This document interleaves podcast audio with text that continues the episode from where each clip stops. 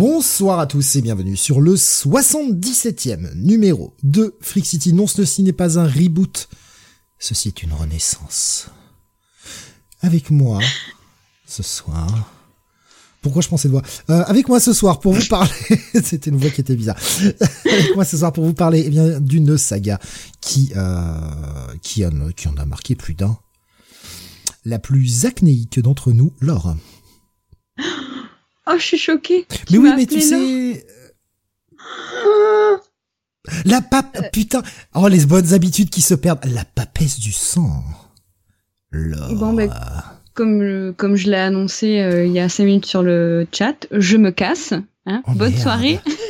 oh merde, ah, mais les habitudes, les habitudes, et oui, oui, ça fait oh un an que vous nous attendez. Mais quelle trahison Mais quelle trahison Je le marquerai sur mon petit carnet noir, c'est pas grave.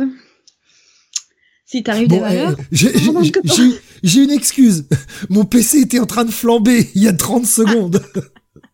Je on est désolé pour le retard. Euh, il s'avère que mon loop euh, a flingué le PC de Steve. Ah, c'est-à-dire que là, le, le, le pros, euh, le pros, il tournait à 80% là pour afficher le, le loop euh, qui tournait en 4K, alors que pour YouTube qui ne retransmet même pas en 4K. Mais ouais, là, le, le, CPU, il est monté, euh, il est monté haut là, il est monté très très haut le CPU. Voilà, moi je fais des efforts, je me fais chier à monter des teasers et des loops en 4K là pendant des heures, et voilà, après ça casse des ordinateurs, on est ravis. Bon. Donc voilà, j'ai récupéré le contrôle sur le PC, maintenant les choses remarchent, nickel. On va pouvoir recommencer. Bienvenue dans ce 77e numéro de Freak City où nous allons parler d'une saga extrêmement culte. Avec nous, évidemment, avec nous, enfin, oui parce que je suis plusieurs dans ma tête. Avec nous. avec nous, euh, pas Zouzou. Qu'on interviewera ce soir pour voir son point de vue sur euh, l'ensemble de la saga. La plus scarifiée, la papesse du sang. L'or, voilà. Je, je la refais, pardon, toutes mes excuses, les habitudes qui se perdent. C'est pas grave, de toute façon ton destin c'est de finir en civet, tu le savais, donc de toute façon t'es plus, t'es plus à ça près. Quel enfer. ah, on me dit le fleuve aussi, mais oui, mais oui, je sais, je sais. Oh, je suis désolé, je suis vraiment désolé. Ouais, là, mais ça y est, ça y est, le, PC remarche nickel. Je suis retourné à, comme d'habitude quand je stream, 30% de CPU max. C'est nickel, tout va bien. Ouf. Ah, mais là, ce soir, c'est, c'est vraiment un retour de City digne de ce nom, parce qu'entre Discord qui plante le soir, on revient, YouTube qui meurt à cause de, mon loop en 4K, euh, c'est quelque chose, ma foi. Est-ce que, est-ce que je raconte à quel point je suis un connard ou Oui, oui, je le raconte parce que bah parce qu'au point où j'en suis, au point où j'en suis, est-ce que bon, Laure a des gros problèmes. Schizo, j'ai vu Schizo tout à l'heure qui me disait que lui aussi il a eu des problèmes à se connecter, mais il a pu se connecter un peu avant le Freak City tout moi, sur mon PC, Discord marchait très bien. Et je sais pas, un réflexe, je vois cette petite flèche verte qui vous dit, hey, il y a une mise à jour. Qu'est-ce que je fais? Je clique dessus comme un con. Heureusement, moi, le, truc pour, euh, comme quoi, il y avait trop de monde et que j'arrivais pas à me connecter n'a duré que même pas 20 ou 30 secondes. Mais, mais je suis vraiment trop con, en fait. je, vois le truc, le réflexe. Oh, une mise à jour, vite! Je la fais avant l'émission. Mongol. Oh là là. Oh là là. Tentons le diable, après tout, c'est le, c'est le thème de la soirée. Ouais, ouais, ouais, ouais. c'est nous qui tentons le diable ou c'est lui qui nous tente? Vous avez 4 heures. Vous avez 4 heures, méditez. Enfin, du coup, donnez-nous la réponse à la fin de l'émission, parce que. Voilà.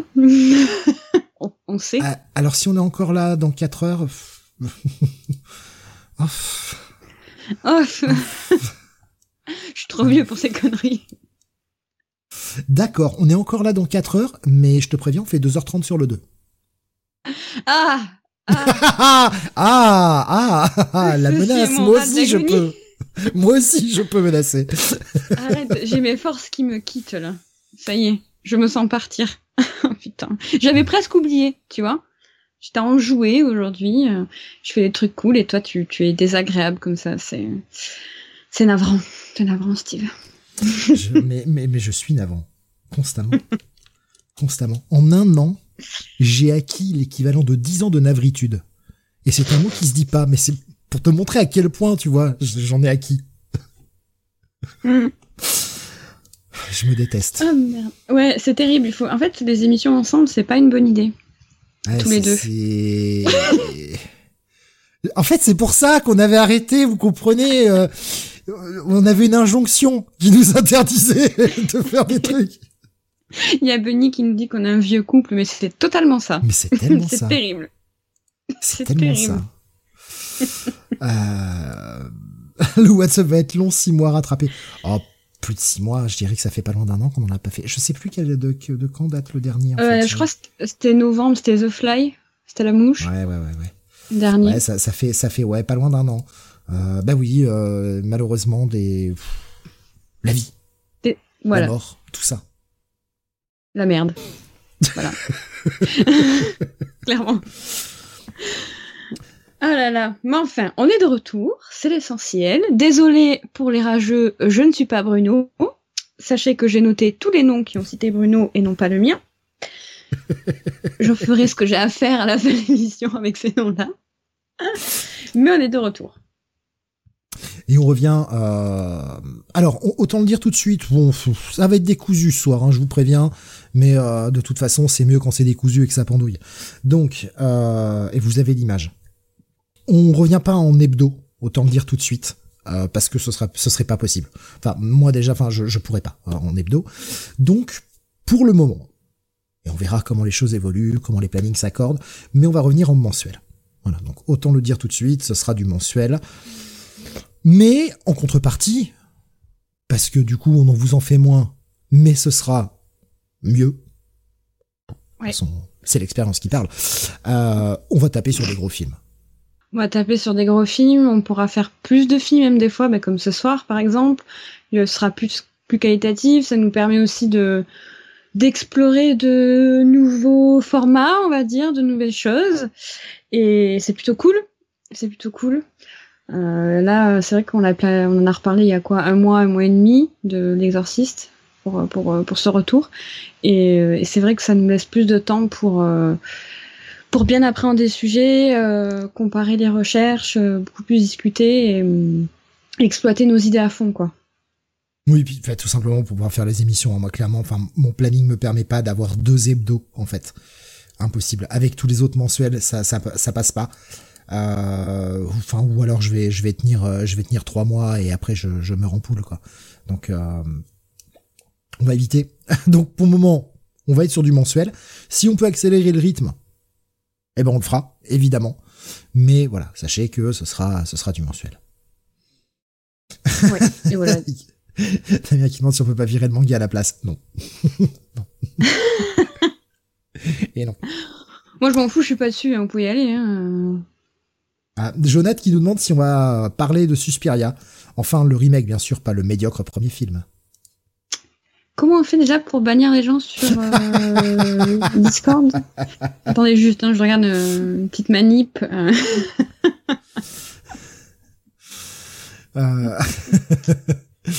Je, je sais même pas s'il est bannissable, il est admin, je suis pas sûr. Merde. Oh, je trouverai une solution. On va, euh, on, eh ben, on va pas encore afficher le film. Bon, vous savez tous de quoi on parle, mais euh, parce qu'on l'a annoncé un peu à l'avance. Mais euh, j'annoncerai, j'annoncerai n'importe quoi. J'afficherai le logo dans quelques instants. Je vois une petite question de Beaumasque sympathique euh, pour pour se lancer. Euh, parce que bon, on va peut-être pas faire un WhatsApp d'un an, mais euh, Beaumasque qui demandait quel a, quel a été votre film d'Halloween? Ouais, Trop, trop, trop, trop. J'ai fait, moi, j'ai fait perso, j'ai fait le marathon comme chaque année. Bon, bien évidemment, le 31 octobre, j'ai regardé toute la saga Scream. Enfin, toute la saga, tout est relatif. Je me suis arrêtée à un certain moment parce que là, ça part trop en live. Euh, mais si je dois en choisir un, celui qui m'a le plus marqué, que j'avais mis dans le marathon, c'était Lamb de 2021, qui est un film euh, islandais euh, que j'ai adoré. Ça faisait depuis sa sortie que je, je l'ai dans ma watchlist, euh, que j'avais pas regardé et euh, purée euh, que les films, scandinaves horrifiques sont bons. C'est un truc de fou. L'ambiance est creepy. Alors je me doute que pour certaines personnes, comme Steve par exemple, ici présent, ce film pourrait ne pas être considéré comme un film d'horreur parce que c'est très très psychologique. C'est surtout très bizarre, très malsain. Ça te met mal à l'aise. Enfin, quand, quand on découvre en fait le twist du film, euh, t'es pas bien du tout. Il y a quand même une petite part d'horreur, mais c'est à la fin. Mais ça a été vraiment un gros coup de cœur. Et en, ce moment, je suis dans une période depuis quelques mois où j'enchaîne euh, des films d'horreur euh, scandinaves et, euh, et ça devient un peu un peu obsessionnel, un peu une passion de mon côté. À un certain point que ça, ça dépasse presque mon amour pour les films d'horreur asiates. D'accord. Ah ouais. Ah ouais, ouais, ouais, euh, Scandinavie de New Japan, quoi. ouais. Le marketing frauduleux.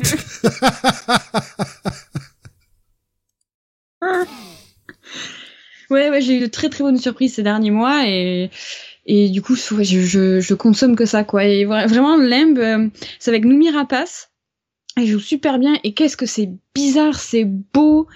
Euh, le l'histoire, enfin le, le, twist est totalement what the fuck et j'ai adoré, j'ai vraiment adoré. Ça a été, c'est le premier film qui me vient en tête euh, quand je pense à, à mes visionnages de d'octobre, entre autres visionnages d'octobre dont on reparlera plus tard. Je regarde un peu ce que ce que les gens ont partagé. Euh, je vois XP qui nous disait j'ai revu Scream. Damien nous disait Massacre à la tronçonneuse et La colline à des yeux, qui était projeté au cinéma. Oh.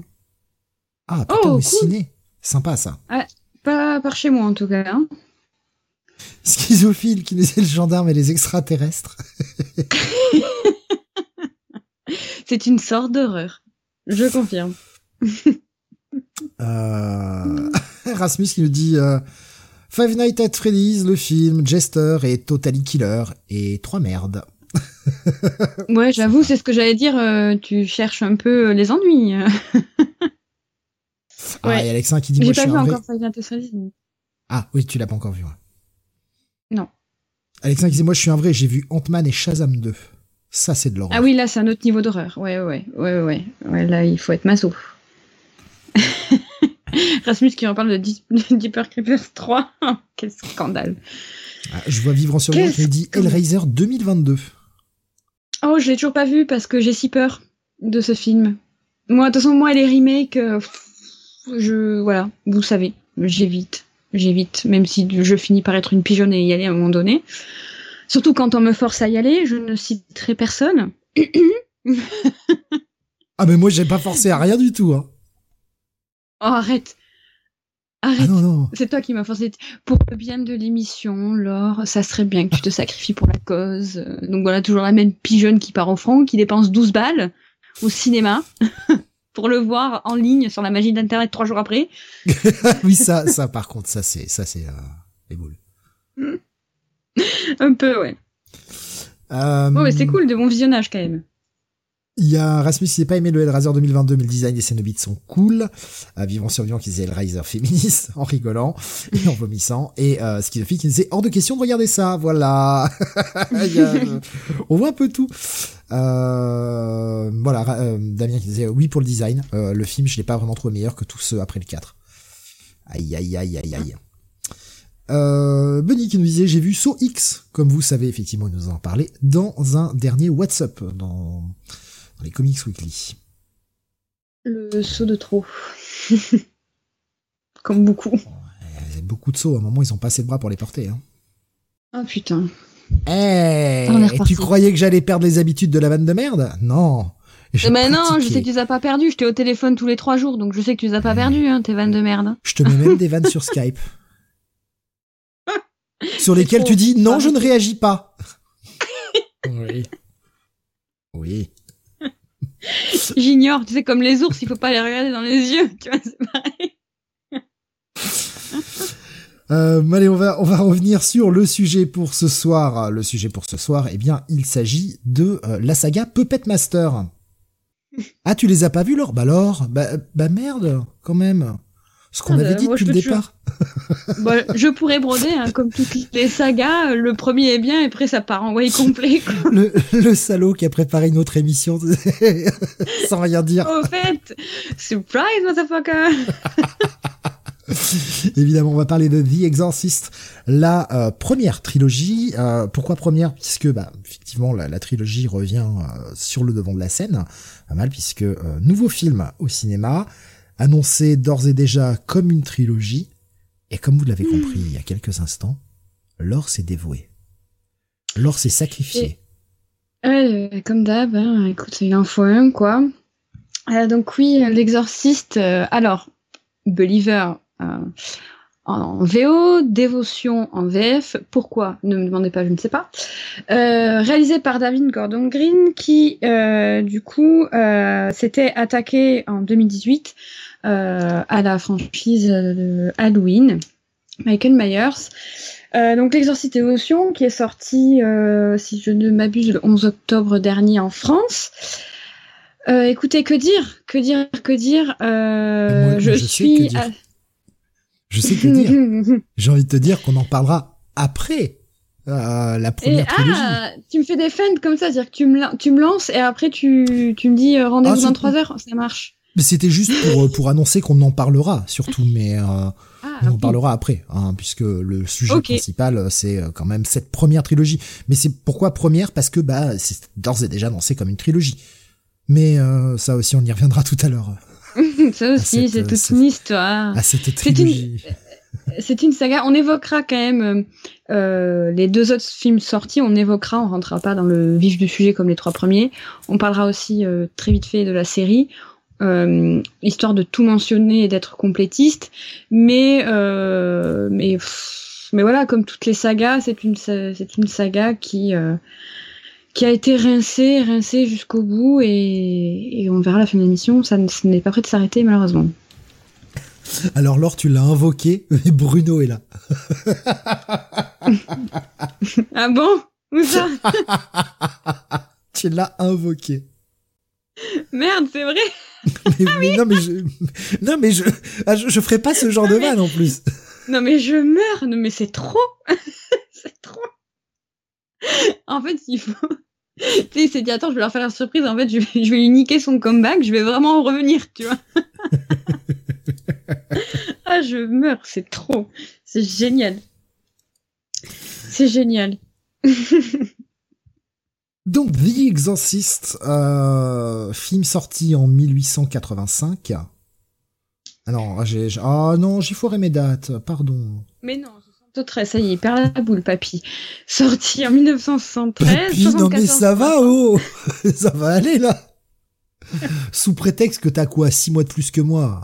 Enfin, six mois de moins, je veux dire. Six mois de moins, soit d'accord, ça marche, on fait ça. Si, si, t'as six mois de moins.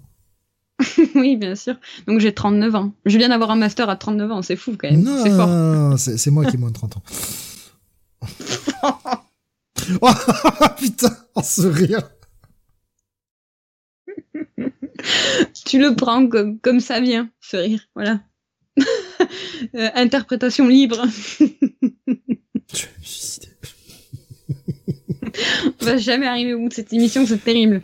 C'est terrible. Mais déjà, est-ce qu'on va la démarrer un jour Je ne sais ah oui, on va la démarrer avec les bonnes dates. Du coup, euh, L'Exorciste, qui est sorti en 1973 aux États-Unis et en 74 en France réalisé par euh, feu euh, William Friedkin qui nous a quitté malheureusement euh, le 7 août dernier de cette année. un grand monsieur qui est parti. C'est triste, c'est triste parce que il était pas si vieux en plus, si je dis pas de conneries. Évidemment, il avait 80 ans, mais il était quand même assez enfant. bon, malheureusement, il a fait une crise cardiaque. Et, et voilà, il nous laisse ce bel héritage qu'est l'exorciste qui est l'adaptation d'un roman, d'ailleurs, pour les plus euh, friands de lecture, euh, qui a été, lui, publié en 71 et écrit par William P. Blatty, dont on reparlera plusieurs fois dans ce podcast. Euh, et je précise pour ceux qui aiment bien collectionner les très beaux livres et les très belles éditions, euh, qu'il y a une, édition que, qui est magnifique, qui a été publiée chez Robert Laffont, euh, une collector euh, avec une préface de Brest Easton Ellis qui est incroyable. Et je vous recommande de lire le livre parce qu'il est quand même assez différent du livre, du film, pardon. On... À la rigueur, enfin, si tu, si tu l'as un petit peu en tête, et notamment les différences, pourrait être intéressant qu'on en parle après le, après le film. Moi, je, je l'ai jamais lu, hein, Euh, donc. euh, Oui, on peut. mais- alors, je peux, mais euh, je trouve ça dommage parce que il y a des différences, il y a des petites différences et il y a des différences assez radicales. Et hum, le problème, c'est que c'est des différences qui sont des éléments importants de l'intrigue ok. du livre. Et du coup, ça spoilera un peu, quoi. D'accord. Ça spoilera un peu. Mais je vous invite. à- En plus, l'édition collector, elle est pas chère. Elle est à 12 euros, je crois, un truc comme ça. Enfin, elle est vraiment pas chère. Donc, si vous l'avez jamais lu, je vous le conseille fortement. Ah Oui, euh, c'est effectivement, c'est, vraiment donné à ce prix-là. Ouais, c'est clair, c'est clair, elle est vraiment canon. Elle est vraiment canon. Euh, en parlant de canon sur euh, l'exorciste, euh, on a au make-up Dick Smith qui est un très très grand. euh, Allez, vas-y, fais la ta blague de merde. Oh non, c'est bon. si je t'ai entendu ricaner à 3 km. Pas du tout, c'est faux. Je... J'ai entendu ton petit rictus se contracter. ça, te dé- ça te démange tellement, mais je te connais par cœur. Arrête. Non, non, je, je- je- mais je suis, je suis quelqu'un de sérieux. Mhm, ça marche. Donc, Dick Smith, Même moi, j'arrive à regarder mon sérieux quand je dis ça. Tu vois. qui est un pro du make-up. Make-up. Ah, j'arrive plus à parler, tu m'as perturbé. Euh, moi, du coup, qui euh, a opéré sur plus de 90 films, juste avant l'exorciste, notamment sur euh, Brando, euh, sur le film Le Parrain. Euh, qui, est- qui a bossé d'ailleurs sur toute, euh, toute la trilogie, qui a bossé sur Little Big Man, sur Taxi Driver, Scanners, bref, énormément de films et qui a fait un travail sur l'exorciste incroyable. On aura l'occasion d'en reparler. Sur la fiche technique, euh, on a au casting euh, Helen Burstein qui fait Chris McNeil, donc la mère de Reagan, euh, Max von Sydow qui fait le père Mérine, un casting d'ailleurs plutôt 4 étoiles, euh, voire 5, mais on en reparlera plus tard. Euh, Jason Miller qui fait le père Carras et bien évidemment Linda Blair qui fait euh, la jeune fille qui se fait posséder euh, Reagan. Chercher une vanne, mais j'ai rien. Je- J'ai rien. J'ai T'as cherché rien. un truc, je me suis dit, je peux faire une vanne avec Reagan. Et en fait, non. Allez, tu sais quoi? Je vais te tendre la main pour que tu fasses une vanne. Parce que j'ai un premier fun fact. Voilà, je suis comme ça maintenant sur les Ah. émissions. Je n'attends plus la fin de l'émission pour faire les fun facts. Je vais en, en distiller par-ci par-là. Je vois Daniel qui me dit qu'il ne peut Euh, pas la blairer. Pas mal. Ah la vache. Euh, fun fact, et qui euh, du coup t'inspirera pour des vannes, j'en suis sûre.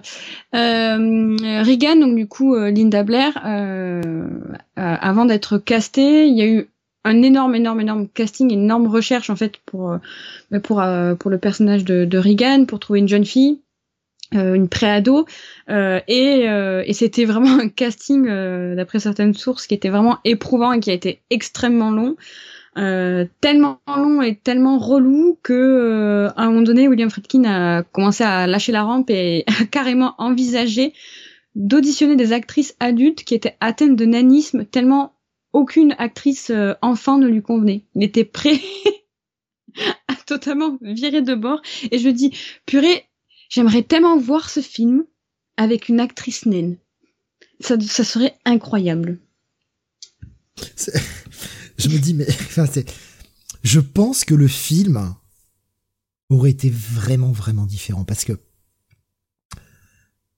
il y a quand même des traits, euh, des traits adultes. Enfin, sur une personne de petite taille qui qui qui est adulte, enfin, tu peux pas, tu peux pas la faire passer pour un enfant, quoi, ou une enfant. en Bah, surtout que l'occurrence. c'est- Enfin, tu peux essayer avec le make-up, mais ça, ça se verrait, c'est cringe, quoi, tu vois. Enfin, les personnes atteintes de nanisme, elles ont des particularités physiques, enfin, que tu peux pas cacher, quoi. Tu peux mettre tout le make-up du monde, euh, enfin, je sais pas, ça serait cringe, quoi. Enfin, je pense que ça aurait viré au nanar, quoi. Enfin, Ouais, le, le ouais, je- film aurait je- pas été pris ah au ouais. premier degré, quoi. je pense que le film euh, aurait été mais euh, totalement différent et Mais le il film aurait jamais eu être- le succès. Il aurait jamais eu le succès qu'il a.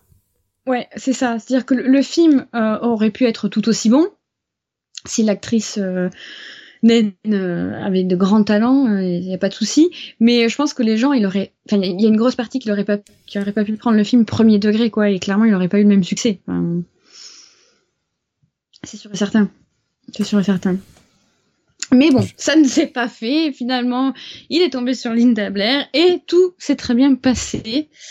Euh, tellement bien passé d'ailleurs que ouais, sauf pour elle, sauf pour elle la pauvre, euh, elle a quand même pris très cher. Je crois qu'elle a eu six, pendant six mois après la diffusion de film, elle a été euh, sous surveillance avec des gardes, des agents de sécurité et tout. Euh, elle a pris assez cher. Il y avait beaucoup, quand, on en discutait ensemble euh, il y a quelques jours, il y avait beaucoup de rumeurs. Moi, je me rappelle, euh, enfin pas à l'époque parce que bien évidemment j'étais pas née. Steve peut vous en parler, lui, il l'a vécu. Putain, saloperie.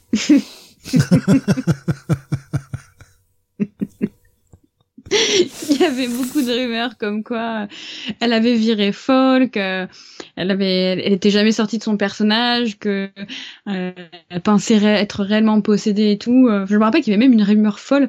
Il y a, il y a j'étais au collège, il y a des, il y a beaucoup de gens qui disaient que cette actrice était suicidée après. Euh, après avoir fait l'exorciste.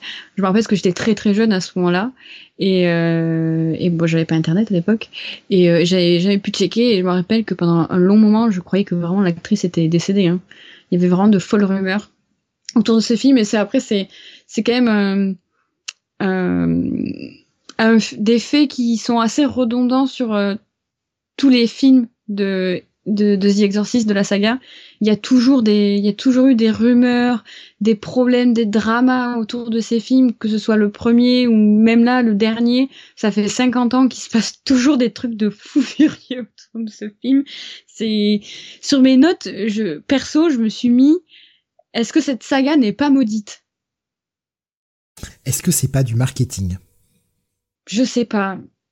non mais je me pose ça, je, enfin vraiment. Euh vraiment de, premier degré, je me pose vraiment la question si c'est pas aussi euh, on emballe tout ça pour faire un peu de marketing parce que ça fait sulfureux. Après la réputation du premier, il y a quand même ce côté très sulfureux quoi.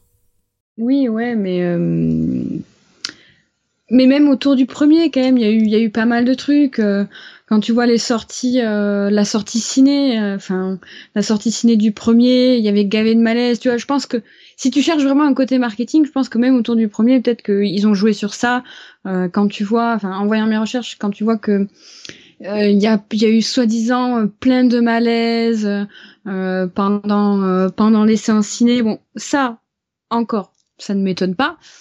parce qu'à l'époque c'était un film choc, mais quand tu lis par exemple Hélène Burstein qui dit dans une interview que euh, euh, elle était allée voir une projection de l'exorciste parce que soi-disant elle ne l'avait jamais vu en entier euh, et qu'une femme a fait un malaise, soi-disant elle l'a aidé à, aller mieux, elle s'est occupée d'elle et vite quand elle a ouvert les yeux elle s'est enfuie parce que en sachant qu'elle était l'actrice du film, elle avait peur que la femme soit encore plus mal, tatati tata. Enfin, ça je pense que c'est peut-être du marketing, mais mais après j'ai l'impression que relativement en en faisant mes recherches pour l'émission, c'est vraiment une saga maudite parce que il y a toujours eu des problèmes de prod, de sortie ciné, euh, de, de désaccords, euh, enfin que ce soit avec les acteurs, les studios, enfin tout quoi, enfin vraiment du début jusqu'à la fin cette, cette saga, je, elle a un peu le diable au corps quoi, sans mon genou. Je vois FG qui nous disait sur YouTube, euh, euh, Director Scott prouve bien que le film est maudit, quasi impossible de le trouver la bonne version de nos jours. Ah oui, oui, oui, oui, oui, oui. Ben, on, on y reviendra plus tard, mais oui. C'est un mystère. c'est vrai que là, c'est pareil. Mais il y, a, eu, y a eu plein de, versions de remontage, mais le. Je pense que le, problème avec les sorties ciné, tout ça, vient mm. aussi du sujet que l'on touche et qui est, euh, bah, qui, est un sujet toujours très sulfureux, quoi, et qui, pose problème à certains, en fait, tout simplement. Je sais pas si tu fais référence au côté religieux, je pense. Oui, oui, oui, totalement, oui. J'ai pas, j'ai pas su voir euh, s'il y avait tant de soulèvement euh, ou d'indignation de la part de la communauté chrétienne. J'ai pas, euh, parce que d'autant plus que Fredkin a été assez carré, il a quand même fait pas mal de, de recherches sur les, sur l'exorcisme, sur la religion chrétienne.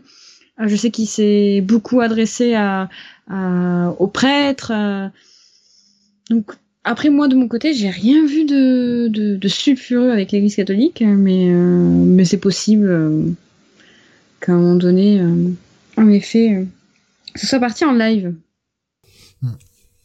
Mais on va, on va parler du film à proprement parler. Moins de, il y, a- il y a quelques, il y a quelques screens évidemment pour habiller toute l'image, mais on s'attendra moins à faire du scène par scène et on va parler plus du film dans sa globalité. Euh, surtout qu'on en a trois au programme, donc euh, bon, on va pas non plus faire du scène par scène sur les trois. Euh, quoique pour le 2 ça mérite, mais euh, bon. Non, non, je tue-moi tout tout de suite, s'il te plaît. Merci. Hein ça va être, je pense que J'ai un moyen de pression. Vas-y. Ah non, mais je pense que je, je tiens à m'adresser à tous les auditeurs et auditrices de ce soir. Euh, sachez que euh, je pense que ça va être euh, le, le fleuron de toutes les reviews. Ça va, être, ça va être vraiment ma meilleure et ma pire review ce soir sur l'Exorcist 2. Attends, tu Ça vas va voir, il y a du bon. Il y a du bon, il Ah. y, a, il y, a, il y a- y a du bon dans ce film. Ah mais j'ai adoré, j'ai adoré. J'ai adoré ce film. On va, on va en parler. J'ai hâte. Mais je te propose qu'on attaque directement sur le film. On va raconter un peu l'histoire, évidemment. Bon, tout le monde la connaît. Euh, Encore une fois, on précise, on va parler des films en détail. Donc, des spoilers sont à prévoir, bien évidemment. Euh, on va dérouler euh, les trois films. Donc, euh, oui, on parlera de, de tout du début jusqu'à la fin. Donc, si vous ne les avez pas vus, voilà, sachez que bah, on va vraisemblablement vous les spoiler. Bon, après, le film a quand même ce putain de 50 ans. 50 ans Ce film a 50 ans. Et n'a pas vieilli euh, d'un sou quoi. C'est ça qui est aberrant. Ce qui a vieilli, c'est l'esthétique euh, des coiffures, l'esthétique des vêtements. Oui, Ouais, les meubles, la déco. euh, mais, Mais c'est pas choquant. Le film a 50 ans, quoi. Et il fonctionne toujours du feu de Dieu. Ou du feu du De diable, ouf. comme vous voulez. Et même, je, alors déjà il y a ça. Euh, en termes de make-up, comme je disais, on a Dick Smith, donc enfin c'est un roi quoi. Il est incroyable, le make-up est fou. Euh, J'ai plein d'anecdotes à vous donner. Euh, le make-up n'a pas bougé, ça fonctionne toujours autant. Il est merveilleux ce SFX.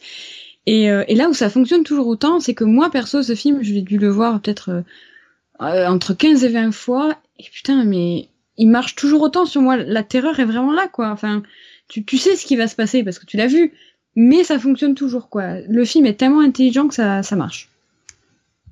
Pour ma part, ça devait bien faire au moins 20 ans que, que je l'avais pas revu. Il y avait pas mal d'éléments que j'avais oubliés quand même. Sur le film. Ah ouais? Et euh, bah, j'ai- eu euh, la chance ou la malchance. Je sais même pas dire en fait de le voir très jeune, très très jeune. J'avais 6 ans.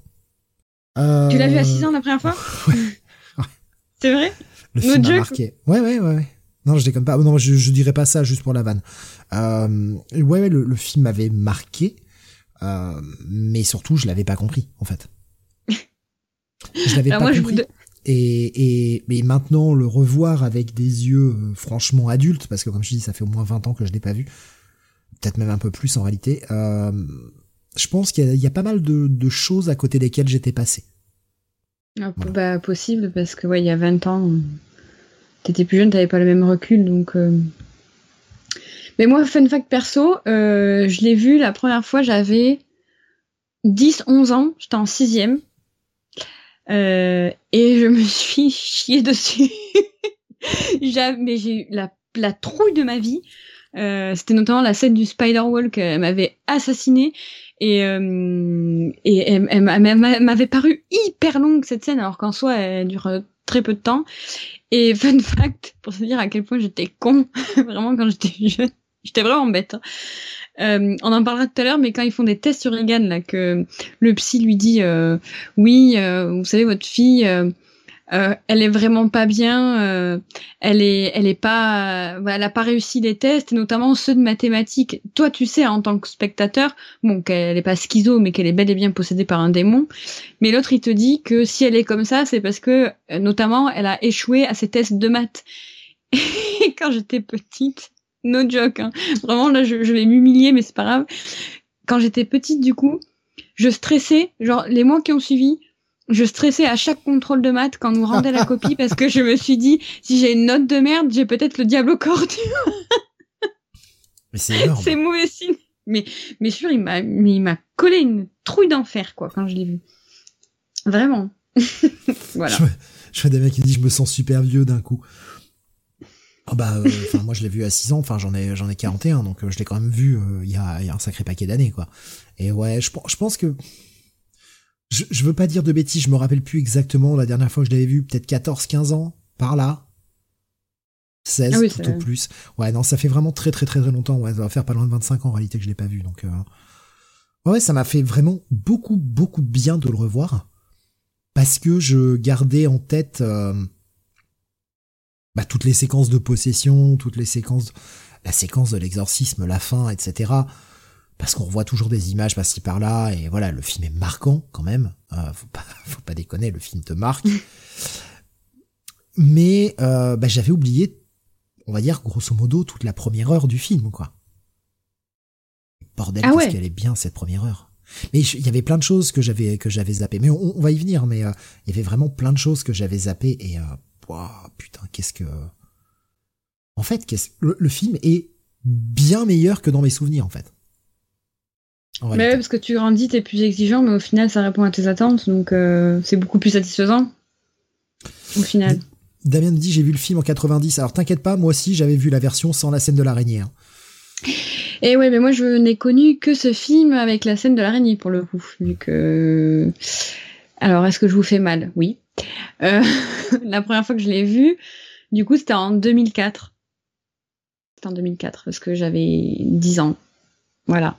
Allez, c'est bon, vous êtes tous déprimés les vieux. Je réponds Silence. J'ignore. je me casse. Silence. bon, moi, j'enclenche je, les trucs. Maintenant, c'est toi qui parles. Hein. Je dis plus rien, moi. je suis vexée. Jonathan qui demande c'est quoi la scène de l'araignée? Il y a euh, Alexa qui nous a partagé un petit gif euh, si tu veux voir où, en fait elle descend euh, complètement à l'envers. Ça fait un peu un peu araignée en fait. Elle descend un peu à l'envers et où elle dégueule du sang euh, au passage. Ouais, et tu vois, je, dans mon souvenir, je, quand j'étais plus jeune, du coup, je, je, la voyais bien plus longue quand elle m'a vraiment terrifiée. On, on, en a parlé ensemble. Euh, dans ma tête, je disais, mais putain, mais elle était pas censée être plus longue dans la Director's Cut, la, la version, enfin dans, dans, la version extended, elle était pas censée être plus longue cette séquence. Il m'a fait non, elle est juste censée être là. Je fais ah oui, c'est vrai. Et oui, oui parce que du coup en fait euh, dans la, la version originale, donc qui a été tournée en 72, le film, euh, ils ont tourné euh, cette scène du Spider Walk donc dans l'escalier, euh, qui a été doublée du coup parce que bon, vous savez bien que c'est pas Linda Blair qui a fait ça. Euh, C'était une contorsionniste, Anne Mice, et, euh, et du coup il y avait tout un système avec des câbles parce que du coup elle pouvait se contorsionner, mais il fallait qu'elle descende très rapidement, donc ils avaient mis des câbles pour un peu la, la propulser en fait, lui donner plus de d'ampleur et de vitesse. Et juste avant la sortie du film euh, en décembre euh, 73, euh, euh, Fredkin a décidé de supprimer la scène. Vraiment à quelques semaines de la sortie parce qu'il a il l'a trouvé vraiment too much il trouvait que les effets utilisés notamment les câbles c'était c'était trop visible c'était pas beau. Et de surcroît il estimait que cette scène arrivait bien trop tôt dans le film. Ce côté horrifique était trop trop tôt. Et en fait, ils ont ressorti donc la version intégrale euh, en 2000, et c'est là qu'ils ont intégré euh, la, scène euh, tournée en 72, la même scène. Juste, ils ont supprimé les câbles apparents grâce à des méthodes numériques en fait. Donc en fait, elle date bien de 2000. Donc moi, je n'ai jamais vu le film sans la Spider-Walk. Oui, alors que moi, voilà, j'avais vu juste le, petit passage euh, bien des années après, tu vois. Mais dans ma dans mon souvenir, il était plus long que ça. Euh, et en fait, non, pas du tout. Ouais, mais moi aussi. Euh, mais je pense qu'on a été un peu traumatisé par cette scène, tout simplement, tu vois. Bah, c'est surtout que, ouais, enfin, arrive un moment quand tu l'as pas revu depuis des années, enfin, tu tu en gardes un souvenir un peu flou et tu tu fantasmes un peu la scène. Euh, ouais, je, je pensais qu'elle était plus longue que ça, mais et en fait, elle marche très bien en étant très rapide. elle marche d'ailleurs beaucoup mieux en étant très rapide. Alors je la trouve un chouïa trop rapide quand même. J'ai pas beaucoup de mal à dire sur le film, j'en ai quasiment pas d'ailleurs. Mmh. Mais c'est un petit reproche que j'ai sur cette scène.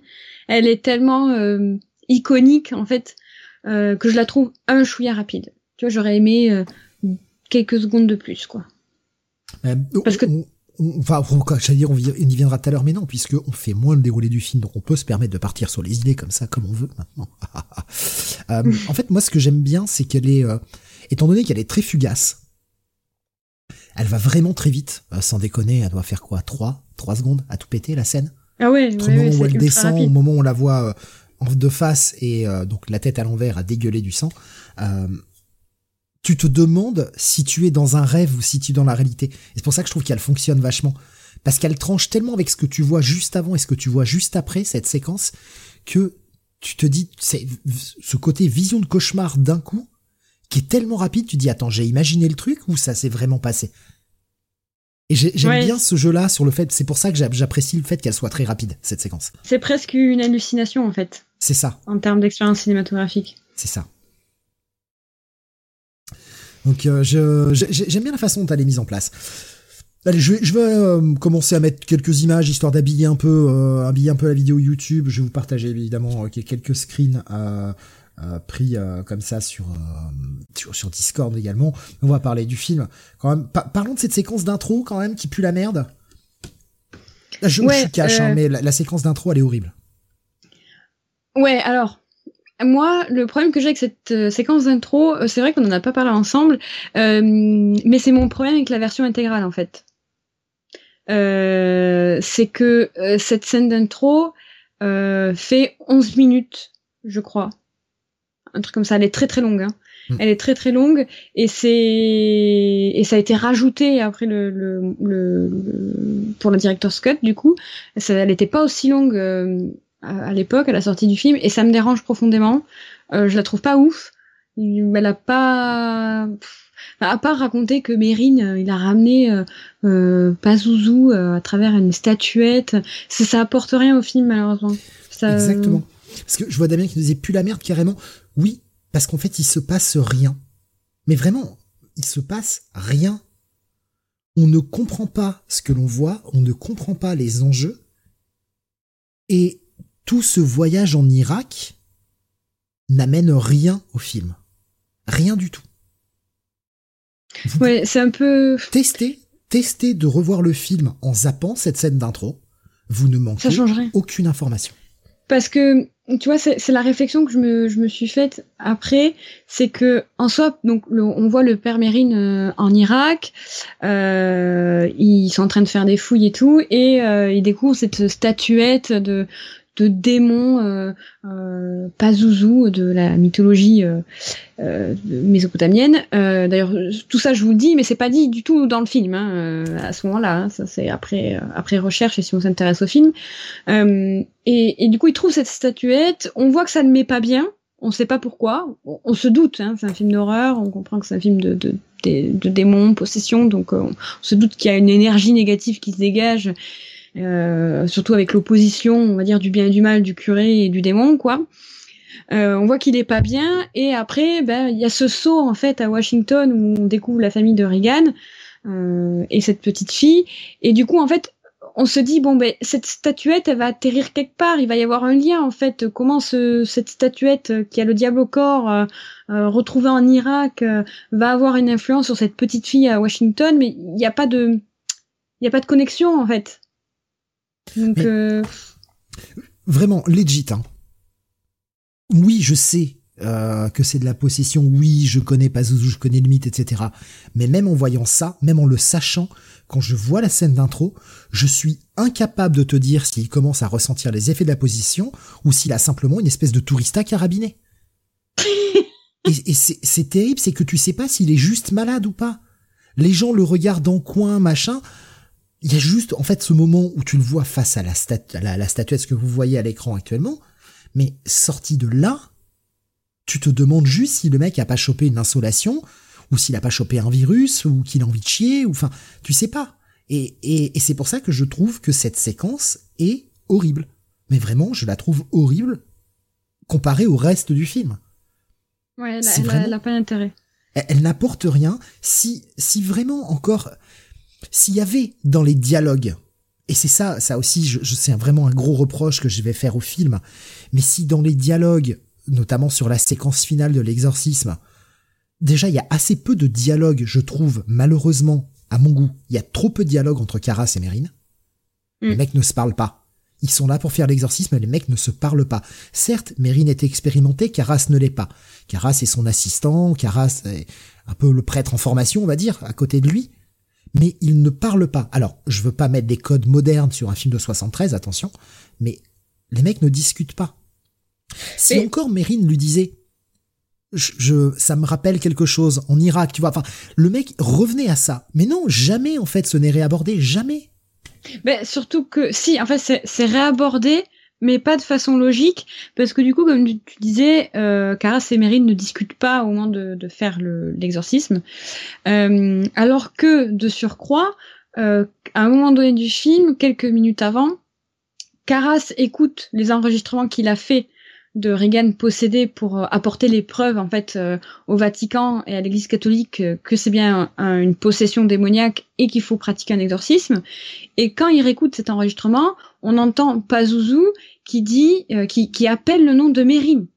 Et à aucun moment il y a, y a, ce questionnement de merde, comment le démon connaît Mérine en fait, parce que mm. donc c'est un peu dommage. Et en plus, pour cette scène d'intro, franchement pas terrible et qui n'a aucun, aucun intérêt. Ils se sont bien fait chier pour rien parce que euh, donc ça a été véritablement tourné en Irak, euh, sauf que Fredkin, donc américain, avec toute une équipe de tournage américaine, a dû engager une équipe spéciale pour aller tourner ces scènes en Irak, une équipe entièrement britannique parce qu'à l'époque les États-Unis n'avaient pas de relation diplomatique avec l'Irak. Euh, et euh, ça a été euh, ça a été un bordel monstre parce que les autorités irakiennes ont autorisé que de film à filmer que certains bâtiments, que certaines vraies fouilles archéologiques qu'on peut voir dans le film.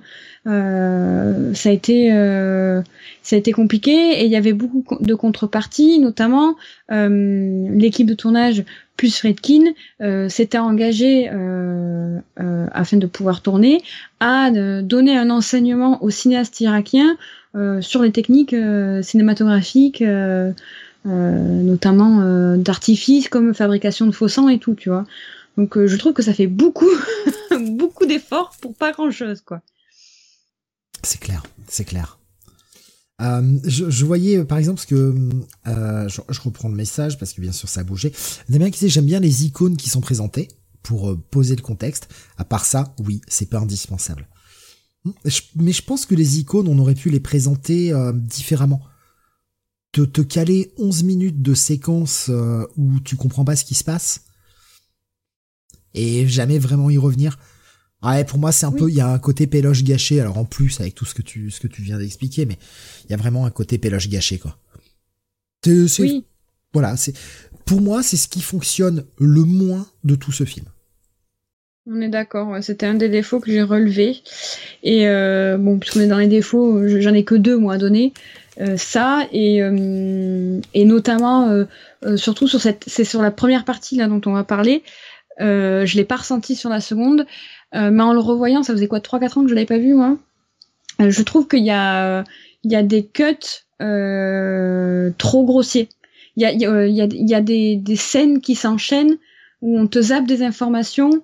Euh, c'est un peu trop euh, un, peu, trop brut, tu vois. Je pense à, à, à Caras, tu vois sa mère qui est malade, euh, donc elle va à l'hôpital, euh, elle est pas contente, et là direct un gros cut et on voit euh, Caras endeuillé, euh, euh, il te dit, on te dit oui qu'il l'a retrouvée chez elle morte, donc ça veut dire qu'entre temps il a réussi à la sortir de l'hôpital psy, qu'elle est revenue chez elle, qu'il s'est écoulé plusieurs jours, qu'elle est décédée, qu'il a découvert, et enfin il y a cette scène. Waouh, ça c'est du cut quoi. Tu vois Mais oui, il y y a, beaucoup d'ellipses dans le film. À la rigueur, oui, ce que je vais ajouter dans les défauts, euh, pour, pour, prolonger dans ce que tu dis, c'est un, un, certain manque de temporalité. Ouais, mais surtout sur la première partie. Avec toutes ces ellipses, on, on perd la notion du temps. Et en réalité, on ne sait pas exactement combien de temps va durer cette possession de Reagan. Ce sera jamais vraiment dit. Non. Mais clairement, quand on compare à ce que vit Caras, parce qu'on comprend à un moment que ça fait plusieurs semaines que sa mère est morte, qu'il a du mal à s'en remettre. Il s'est passé, ouais, elle a dû être possédée pendant plusieurs mois.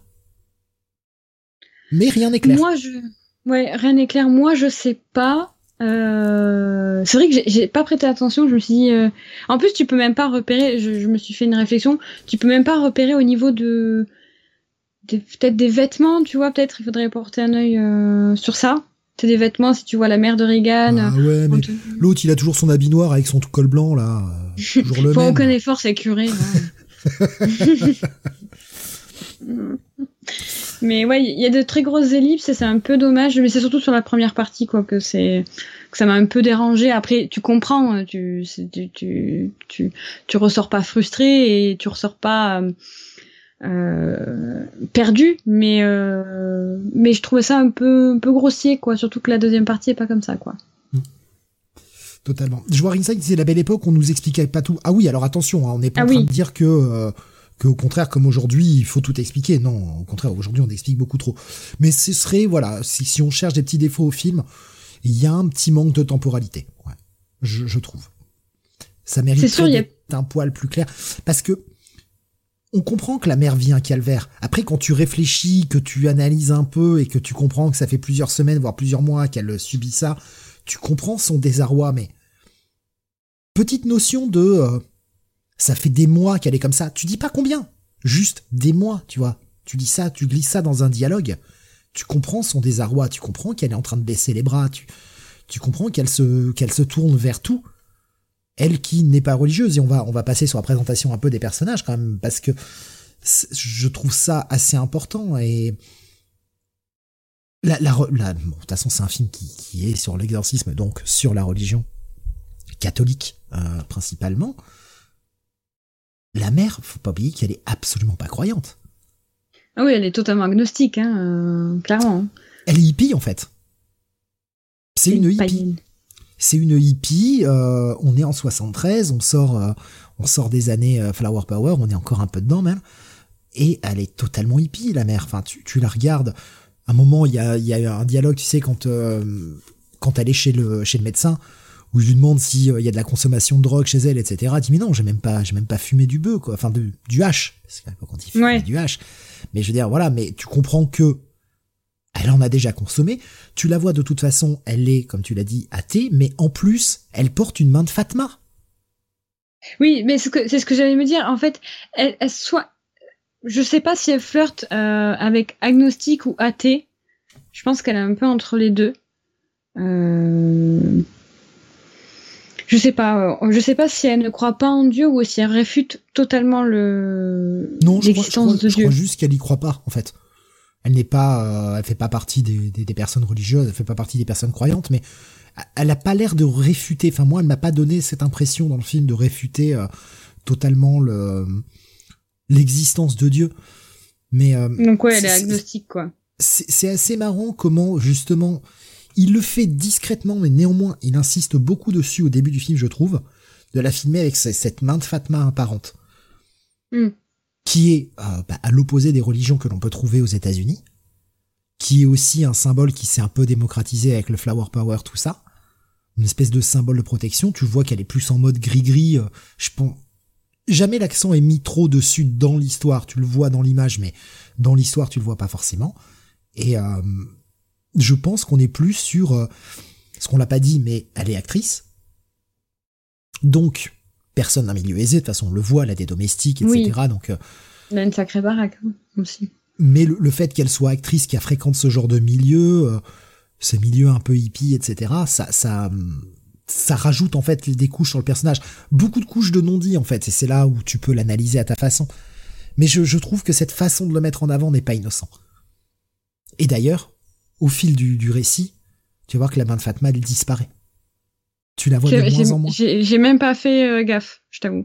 Tu la vois de moins en moins, elle la porte... Euh, si elle la porte, elle la cache, en fait. Elle a remplacé un symbole religieux auquel elle ne croit pas, qui sert plus de protection pour euh, bah, des symboles qui sont qui sont les symboles de, de, une croix, etc. Je t'avoue, j'ai même pas fait attention à ça, tu vois. Mais ça m'étonne pas parce que Fredkin, c'est un, un, hystérique, un, un, accro du détail, quoi. Surtout, surtout, surtout, tout, tout. C'est un méga accro du détail, donc ça m'étonne pas. Rasmus il dit des domestiques qui servent à rien, car elle rentre euh, tout seul, donc le chauffeur sert à rien. Et l'autre, elle lui dit non, t'inquiète, je le fais. Bah, il y en a un qui va faire les courses, quoi. Il y en a un, il prend cher, je sais plus comment elle s'appelle, le majordome, mais il prend tarif toutes les 5 minutes. à un moment donné dans le film, parce qu'elle a cran, la mère. Mais, euh, mais ouais, ouais, c'est, je, j'avais pas capté, mais, euh, parce qu'à chaque fois, je me fais avoir par Fredkin, parce que, ce qui, il est trop dans le détail. enfin, il était trop dans le détail, ce réalisateur, et c'est très appréciable d'ailleurs. Ah oui, complètement. D'ailleurs, petit fun fact, sur ça, euh, de Fredkin et son attention euh, exacerbée pour le détail. Euh, au donc au début du film, euh, il me semble juste après cette scène, il y a une scène de, euh, de petit déjeuner, euh, tout simplement, où la, la, mère et la fille vont déjeuner, et où le, donc il me semble que c'est je sais pas si c'est Sharon, je crois que c'est Sharon qui prépare le petit déjeuner et qui fait des œufs au plat et du bacon. Euh, et cette scène, du coup, juste euh, qui voilà, juste une préparation de petit déjeuner euh, lambda et tranquille, a pris plus d'une journée à être filmée parce que Fredkin voulait à tout prix du bacon qui ne fume pas et qui ne grésille pas et qui soit sans conservateur pour avoir un résultat vraiment parfait à l'image. Euh, pour pas parasiter le film avec des, des, des, des petits bruits ou des, des, petites fumées euh, à la noix. Et il faut savoir qu'à l'époque, ce genre, euh, il y a l'équipe de tournage qui avait, euh, qui était en mission de trouver ce bacon, euh, avait dit dans les interviews que en 72 trouver ce type de bacon, peut-être qu'aujourd'hui c'est très courant parce qu'en effet, des gens font plus attention à ce qu'ils mangent, notamment par rapport aux conservateurs et tout, etc. Et qu'il y a beaucoup plus de choix en termes de nourriture. Mais en 72, les équipes de tournage disaient que c'était hyper difficile à trouver, mais vraiment, et qu'ils ont vraiment galéré pour le trouver, mais que Fredkin avait insisté pour pour qu'il y ait ce genre de bacon pour sa scène parfaite qui, qui a nécessité une journée de tournage. Le connard. c'est chaud, mais c'est c'est bien, mais là c'est là c'est poussé quoi. Non mais enfin franchement, enfin moi je vois la solution, elle est beaucoup plus simple. Mais vraiment, enfin je, là je l'ai tout de suite la solution. Bah t'allumes pas le gaz quoi. Ben tu mets, tu demandes à un accessoiriste de faire du faux feu, ça c'est facile à faire. Et puis tu prends déjà du bacon déjà cuit? Oui. Dans la poêle, ça mais marche? Non, Oui, ouais. Non mais je sais pas, c'est, c'est trop zarp, quoi. C'est vrai. C'était Fredkin. Juste pour faire chier, quoi. Non, je veux que ce soit réel. Non, mais les gens ne vont pas le manger, le bacon, à moins que tu le proposes à la sortie du ciné, mais... Euh. Voici le bacon de Sharon. Pour une expérience d'exercice jusqu'au bout. T'achètes une place pour le film, t'as un morceau de bacon de Sharon. Magnifique. Ah, tenez un morceau de bacon? Ah non, désolé, c'est un bout de joue de Regan. Excusez-moi. Oups. euh, ben oui, oui, c'est, euh, c'est des petits détails comme ça qui sont, qui sont cool, qui sont cachés dans le film. Et euh, je pense que c'est vraiment un film que tu peux revoir facilement et, et, rechoper des détails euh, à chaque fois que tu le vois, en fait. Oui. Ben moi, tu vois, typiquement, j'avais pas du tout capté euh, le, cette histoire de Man Fatma. Euh, j'avais pas du tout fait gaffe. J'avais pas du tout fait gaffe. Et c'est un truc auquel sur lequel je porterai mon attention la prochaine fois. Et Daniel nous dit, imagine Friedkin sur Sorcerer quand Davy était en jeu. Super Sorcerer, super film Sorcerer. Mm. Super film. Et puis, euh, très belle BO aussi de, de, de, ouais, Tangerine Dream qui fait la BO de, de Sorcerer. Non, franchement, le, film est super. Mm. J'ai eu un, j'ai eu l'espace d'un doute entre, l'espace d'un instant, un petit doute entre Vangelis et, euh, et Tangerine Dream, mais oui, c'est bien Tangerine Dream qui, qui fait la, la musique de Sorcerer. Euh, je vais continuer à faire défiler un peu les images. Alors, c'est vrai que j'ai pris cette image où on la voit, on voit Reagan jouer avec euh, euh une, une table, enfin une planche de Ouija. Une grande idée, hein, comme on le sait tous. Captain Audi. Captain Audi, ouais, non, c'est pas Captain Audi, c'est pas Zouzou. tu vois, c'est pour ça aussi que la scène d'intro, elle marche pas. Parce que là, tu t'enlèves la scène d'intro, tu dis, ok, elle a chopé le démon via le Ouija, ça, ça marche. Pas besoin de la scène d'intro. à ce moment-là.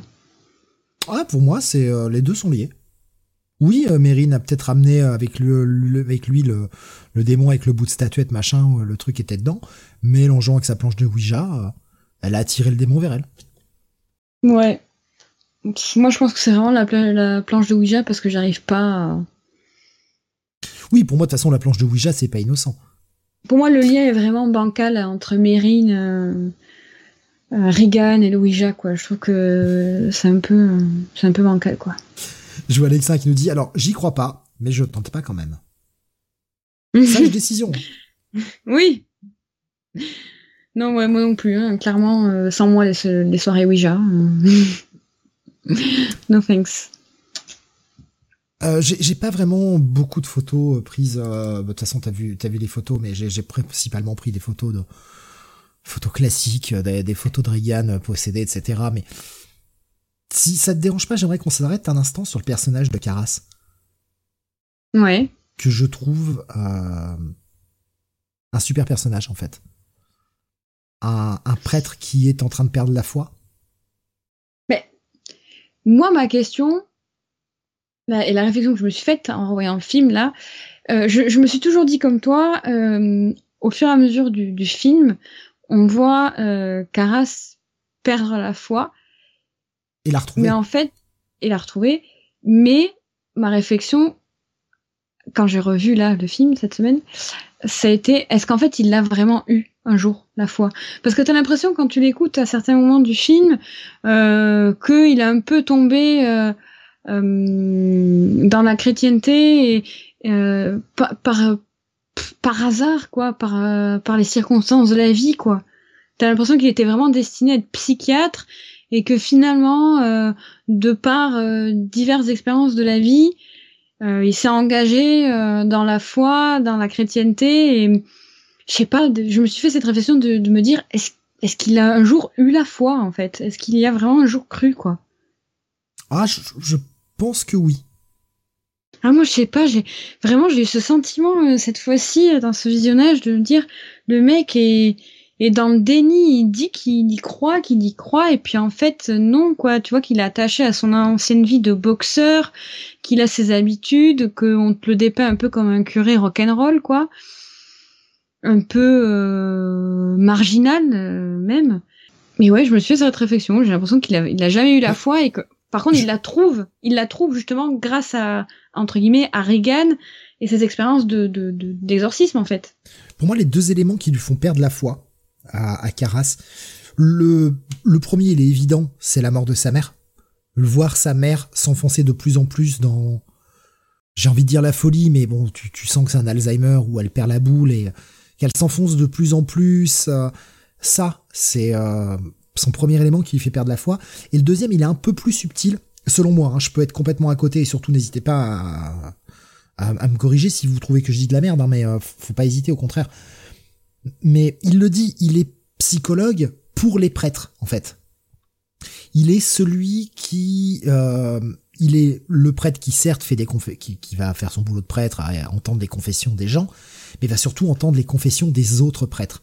Mm. Il va être là pour les accompagner mentalement quand le travail est trop dur. Et je pense que soumis à cette pression des prêtres qui voient en lui un espèce d'exutoire pour sortir tout, euh, tout ce qu'ils ont sur le cœur, tout ce qui va pas, en fait, le mec ne prend que du négatif et ne voit plus que ah le monde par ce biais négatif. Et je pense que, bah, pour moi, c'est ça qui lui fait perdre sa foi, en fait. C'est son boulot de psychiatre, enfin de psychologue, pardon, au sein de la prêtrise, qui, lui montre que les, autres prêtres, eux aussi, parfois vacillent en termes de foi. Et euh, bah lui, ça le fait vaciller parce qu'il entend que des mecs qui vacillent, quoi, depuis le départ. Oui, puis il voit le mal partout. Et euh, je t'ai dit, moi, moi, ce qui m'a fait me dire aussi que, hum, j'y pense par rapport à ce que tu as dit, que il a jamais vraiment eu la foi, c'est que quand du coup il, Reagan commence à, à avoir vraiment des symptômes et à avoir une, situation grave, euh, on arrive au point où ça devient très très grave et que les médecins savent plus quoi faire, euh, que en effet les médecins disent bah, pratique un exorcisme, on voit que ça, et qu'elle fait venir Caras. Euh, même en ayant toutes les preuves du monde euh, nécessaire à valider que, en effet, c'est bien une possession démoniaque. On nous rappelle les codes, donc euh, une preuve euh, via des enregistrements audio, des enregistrements, prouver que c'est pas la, la, la, voix de, de, de l'enfant, prouver que l'enfant possédé peut parler dans une langue inconnue ou euh, morte, comme le latin par exemple, euh, malgré toutes les preuves, elles sont toutes là les preuves, hein, c'est-à-dire que toute la, la checklist est, est, est, est cochée, il n'y croit pas. Il dit non, mais voilà, votre fille, elle a un problème, patati tata, euh, c'est une maladie mentale, elle a ci, elle a ça, mais elle n'est pas possédée.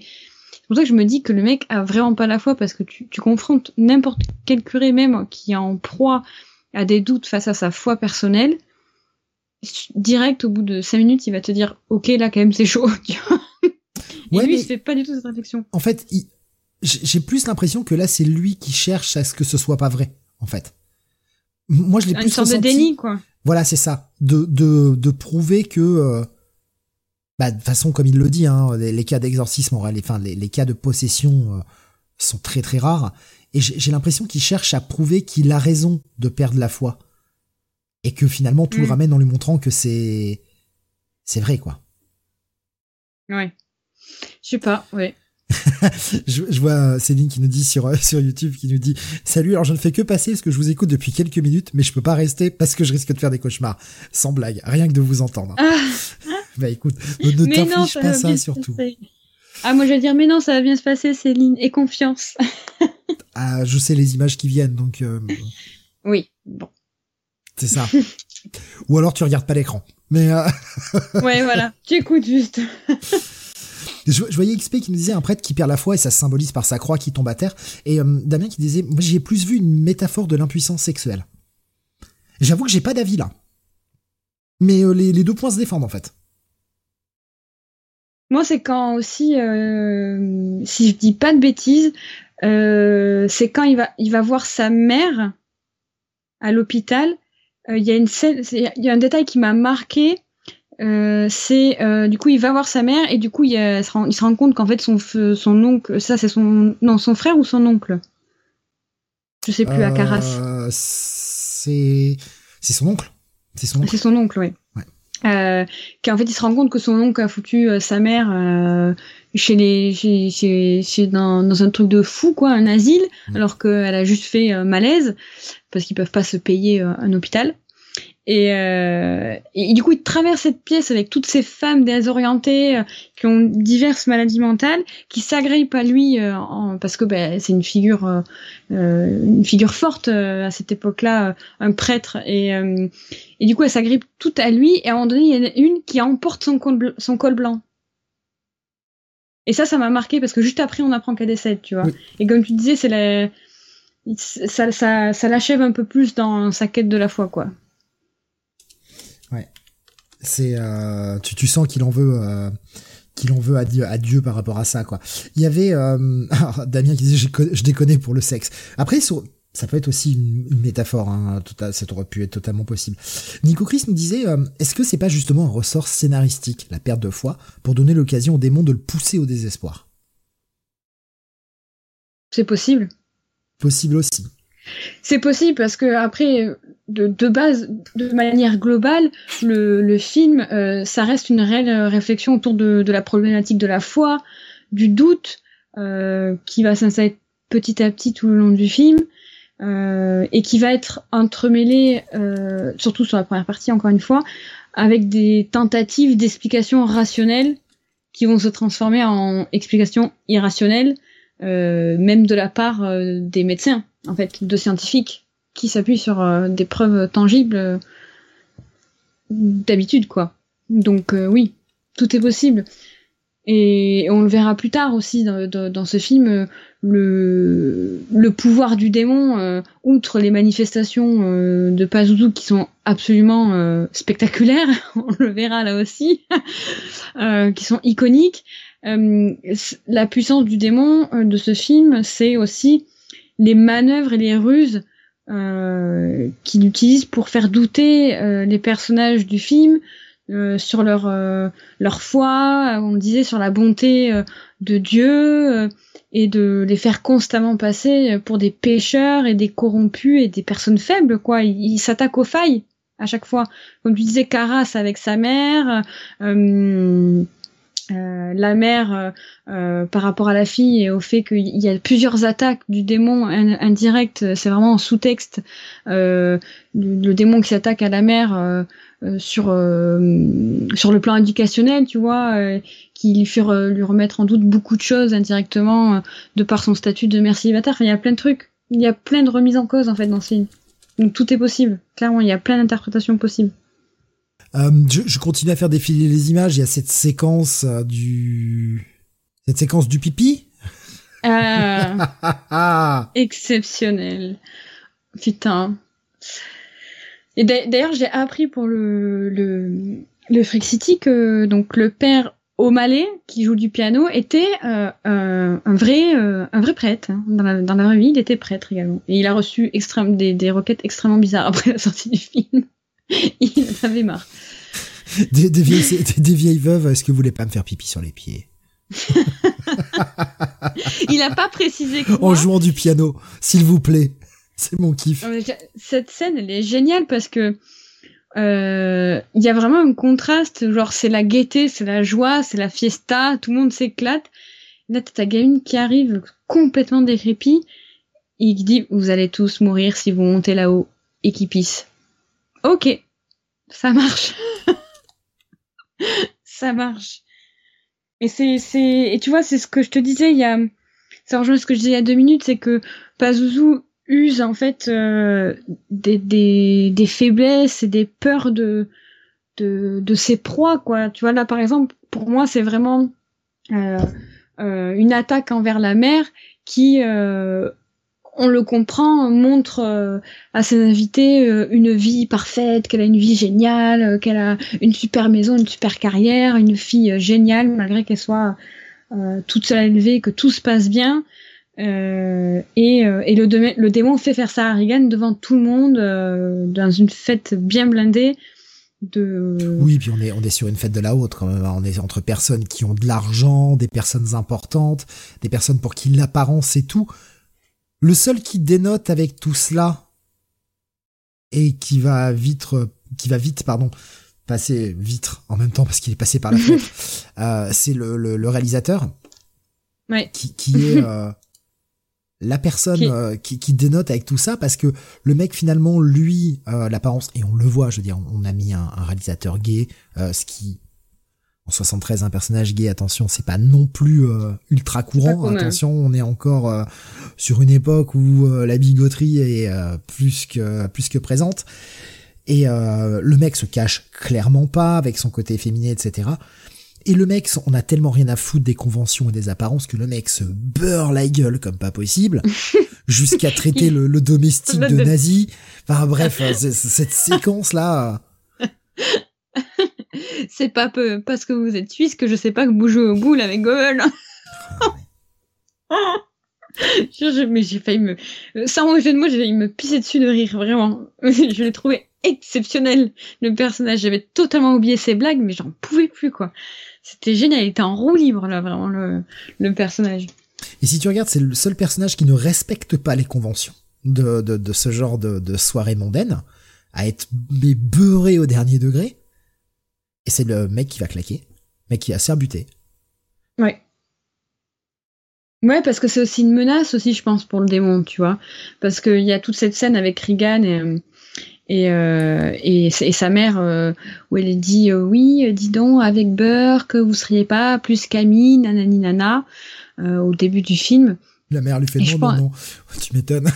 ouais, bah ouais. Regan, elle a pas conscience de ça oui, elle, est trop jeune et puis en plus c'est une époque où la, parole n'était pas libérée autour de ce de, de, de, ce, de ce sujet. Donc euh, je, vois ce que Damien disait. Tu pouvais être gay chez les artistes à l'époque ou dans les capitales. Oui, néanmoins c'était quand même quelque chose d'assez euh, d'assez caché. Certes, dans le milieu des artistes, au sein du milieu, les gens savaient, mais pour l'extérieur, on le montrait pas trop quand même. Oui, et puis en plus, c'est, con à dire, mais tu vois, dans cette soirée, il y a quand même un curé. Donc, euh, fut, enfin, fut un temps, encore toujours, hein, j'ai pu l'expérimenter il y a quelques mois, euh, que l'Église catholique est assez euh, drastique sur euh, sur ce genre de sexualité, sur toute sexualité qui n'est pas hétérosexuelle, quoi. C'est en train de s'ouvrir. C'est en train de s'ouvrir beaucoup, mais. Ah, tu n'as pas eu l'expérience que j'ai eue récemment. mais en fait, ça, ça, ça, ça dépend. Mais disons que c'est en train de s'ouvrir et ça met du temps, comme toute chose en fait, ça met beaucoup de temps.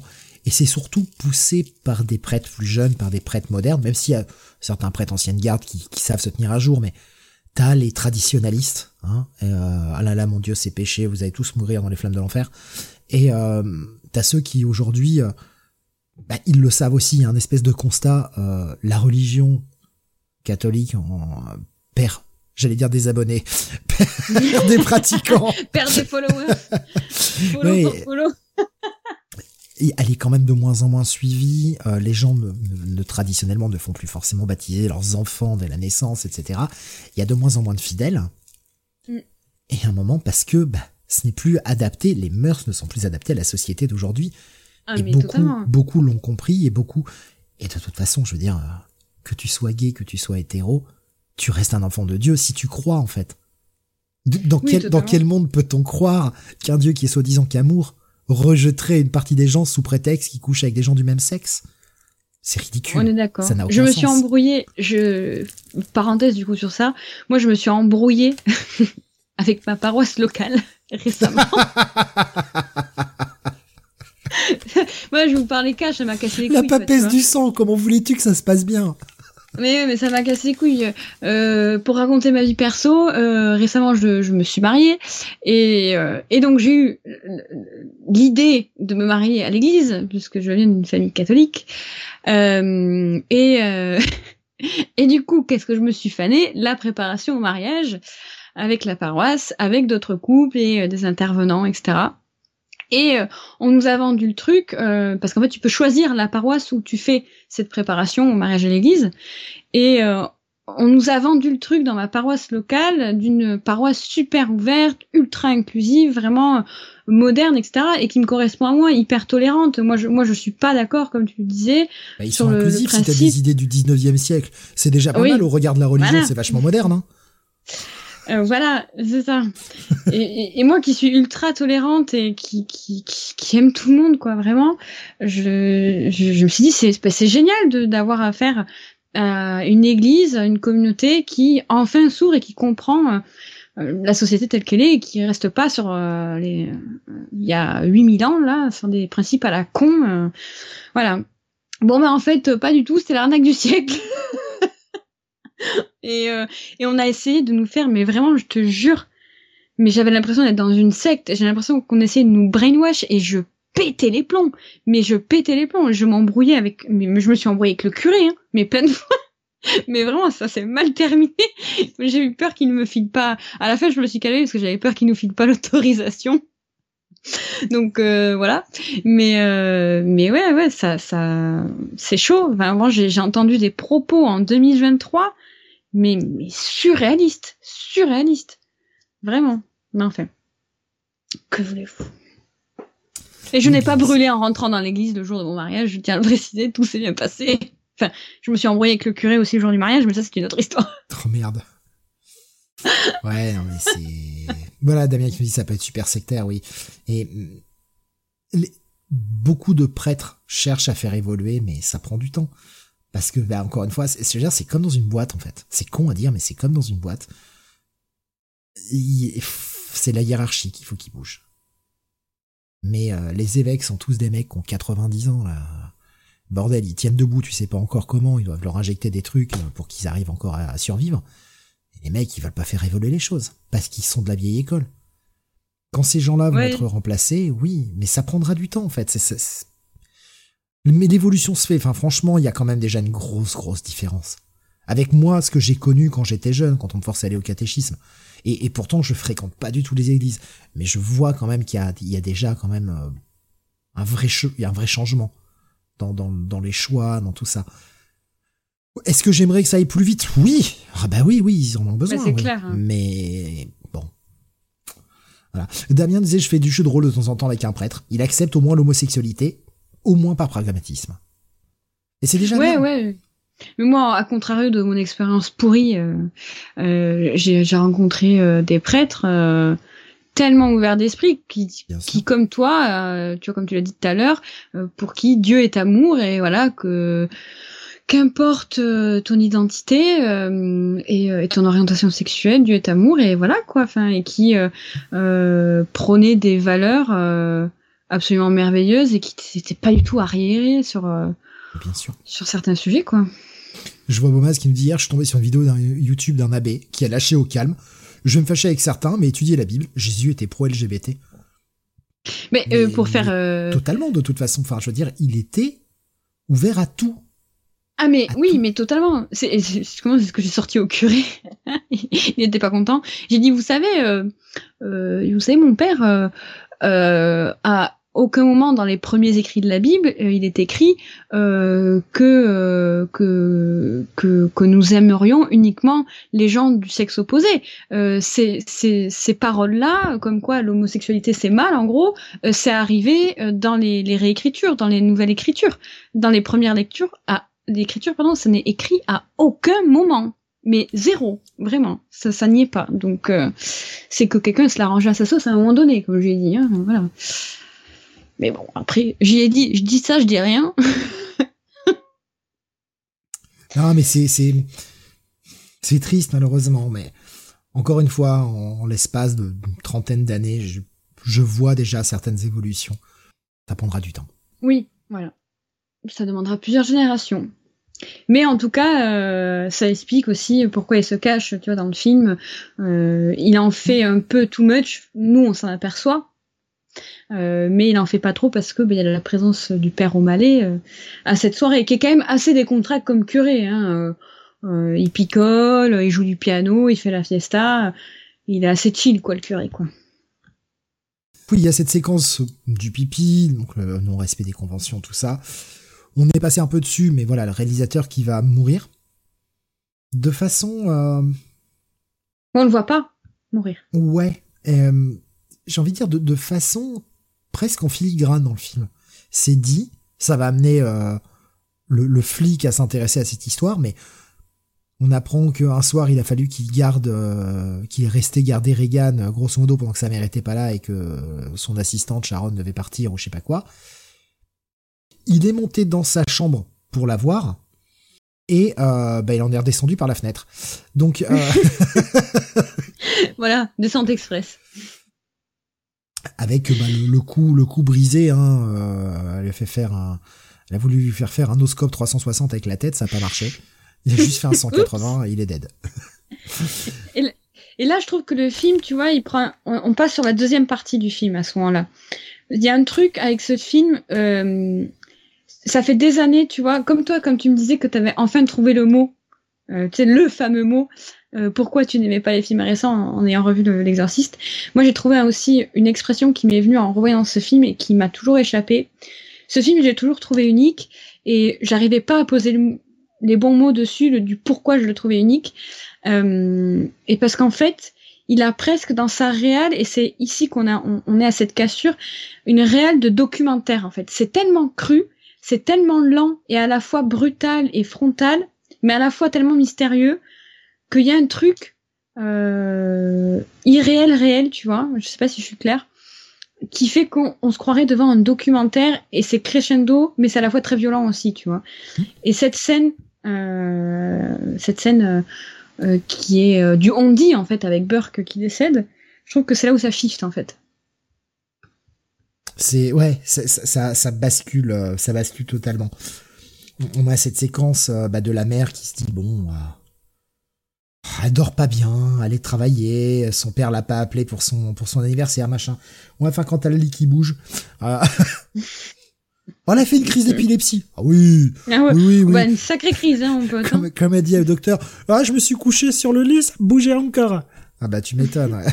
sacrée crise, hein. C'est clair. Ah, du coup, c'est là que... Euh, c'est là que le, le film prend une tournure scientifique parce que jusqu'à présent, il fait en sorte de garder le film toujours très loin de la religion. Ah oui. Et ça, c'est un truc que je trouve génial, c'est que on a un prêtre qui est en train de perdre la foi, qui perd sa mère, qui on, on a toute cette première assez longue partie qui prend son temps. Et euh, même face à des événements comme ça, on va dire des événements paranormaux, parce que un lit qui bouge et qui se secoue comme ça, on est quand même sur un événement paranormal. Euh, on, reste toujours dans la science et absolument pas la croyance. Ouais. Jusqu'à ce que bah il n'y a pas d'autre explication. Donc à un moment, euh, bon bah peut-être falloir revenir à la religion quoi. Mais j'adore comment le film fait tout pour dire non mais c'est pas ça. C'est pas non, c'est pas Non, je vous ai pas vu, je vous vois pas. Non. Non, non, mais elle doit avoir le choléra, hein. Euh, c'est ça en fait, une scarlatine mal soignée. Euh. Hein. Arrêtez, on, vous a vu sortir du chinois un peu mal famille l'autre soir. Euh, vous avez chopé une tourista, c'est tout. C'est une indigestion. c'est une indigestion. Regardez son, regardez ce qu'elle vomit, quoi. C'est une indigestion, putain. Filez-lui du, du, je sais pas, du guronzan, je sais pas, du doliprane, ça passera. Attendez 3-4 jours. Hein. une tisane, de la bœuf, ce que vous voulez. D'ailleurs, on accuse, ouais, on accuse la mère de, filer de la drogue à sa gamine, quand même. Hein.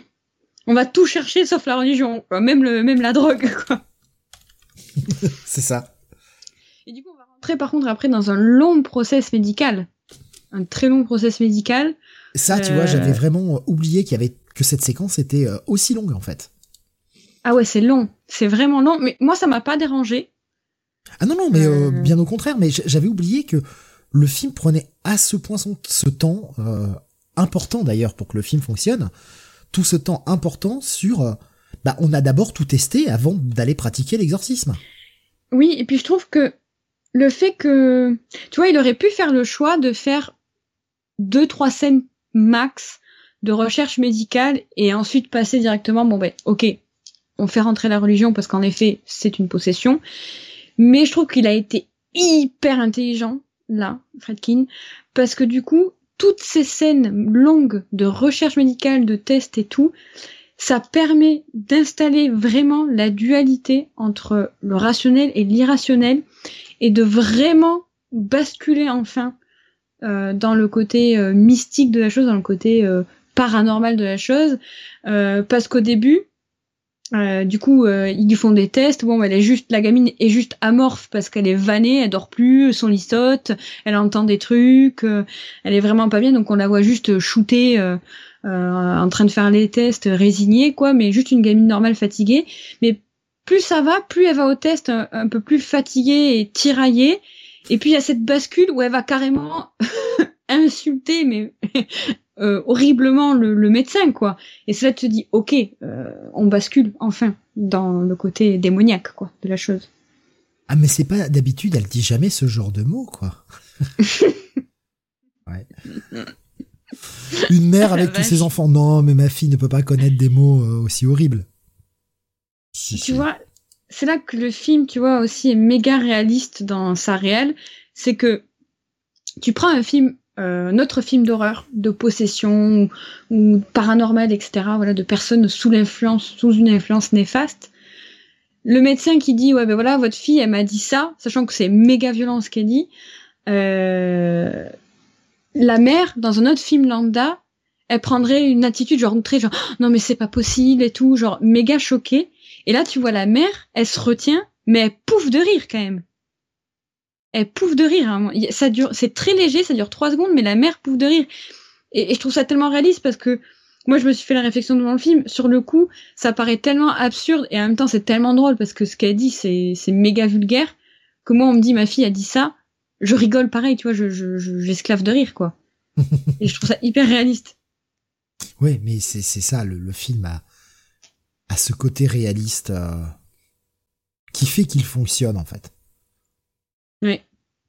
En fait, le film se prend au sérieux en traitant un sujet certes sérieux, mais le film se prend au sérieux et il n'en sort que grandi en fait. Il n'y a pas, euh, alors je sais, ça va être euh, un peu un sur les films aujourd'hui, mais t'as pas sans cesse cette petite euh, cette petite blagounette pour essayer de faire rire ou quoi que ce soit.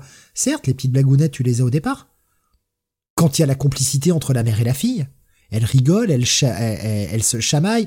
on, a toutes ces séquences où Regan pique un, un, truc à sa mère, le carton d'invitation là qu'elle a reçu pour aller à la Maison Blanche. Elle lui pique le carton d'invitation, la mère qui lui court après. Ah non, ma chérie, rends-moi ça, machin. Elle rigole, elle joue en fait. mère, une mm. fille ultra complice. Donc oui, ces séquences de rigolade, tu les as au départ pour rendre la chose réaliste, et puis après tu vires dans le purement dramatique et tu vires dans l'horreur parce qu'il n'y a pas d'autre mot au fil, au fil du film. En fait, plus le film avance, plus il est sombre. Et il n'y a plus de, y a ah plus de blague, il n'y a plus rien. Alors oui, c'est facile, c'est, enfin c'est facile de comparer euh, des films à 50 ans d'écart. Mais effectivement, un film, un film d'aujourd'hui va te faire des petites blagounettes. Il y aura toujours un con pour faire, euh, ah, tire sur mon doigt. Mais ouais, mais non. En fait. Il y a toujours, il y a souvent cette, cette, cette mimique dans les films d'horreur récents, pas tout le temps. Il y en a encore qui sont, qui, sont pas tombés dans le piège. Mais il y a toujours cette mimique de, on fait des blagues pour décompresser. C'est pour bah, faire retomber la pression. Mais c'est quoi l'intérêt en fait? Le personnage qui, qui est là, qui est le comédie relief, hein. Non, alors t'as souvent le personnage qui, qui, qui a ce rôle-là, mais des fois c'est même des personnages sérieux qui font une petite blague, euh, pas forcément euh, ultra grotesque, mais qui, qui, souvent il y a cette petite blague pour euh, pour, pour décompresser, pour que le, le, spectateur décompresse, on va mettre une petite vanne, mais en fait on s'en fout, on veut pas décompresser, c'est le but. pour on, regarde un film d'horreur parce qu'on veut pas décompresser en fait. c'est très bien. après, moi je suis pas contre les comédies horrifiques, bien au contraire. Enfin, c'est très bien. Après, il faut pas que tous les films soient sur mes modèles. Et, c'est ça aussi qui, en fait que le film est toujours fortement appréciable aujourd'hui, même 50 mm. ans plus tard. Il est, euh, il est vraiment cool. Ah, il y a toute cette séquence de test hein, qui, est, qui, est, quand même assez, euh, assez violente, assez barbare, avec aussi le maquillage dont tu parlais tout à l'heure. Peu à peu, tu la vois se dessécher. En fait, ça commence par les lèvres, elle est déshydratée, elle commence à avoir les lèvres qui craquent, et puis après c'est la peau, et c'est ultra progressif. Bordel, qu'est-ce que ça fonctionne? Et cette scène, cette scène est d'autant plus malaisante, cette scène euh, de la, j'ai mangé le nom de l'artériographie, euh, qui, est horrible, qui est ultra bien faite, euh, de, cette espèce de sonde là, c'est affreux. cette scène qui est méga malaisante et qui m'a tellement mis mal à l'aise quand j'ai fait mes recherches sur le film. Euh, parce que petit fun fact, spoiler, qui n'est pas fun du tout, qui n'est pas fun du tout et euh, qui explique le malaise dans cette scène. Euh, donc il y a cette artériographie, un, test supplémentaire neurologique en fait pour savoir bah, ce qui se passe avec Regan, pourquoi elle a ce comportement. pour l'instant on n'a aucune solution, on n'a pas de schizophrénie et tout, etc. Mais rien trouvé. Et donc, il faut une artériographie. Et euh, donc, il y a tout un personnel médical, il y a toute une armada de, médecins. Et euh, il faut savoir que parmi ces médecins, il y en a toujours un qui a intrigué parce que on le trouvait tous très à fond dans, son rôle, même moi. Euh, et en fait, s'il était si intrigant et si malaisant, ce personnage, c'est parce que tout bonnement, c'était un réel tueur en série. Et personne ne le savait sur le plateau. J'allais dire ça pour vanner, moi, putain. non mais zéro van, le mec, il y avait un putain de tueur en série sur le plateau, personne ne le savait. Alors pour l'histoire, donc euh, voilà, c'est un fun fact qui n'est pas fun, bah bon. Mais c'est vrai que, enfin, tu peux en rigoler quand même parce que tu dis tout le monde est con, personne n'a rien capté quand même. Mais en gros, euh, donc ce monsieur qui était euh, un figurant euh, s'appelait Paul Bateson et c'était un technicien en radiologie à la NYU, donc la New York University, et qui était donc dans la partie Medical Center, donc école de médecine. Et c'est là où a été tournée cette scène. Ils ont engagé euh, Fatkin en fait s'est rendu à cette fac pour engager des extras. Voilà, ça coûtait pas cher et puis ça, ça, faisait réaliste. Alors pour le coup, ça faisait très réaliste. et en fait, ce mec en 79, il a été reconnu coupable euh, du meurtre d'un critique ciné euh, du magazine euh, Variety. Il a été condamné à 20 ans de prison pour ce meurtre. Et comme tout bon tueur en série sociopathe, il s'est bien évidemment vanté et a avoué à demi-mot avoir tué six autres hommes qu'il dit avoir rencontrés dans, des bars avec qui il a eu des relations sexuelles, puis assassiné, démembré et balancé dans des sacs en plastique, je cite euh, le tueur en série pour le plaisir, entre 1977 et 78. Euh, et euh, malgré tout, malgré que les enquêteurs croyaient l'histoire, il n'y avait pas assez de preuves, donc il n'a jamais été officiellement inculpé pour ces meurtres, pour le meurtre de ces six hommes. Il a juste écopé de sa peine de 20 ans pour le meurtre du, du critique ciné.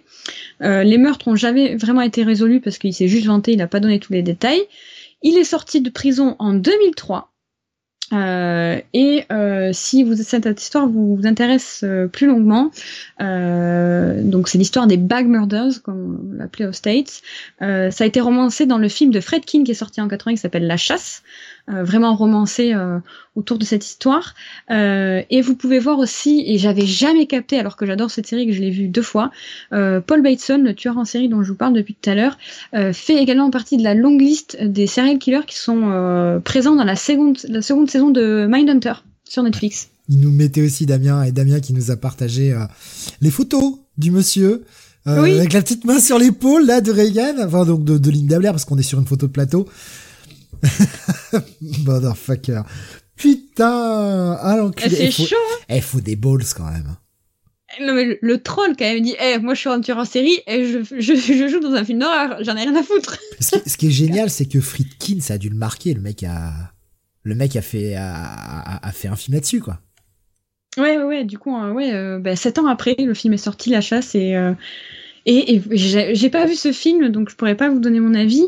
Euh, mais j'avais vu Mindhunter et, et ça m'a pas frappé, tu vois. Enfin. Ah, Damien, oh, super film à la chasse. Ah, du coup, je l'ai mis sur ma watchlist, mais bien entendu, je, je, le regarderai, je pense, très bientôt. Mais ouais, c'est assez fou et vous le verrez, euh, je vous tease un peu. Euh, il y a des choses vraiment assez folles dans les fun facts ce soir. Vraiment, préparez-vous. il y a des trucs vraiment pas fun. C'est un film où tu apprends le code couleur des foulards dans la poche arrière. Et il faut pas se tromper. J'imagine. Le... mec, quand même, euh, a quand même les bols de venir sur un tournage, mais quand même, il fait des études en médecine, donc euh... voilà quoi. Sur l'histoire des démembrements, euh, waouh wow, quoi. Bah, C'est vraiment malaisant. comment comment tu peux apprendre le métier de serial killer si tu fais pas des études de médecine? Est-ce que est-ce que tu crois qu'avec ton compte CPF tu peux faire formation euh, serial killer? Non, ça n'existe pas. le mec, J'ai déjà cherché, ça n'existe pas. C'est le plus gros troll de tous les temps, quand même. un tueur en série, en caméo, dans un film d'horreur. C'est fort, c'est très fort. Je continue de défiler les images parce que bah va falloir qu'on avance euh, quand même parce qu'on est euh, on est sur pas ça fait pas mal de temps qu'on est sur ce film et il y en a quand même deux autres derrière. Même si on fait pas du séquence par séquence, on est plus sur les idées. Et, ouais, puis le 2 euh, ça va être rapide, hein, on vous cache pas. Ah non. non. Ah non, non, ça va pas être rapide. Non, mais vraiment, je déconne pas quand je dis que j'ai des trucs à dire sur le 2, en fait. vraiment. Mais quoi? Qu'est-ce que tu as à dire? Ah, Vraiment. revenez dans quelques minutes, vous saurez. mais euh, je j'aime bien ce format où on part un peu dans tous les sens, mais on est centré sur le film. Je... Ah, c'est... C'est bien. C'est sulfureux. Euh, ouais, non, je, vraiment, j'aime bien. Bon, moi, il y a cette séquence, évidemment. Euh, j'ai essayé de prendre une séquence soft hein, parce que Jésus te baise, lèche-moi. Euh... oh, mention spéciale pour la claque, hein, putain. Oh, les claques, elles sont violentes dans ce film. Hein. La vache, elles remettent les idées en place direct. Hein. Ah, cette séquence, c'est... Euh... Cette séquence, c'est... elle est dure quand même. Quand, En fait, elle est dure. On a tous vu pire tout pire, on est des adultes, on a vu pire. Le problème, c'est qu'il faut se mettre dans la tête que c'est une gamine de 12 ans qui est en train de se, se mettre des coups de crucifix et ça pisse le sang. Et là, ça pisse le sang, c'est pas un hymen qui craque. Hein. Ah oui, non. Donc, euh, enfin, quand tu prends deux secondes pour euh, réfléchir à cette scène, elle est horrible. Elle est. Elle est, ouais, elle est horrible parce qu'en plus, elle fait ça face à sa mère. Donc ça aggrave. Euh, oui, on avait déjà commencé à s'amuser avec elle-même avant que sa mère arrive. Hein. oui, mais il y a, y a, cette scène où du coup la mère rentre, il se passe ça. Donc déjà il y a un choc supplémentaire euh, de, de, de, de voir euh, sa une mère voir sa fille dans cet état. Et en plus encore une fois c'est ultra brutal parce que le film arrive à, jouer sur ce contre-pied de je te la joue crescendo et on y va tranquille, mais à la fois tu passes d'une Regan qui se fait juste secouer sur le lit à une Regan qui euh, qui hurle des, des obscénités, qui se mutile les parties intimes avec un crucifix et du coup il y a, y a, cette espèce de crescendo mais à la fois de brutalité qui est atroce et qui marque quoi. C'est impressionnant. C'est d'une maîtrise folle. Je comprends qu'on ne soit pas allé on va parler du 2 puisque Linda Blair n'est pas dans le 3. Je mm. comprends que la pudeur ait fait qu'on n'ait absolument jamais reparlé de cette séquence, qui est euh, clairement une séquence qui a énormément choqué à l'époque. Mais si tu prends le temps d'y réfléchir deux secondes, il est impossible qu'elle n'ait pas de séquelles.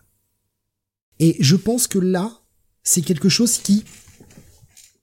Alors, faut pas le faire avec des gros sabots, mais je pense que c'est quelque chose qui, adapté aujourd'hui, le, je parle du 2 en tout cas, tu vois, une suite à ça, euh, aborderait la notion de comment se sentir femme.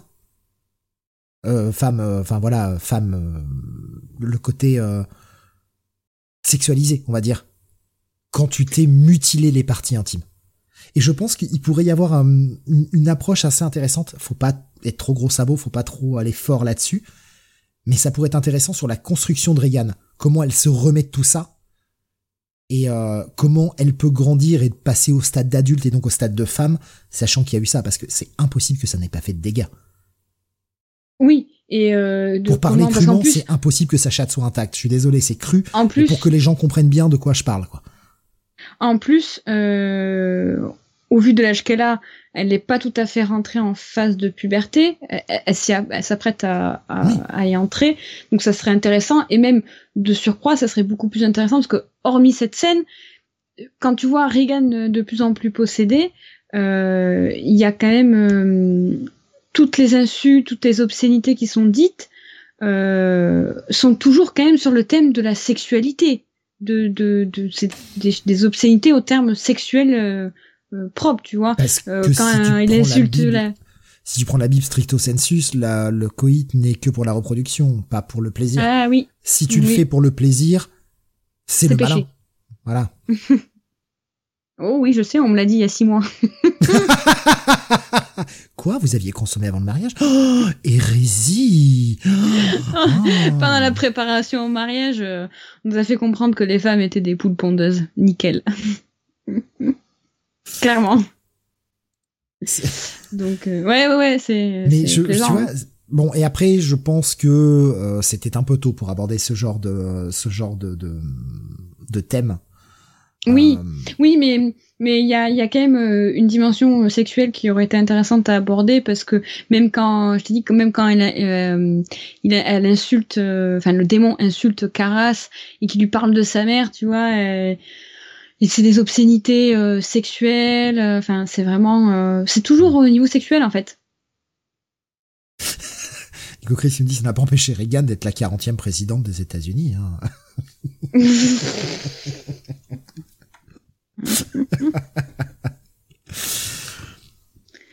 ouais, donc ouais, c'est cette séquence qui est, qui qui voilà. Il y avait Damien, je crois, qui nous disait, c'est à partir de là que le film bascule vraiment. Ouais. ouais, ouais.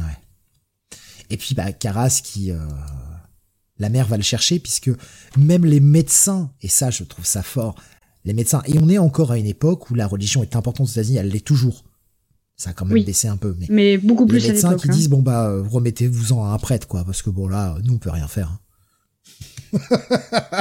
avez déjà entendu parler d'exorcisme et, et bon oui là euh, je sais pas quelle maladie c'est, peut-être la peste, hein, mais. Euh... Ah, je sais pas, peste, choléra, Ebola, tout quoi. Hein, mais par contre, le make-up, juste, euh, je prends cinq minutes, enfin même pas, mais exceptionnel, exceptionnel ce make-up. Mais 50 ans après, ça fonctionne encore. C'est juste incroyable. Efficace. Et puis, euh, euh, pour ceux qui suivent le marathon, il y a quelques années de ça, j'avais fait le make-up de Regan pour Halloween. Et ce, ce make-up est simple comme tout. C'est très facile à réaliser, mais qu'est-ce que c'est efficace, qu'est-ce que ça marche? C'est très très simple à faire, c'est vraiment que du, du, du latex liquide. Euh, là, en l'occurrence, c'était de la soupe de pois, dont je peux vous citer la marque. Euh, Quand elle fait les recherches, elle va à fond. ah, oui, je peux vous citer la marque. Parce que fun fact, euh, donc il y a la scène où en effet elle va dégueuler au visage de, du père Caras, euh, Regan. Euh, déjà de base, le vomi était destiné à toucher la, la poitrine de Jason Miller. Donc le, l'acteur qui joue Caras. Mais le, en fait, il y avait un système de tubes en plastique qui était planqué, euh, qui, qui envoyait des jets à propulsion, du coup, pour balancer le vomi, la soupe de pois. Euh, sauf que le truc, en fait, il a un peu, il s'est un, un, peu dévié. le, tube en plastique a raté son tir. Du coup, ça l'a frappé en pleine gueule. Donc, c'est vraiment sa réaction qu'on voit à l'écran. Ils l'ont gardé était, c'était vraiment authentique ce dégoût. Euh, d'ailleurs, Caras a dit qu'il il, avait été, énervé toute la journée et tous les jours qui ont suivi, tellement ça l'a gonflé cette erreur. Euh, et euh, du coup, pour la petite info, c'était de la soupe au pois de la marque Andersen et l'équipe SFX de Dick Smith avait essayé la marque Campbell's, mais ça n'avait pas eu les mêmes effets. Donc euh, c'est de la soupe de pois avec du latex liquide, qui a, latex liquide qui a été beaucoup utilisé sur le tournage en termes de, de SFX, euh, notamment sur euh, Von Sido qui fait le, le père Mérine, qui à la base n'avait que 44 ans quand il a fait le film, mais ils l'ont vraiment vieilli. Ah, ils l'ont fait 70. ouais, ouais, ils l'ont, ils l'ont vieilli de ouf. D'ailleurs, ça, ça lui a porté préjudice dans sa carrière après parce que tout le monde pensait qu'il était vieux, ce mec. Et du coup, il avait du mal à obtenir les rôles. Il, est né vieux. Hein. Ouais. Alors qu'en fait, c'était euh, Dick Smith qui lui avait mis plein de liquide latex sur la tête, euh, qu'il avait laissé sécher pendant plusieurs heures, comme ça, ça s'affaissait un peu. Ça faisait un aspect caoutchouc, et après, euh, avec des sèches-cheveux, il a envoyé du, de, l'air chaud dans la gueule, ce qui est pas du tout agréable, pour créer des ondulations et faire des rides, en fait. Il y a eu beaucoup, c'est simplement beaucoup de liquide latex, mais habilement travaillé, qui font que les make-up, mais sont extraordinaires les dernières infos euh, make-up parce que ça c'est du génie absolu euh, euh, pour le, la fameuse scène où du coup on voit le Help Me se dessiner sur le ventre de Regan. J'ai essayé de le prendre mais ça rendait pas bien en screen. Ouais, je me doute bien. Euh, du coup, c'est Regan de l'intérieur qui appelle à ce qu'on la sauve de ce démon. Euh, donc en fait, c'est euh, donc Dick Smith qui a écrit euh, sur le ventre de, de Linda Blair directement avec du liquide latex. On peut l'acheter avec euh, comme une espèce de de, de liner en fait en, en, pinceau, donc en trempant dedans directement. Il a écrit donc Help Me. il a mis par dessus euh, ces mots-là, ce, ce le latex liquide, euh, du liquide de nettoyage, tout simplement. De truc tout con qu'il a, qu'il a, il a mélangé avec le liquide latex. Et pareil, il a utilisé un sèche-cheveux euh, pour faire gonfler la matière. Ça a fait une réaction chimique en fait au contact de l'air chaud. Et ensuite, ils ont tourné la scène à l'envers pour pouvoir avoir cet effet de, de help me qui sort de la peau, quoi. C'est extraordinaire. J'adore. Et c'est très très bien fait, ça vieillit pas. Damien nous a partagé le gif hein, sur Discord euh, de la séquence où Kara s'en prend plein la bouche. Ouais, mais Jason Miller au passage, quoi. Vraie ah, réaction. Le mec en prend plein la bouche. Et il y a, y, a, y a plein de témoignages qui disaient que Jason Miller, du coup, il était méga vénère sur le plateau pendant plusieurs jours. ah, le mec euh, derrière, il a été au Walmart, il a acheté toutes les canettes là, 79 cents, euh, canettes de poids. Plus personne n'en mangera. Je veux que ça disparaisse des rayons. je sais pas si du coup la, la marque a suivi un bad buzz après. Mais comme quoi, des fois, il n'y a pas besoin d'effets 3D. Euh. Hein, n'est-ce pas? Voilà. Ah, hein? c'est très bien la 3D, attention. Hein, euh, oh là wink, wink. On n'est pas, on n'est pas, pas, on n'est pas euh, passéiste à dire que ça ne devrait pas exister, mais des fois, en fait, il n'y a pas besoin. Ah moi si, moi je suis euh, team SFX. Hein. Ah je pense qu'un mélange, un bon mélange des deux, ça fonctionne en fait. Je sais pas. des, effets pratiques et euh, tu rajoutes des, tu rajoutes des choses un petit peu à la palette graphique derrière. Hein. Mais euh, un petit mélange des deux, c'est cool.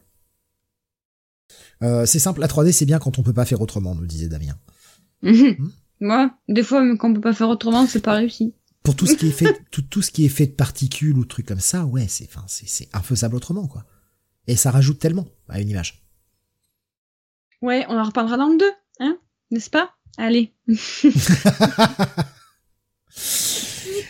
Euh, donc oui, bon bah on a eu ce passage de, de la de la voix à l'envers. Bon, c'est vrai qu'on a décousu, on n'a pas raconté tout le film. Après vous le connaissez, c'est un classique, vous le connaissez. On, parle plus de notre ressenti, comment on aborde les choses, les symboles qu'on y voit, et etc. Bon, cette séquence hein, qui euh, magnifique où, Max von Sydow arrive euh, éclairé par le voilà éclairé par le lampadaire, hein, inspiré euh, par, par, par une peinture de je ne sais plus qui d'ailleurs. Magritte. Voilà, c'est ça. Moi aussi, ça me gritte, ça me gritte la jambe là. et ça fait longtemps que j'ai pas fait de vanne. Hein. Un moment, euh, moi, si tu veux pas que j'explose en pleine émission, euh, voilà, il faut que ça sorte. Si tu veux pas que je te vomisse une soupe de pois euh, de blague à la gueule. si, si, je fais, si je reste trop sérieux et que je fais pas de vanne, d'un seul coup, tu vas entendre pas. Tu vas, tu vas, tu vas me parler, je réponds pas, et euh, bah ouais, bah j'aurais explosé. Voilà. Comme dans Scanners, la tête qui explose. C'est ça. La 3D, ça signe 2011, nous disait euh, Schizophile. Ah, au secours. Aïe, aïe, aïe, aïe, aïe, aïe. Ouais, ouais, mauvais souvenir. Là. Faut pas évoquer, évoquer des traumas comme ça, là. Donc, il y, a toute cette séquence d'exorcisme. D'ailleurs, pendant que. Pendant qu'on voit l'image, euh, bah bon, bah ça y est trop tard, elle a changé sur YouTube, mais pendant qu'on a cette fameuse image, l'image qui a servi le poster, euh, qui, qui est cette image que l'on connaît de l'exorciste, ce lampadaire qui éclaire le mec qui arrive. Euh. Ça, ça me fait penser qu'on associe très souvent cette image à la musique Tubular Bells, hein, le classique ouais. d'exorciste, alors qu'en réalité Tubular Bells on l'entend qu'une seule fois dans le film. Oui, on l'entend qu'une fois. Qu'une seule fois, et c'est quand la mère décide, après, au tout début du film, après avoir joué sa scène euh, du film où, il y a une espèce de révolution là de, des étudiants, où son chauffeur lui dit je vous ramène, elle fait non, je vais rentrer à pied. Et d'ailleurs, tu remarqueras que dans cette scène, elle croise beaucoup de religieux, de religieuses, etc. Il y a beaucoup de symboles de la religion qui sont placés là, où elle les regarde un peu avec dédain d'ailleurs, euh, dans cette scène. Et eux aussi, pour certains, notamment Caras. Hein, tu, le, tu le, vois là, mal la regarder. Et petites ah du coup, qui... Alors, moi, je trouve pas qu'il la regarde mal, Caras. Au contraire, ouais, il est quand même... Euh, moi, je le trouve suspicieux. Moi, je le trouve plutôt fasciné par la performance de l'actrice, par sa beauté, par tout ça, mais... Euh, je sais pas, j'ai vu un espèce de hochement de sourcil, moi, à un moment donné, tu vois, genre en mode ouais, bon.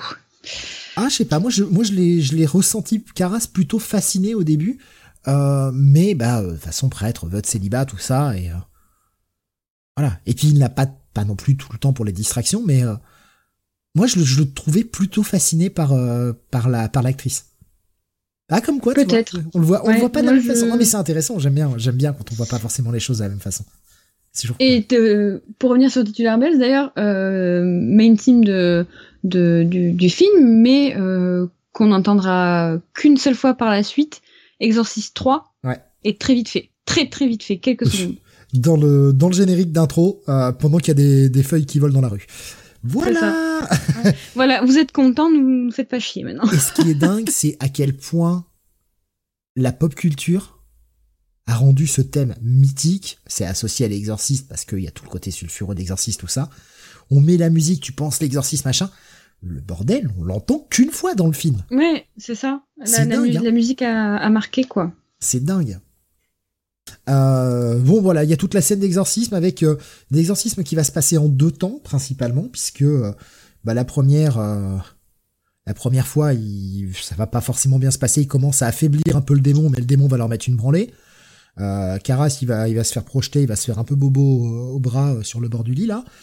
Il n'y a, a, pas que lui d'ailleurs qui va se faire bobo. Et euh, du coup, ils vont sortir et euh, ils vont faire. on reprend notre souffle. Tu vois, ils, ils régènent les potions de mana. Et euh, ils repartent au combat. Il, re, il, il, refait les recharges de chakra là. Et let's ça. go. Ça régène, ça régène euh, avant de retourner combattre le boss. Ils ont wipe sur le premier try, mais.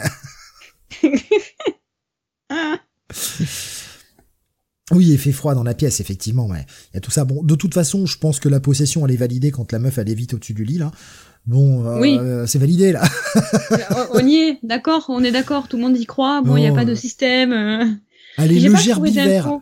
Le gerbivore, bon, encore, ça s'explique. La lévitation, non, là, j'ai pas de truc. Bon, ok.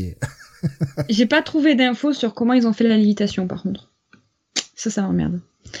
Mais euh, ouais, je sais pas. Peut-être que c'était des câbles aussi et qu'avec un jeu de lumière ça s'est pas vu, mais je non, vois que non, ça. C'était, elle était simplement véritablement possédée. Euh... Elle, elle méditait, elle a réussi à, à, se lever. Oui, Damien dit une planche et des câbles, je pense que c'est ça. Hein. Je pense ouais. que c'est ça. Mais, mais, comme il avait été relou avec ses câbles Fredkin euh, par rapport à la Spider Walk, je sais pas si c'est vraiment des câbles en fait. C'est ça la réflexion que je me suis faite. Enfin bon. C'était la parenthèse euh, du jour. Euh, en attendant, mais, euh, Rasmus il dit elle est magicienne, mais je pense qu'ils ont peut-être fait appel à des magiciens professionnels pour faire le tour, pour pas que ça se voit, tu vois. C'est possible, hein Peut-être. Peut-être. Qui dit, je, pense que Jonathan et Martha, Jonathan et Martha ont sûrement vécu cette scène en élevant Clark. C'est clair. Il se lève pendant la nuit. Oh putain. Oh merde, encore falloir appeler un prêtre. Oh merde. Non, non, pas de prêtre, je suis kryptonien, laissez tomber. Et ouais, en parlant de prêtre, euh, prêtre qui va se sacrifier pour la cause, du coup. Hein on voit à la con. On voit la faiblesse, euh, et le jeu est vachement bien fait parce qu'on voit la faiblesse de Mérine, qui euh, dit à, à Pipin d'aller se reposer.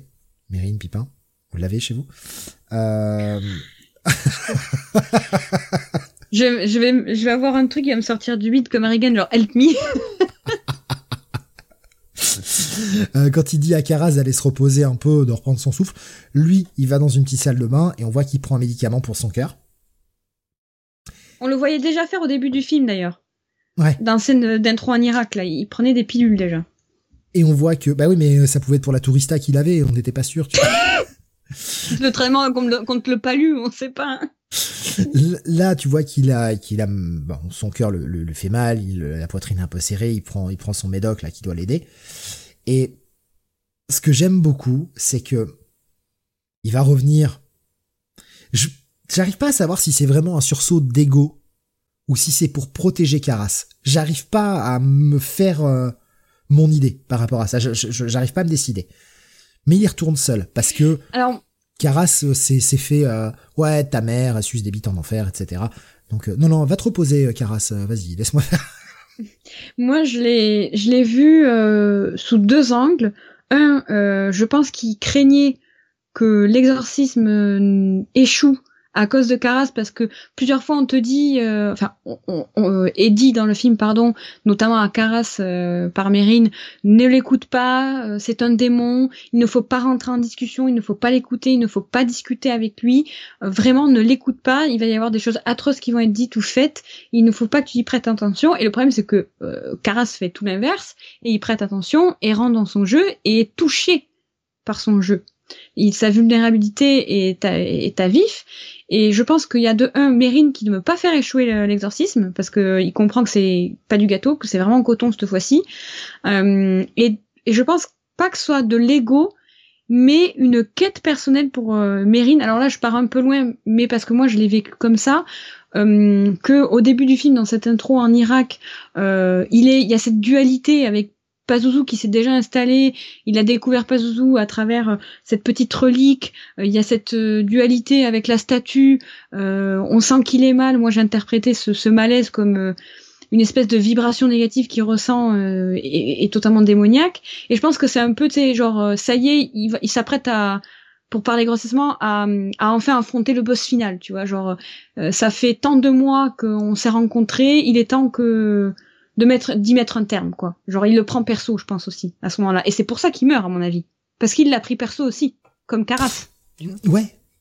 Mais, mais tu vois ce, que j'aime vraiment particulièrement dans, dans, cette scène de la mort de Mérine, d'une on ne la voit pas.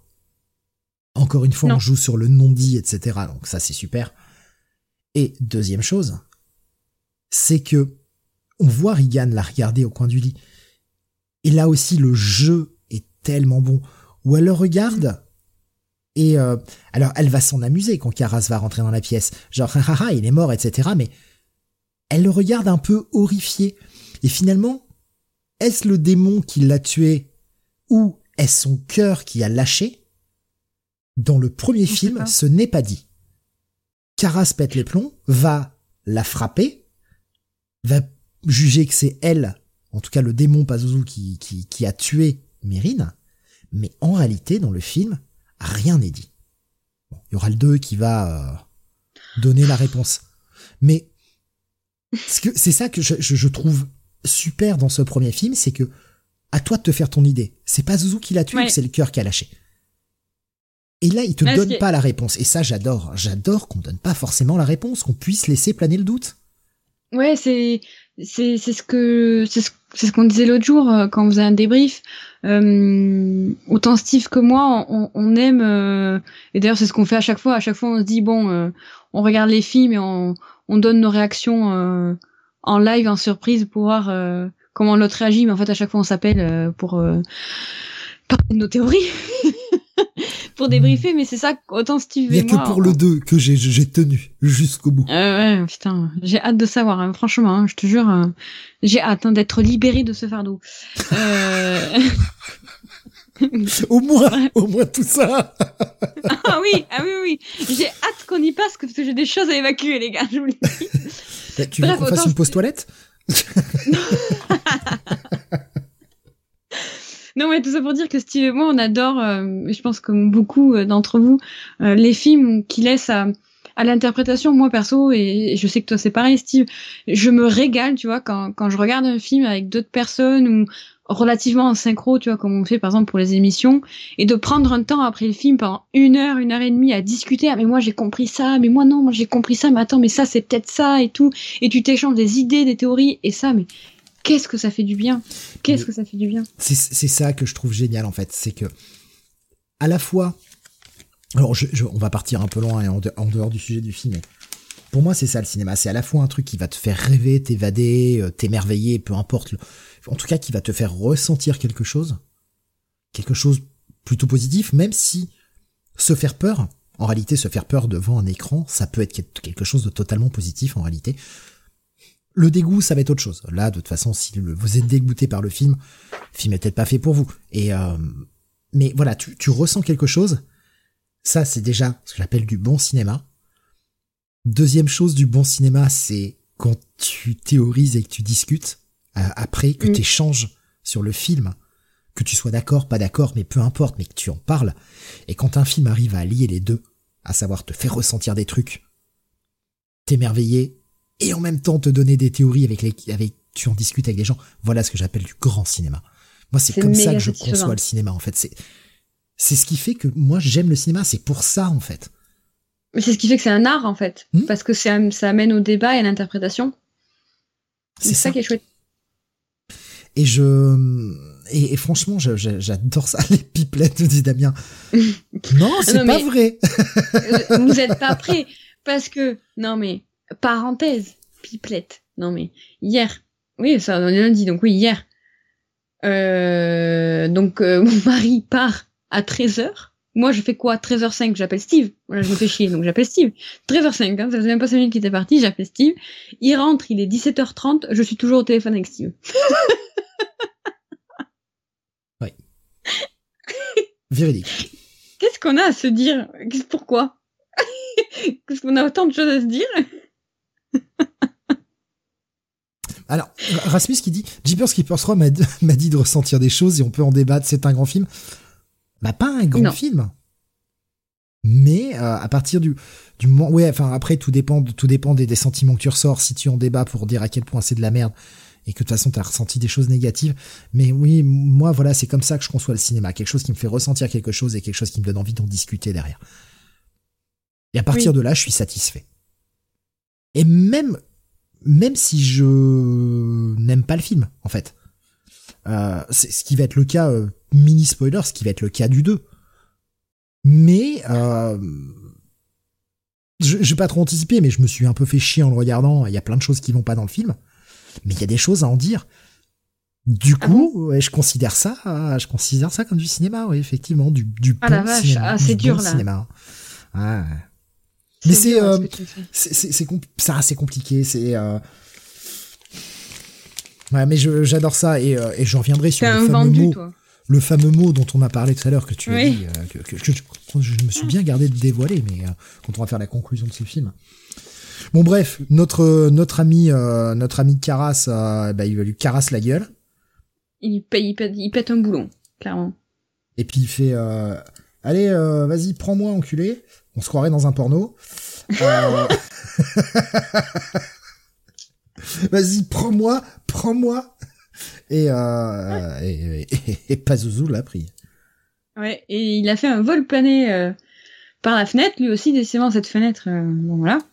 et il va se retrouver du coup ben, ben, à dévaler le fameux escalier et retrouver le mode. On va voir le père O'Malley donner dernier sacrement à son confrère.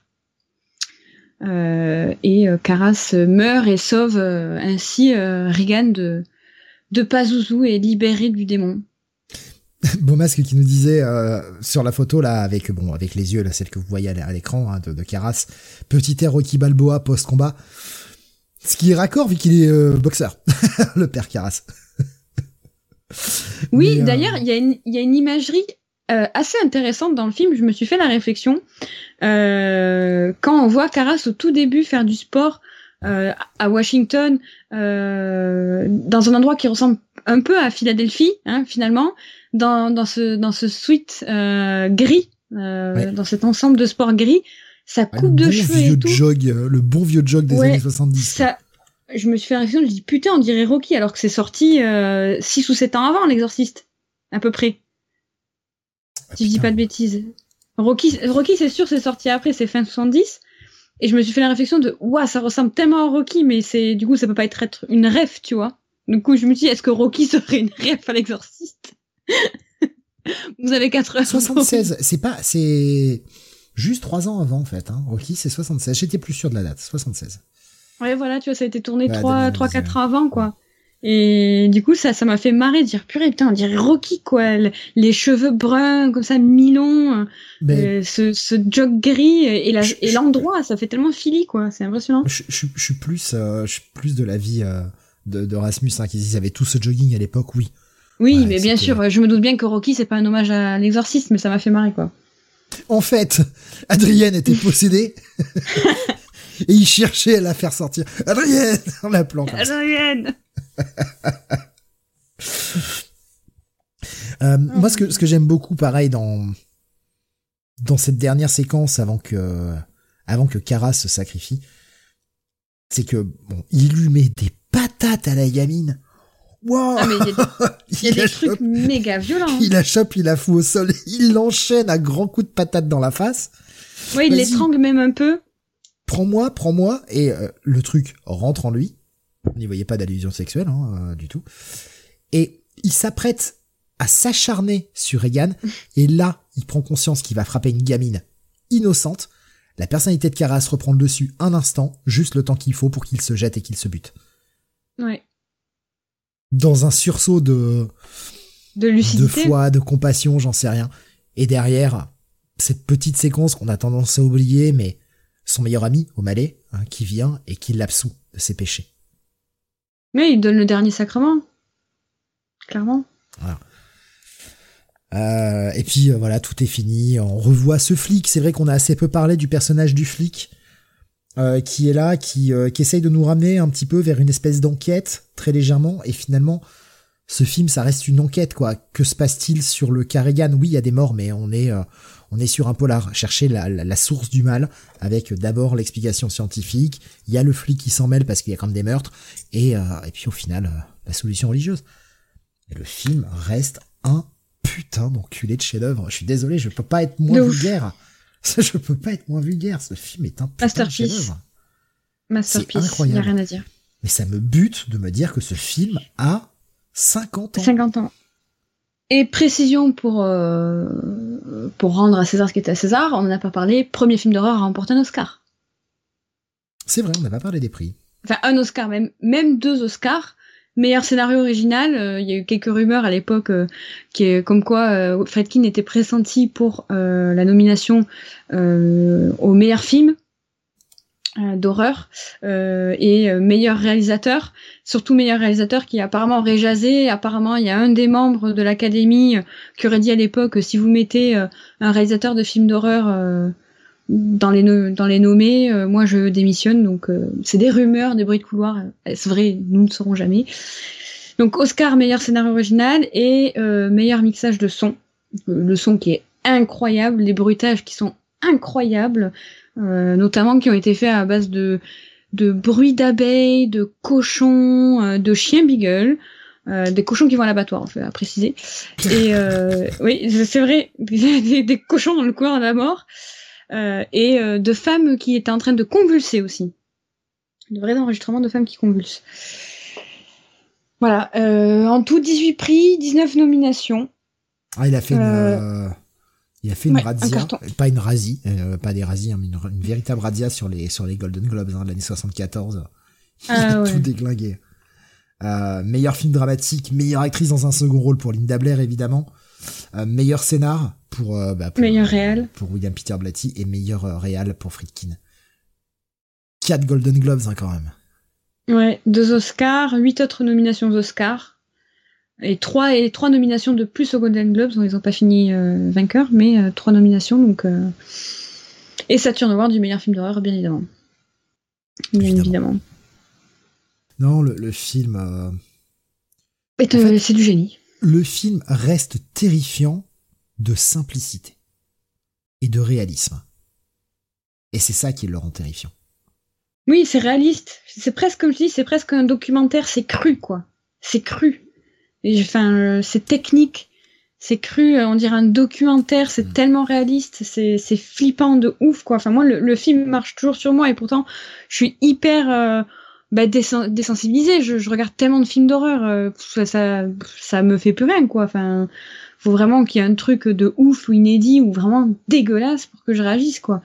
Et ce film, pourtant, me me provoque toujours quelque chose, quoi, me comme un électrochoc. Il y a euh, Nico Chris, il me disait, mais euh, est-ce que c'était un gros budget pour l'époque, ce film? Pas vraiment. Euh, non, on était sur un 11 millions de dollars. 11 millions de dollars de budget, donc c'est pas énorme. Par contre, ça a été méga rentable parce que box office plus de 440 millions de dollars.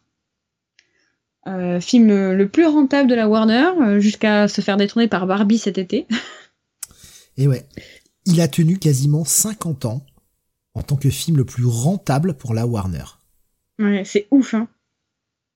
C'est euh, c'est dingue, hein. C'est vraiment dingue. Ouais. Et voilà. Ben enfin, moi, j'ai rien de. À part dire que c'est du génie, voilà, allez le voir. Il est disponible en VOD actuellement. Il revient souvent sur les plateformes, hein, bien évidemment, c'est un classique, donc euh, à surveiller, mais pour l'instant en VOD. Et en DVD, bien entendu. On va... Euh, dans, quel sens on, finit peut-être les fun facts, mais dans quel sens on fait? Est-ce qu'on est qu'on termine sur ce film-là et on passe à la suite, ou est-ce qu'on fera des, des ressentis globales Comme tu veux, en fait? Peu importe. C'est-à-dire, j'ai pas compris. on, va, on va finir déjà peut-être les, les, petits fun facts, euh, histoire d'être complet sur le film avant de passer aux deux. Mais est-ce qu'on donne notre sentiment général sur ce film euh, ou est-ce qu'on attend d'avoir fait les trois pour donner le sentiment général, notes et Ah, je pense que un global ça peut être bien, mais les notes euh, on peut le donner. Ouais. Mm. On, finit les fun facts avant peut-être. Yes. histoire d'être complet, complet. Alors, quelques petits derniers fun facts. Euh, donc, on disait le film est sorti en 73, 74 en Europe. Et il faut savoir qu'au Royaume-Uni, quand le film est sorti, euh, il y avait beaucoup de conseillers municipaux qui étaient pas ravis de ce, de ce film, qui étaient euh, choqués par le film et qui ont carrément imposé une interdiction totale de la projection du film dans certaines, dans certaines petites régions. Euh, du coup, il y a des agences de voyage qui organisaient des sorties en bus qui étaient appelées les voyages en bus de l'exorciste pour amener des groupes de personnes dans les villes les plus proches où le film était projeté. C'était vraiment. C'est énorme. Les voyages en bus de l'exorciste. c'est génial. Euh, le, film a, a, fait, comme on l'a dit euh, tout à l'heure, euh, beaucoup de débats à sa sortie. Donc d'où ces petites sorties. Moi je trouve ça super sympa. Je trouve ça génial. J'aurais trop aimé faire ça. J'aurais trop voulu faire faire cette excursion. Mais c'est vraiment une façon différente de voir un film quoi.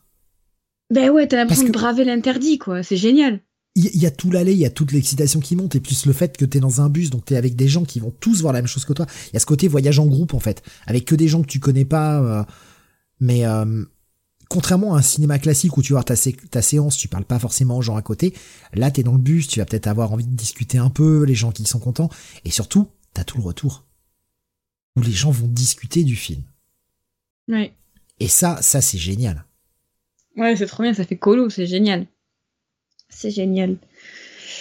Euh, autre petit fun fact, l'avant-dernier, euh, il faut savoir que pour la voix du démon, euh, ça a été doublé par l'actrice Mercedes McCambridge, qui ah, pour... Bah, le film vient de perdre 4 points puisque c'est pas Linda Blair qui fait la voix. Elle fait aucun effort, aucun effort. Euh, déjà qu'elle se fait pas vraiment mal avec le crucifix. Bon, bref, euh, vraiment, la meuf n'y veut pas du sien. Euh, du coup, la voix a été doublée par Mercedes McCambridge pour le démon, qui, de elle-même, a insisté pour avaler des œufs crus à chaque fois qu'elle prenait, donc elle faisait le doublage, et a fumé comme un pompier pour modifier sa voix. elle était aussi une ancienne alcoolique, mais elle a insisté pour boire du whisky euh, parce qu'elle savait que l'alcool euh, bah, déformait encore plus sa voix, donc pour donner un plus de, plus de, de, de profondeur à sa voix. Euh, donc elle, a totalement renoncé à sa sobriété pour euh, les besoins du film. Bon, après, personne lui a demandé de faire ça, mais voilà. Et elle a insisté pour que son, prêtre, en fait de sa paroisse soit présent pour sur le tournage, pour la conseiller et, et l'assister pendant le, le, le process en fait d'enregistrement et de doublage. Euh, sous la direction de Fredkin, euh, cette actrice était euh, aussi attachée à une chaise avec des morceaux de drap déchirés. Donc elle était attachée au niveau du cou, des bras, des poignets, des jambes et des pieds pour obtenir en fait un son plus réaliste quand le, démon en fait se débat et essaie de se défaire de ses attaches. Euh, et, euh, et, et, elle s'est traumatisée toute seule en fait cette femme parce qu'elle décrit l'expérience comme étant le horrible, comme si elle était en transe, en rage. Et, euh, et Fredkin a, eu beaucoup peur pour cette actrice et dans les états euh, totalement extrêmes dans lesquels elle s'est soumise en fait, juste pour bah, pour que tout ça soit plus authentique. Euh, et il a confessé aussi qu'il avait été terrifié par la performance de cette actrice. Tu m'étonnes. Damien nous a partagé une photo de, de l'actrice justement où elle jouait dans Ma sorcière bien aimée. Voilà. Oui. Ça fait très bizarre. Et en plus, fun fact qui n'est pas fun pour elle, c'est que au départ, elle n'avait même pas été créditée pour cette voix, alors qu'elle s'est donnée quand même à 8 millions de pourcents. Il y a eu de gros soucis par rapport à ça. Euh, elle a même accusé Linda Blair euh, de lui avoir volé euh, certaines récompenses prestigieuses. Beaucoup de drama sur le plateau. Dernier petit fun fact, après on passe à l'exorciste 2. Euh, on parlait euh, tout à l'heure, euh, l'un d'entre vous parlait du froid dans la chambre. Voilà. Eh bien, figurez-vous qu'en fait, les plateaux de tournage étaient réfrigérés, notamment la pièce donc, qui servait pour la chambre de Reagan, à l'aide de quatre climatiseurs. les températures tombaient souvent en dessous de zéro. Et il faisait si froid que certains membres de l'équipe de tournage voyaient leur transpiration gelée parce qu'ils rentraient, bah, du coup c'était tourné euh, en Amérique, euh, je crois que c'était à Los Angeles, les studios, euh, il faisait chaud, il fait toujours chaud à Los Angeles, ils rentraient, ils tournaient et direct leur, leur transpi gelé sur place. Tu vois, là l'apport de la 3D, c'est utile. Parce que tu peux générer la, la, la, la buée en fait qui s'échappe quand tu parles et éviter de mettre tes acteurs alors oui, ça peut les mettre dans un certain mood, de les faire jouer dans du, dans du froid, etc. Mais ça, tu peux le rajouter en post-prod en 3D. Oui. Après, là aussi, oui, ils avaient été, couillus. Bon, après, ils avaient Dick Smith, donc euh, c'est un crack. Bon, la 3D, euh, en 73, il n'y avait pas, hein, mais... Euh, oui. Ah, c'est par rapport à ce qu'on disait tout à l'heure. Pour le make-up aussi, le froid, ça peut être dangereux. Je pense que Dick Smith a, dû bien se jouer la vie, quoi, pour les retouches make-up. Oui, oui. Bah, au moins, là, le latex, il, est... il bougeait pas il allait pas fondre le latex liquide. Oui, mais ça, le, le, latex liquide, ça aime pas trop le froid quand même. Hein, par expérience. Le bordel, il se, il se solidifie puis il tombe d'un coup pendant qu'elle est en bah, train de, secouer la tête. ah, ah, et hop, t'as une prothèse qui vole. c'est exactement ça parce que moi, quand je fais mes make-up, euh, on met le chauffage à balle, mais pas trop, dans l'appart quand on fait Halloween à la maison parce que du coup, j'ai le latex qui se barre après. Il se décolle. Hmm. S'il fait trop froid, ça se décolle. S'il fait trop chaud, ça se décolle. Voilà. C'est tout simple. Comme un bon vin, quoi. Il faut une certaine température.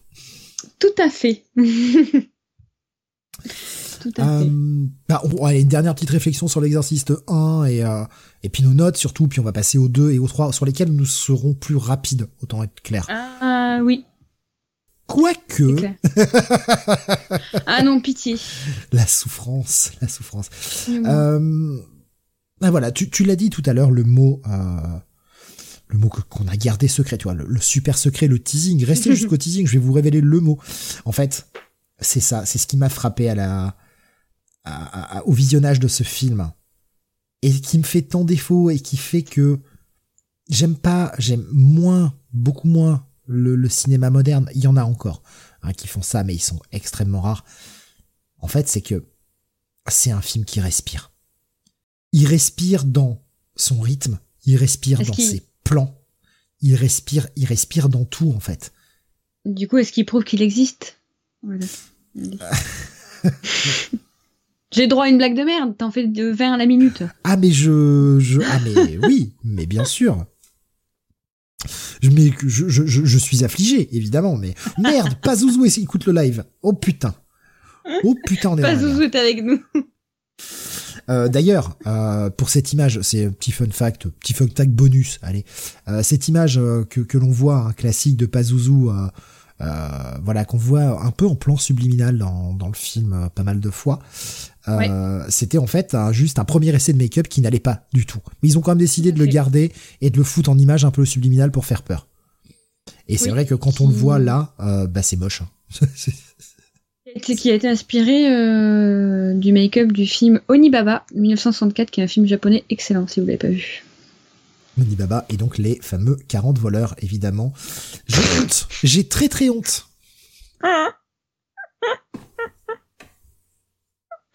oh j'ai peps, c'est trop. C'est trop. J'adore, mais c'est trop. ah, Rasmus, elle l'a faire aussi. Tu vois, je suis pas le seul à avoir pensé, ce qui fait que je me sens moins con, je me sens moins seul d'un coup, là, ça me va. Euh, je... dis donc, les grands esprits maléfiques se rencontrent, hein. La vache, putain. Ouais, ah et c'est ça en fait, et c'est ça m'a frappé euh, en voyant ça, c'est que le film respire tellement dans, dans son montage, dans ses plans. On n'est pas sur euh, des plans ultra cut, c'est euh, une demi-seconde ou une seconde maximum un plan et cut de caméra, cut de caméra, cut de caméra. Je suis pas un enfant attardé, je suis pas un enfant hyperactif, je suis pas un autiste, j'ai pas besoin que on m'agite des clés constamment devant les yeux pour retenir mon attention. Et justement, c'est aussi pour ça que ça fait que j'apprécie autant le film. Le film prend son putain de temps pour nous montrer des choses.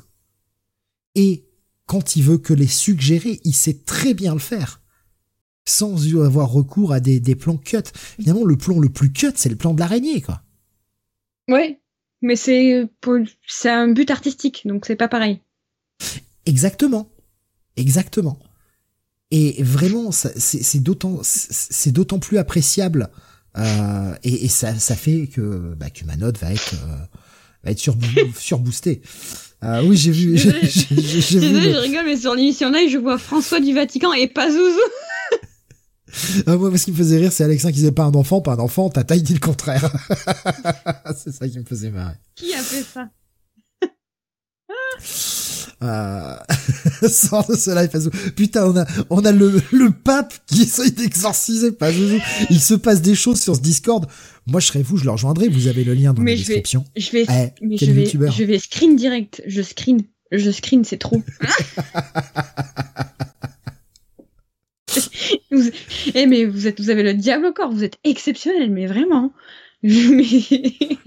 Ils ont attendu un an, ils se sont retenus pendant un an, là, là ça explose, quoi. C'est l'orgie, là, c'est. Euh.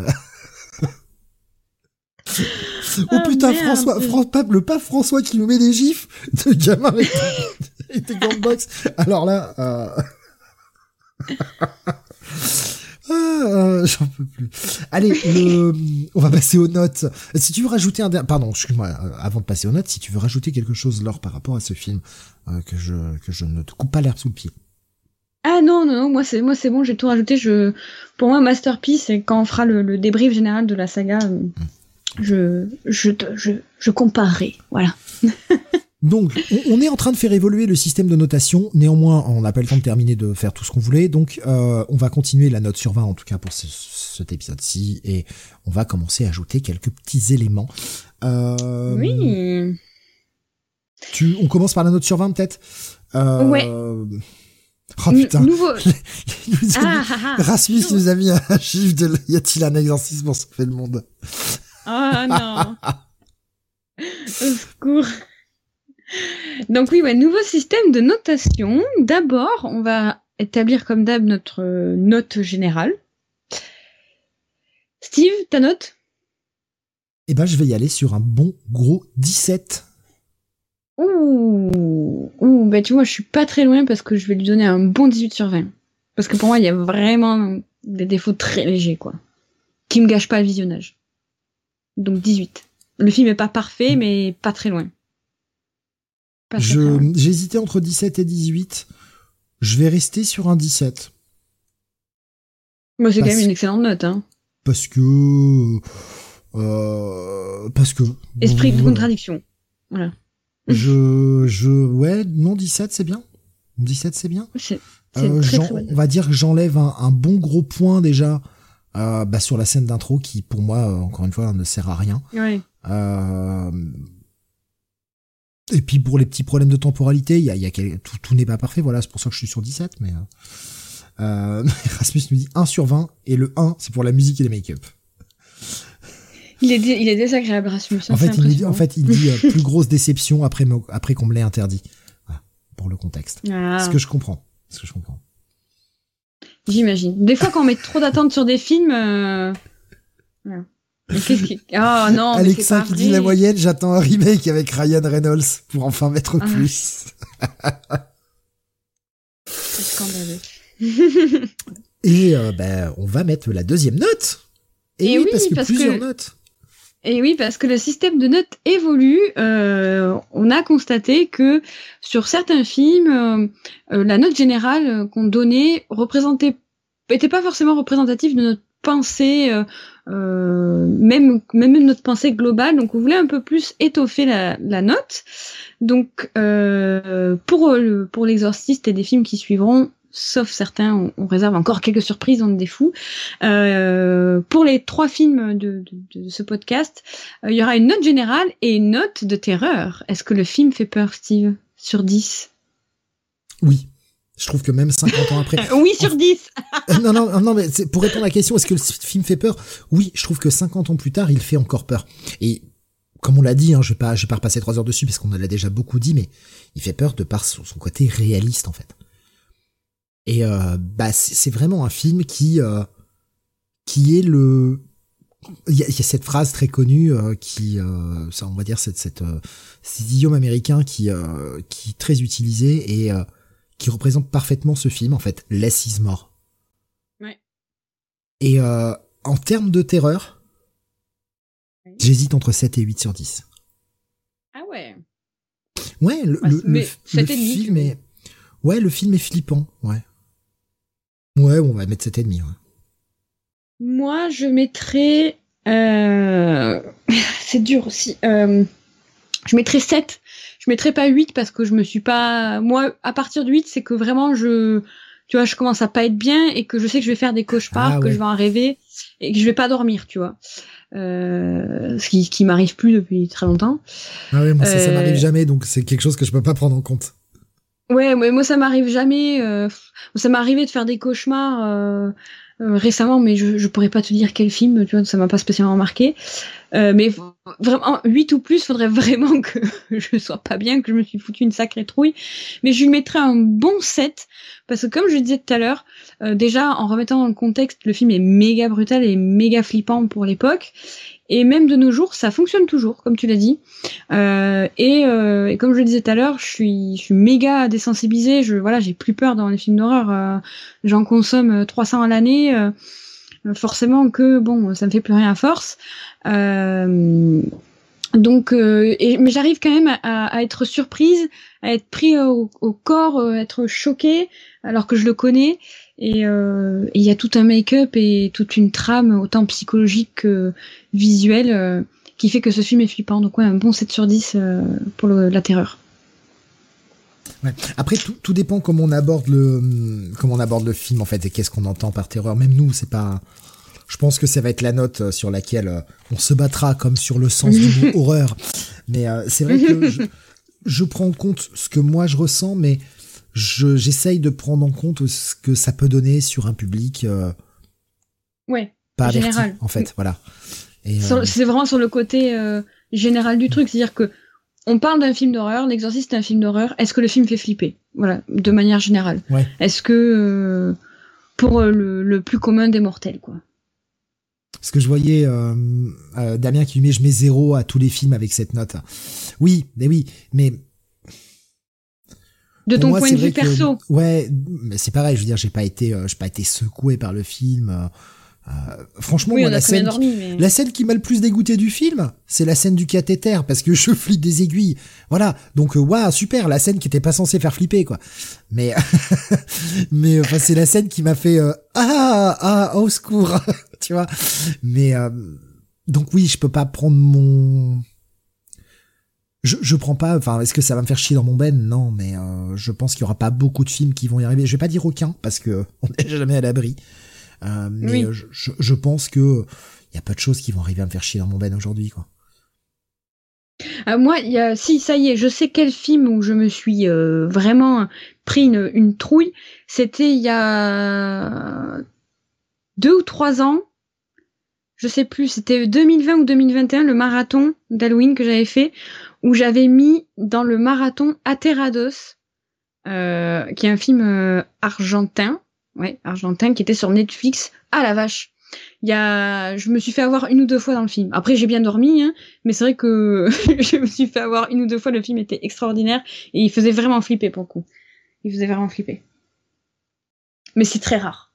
Mais voilà, cette note de terreur sur 10, euh, c'est vraiment euh, pour euh, de, manière globale, nous, on essaie de désensibiliser, mais voilà, c'est pour euh, tout, tout, le public en fait, euh, commun des mortels.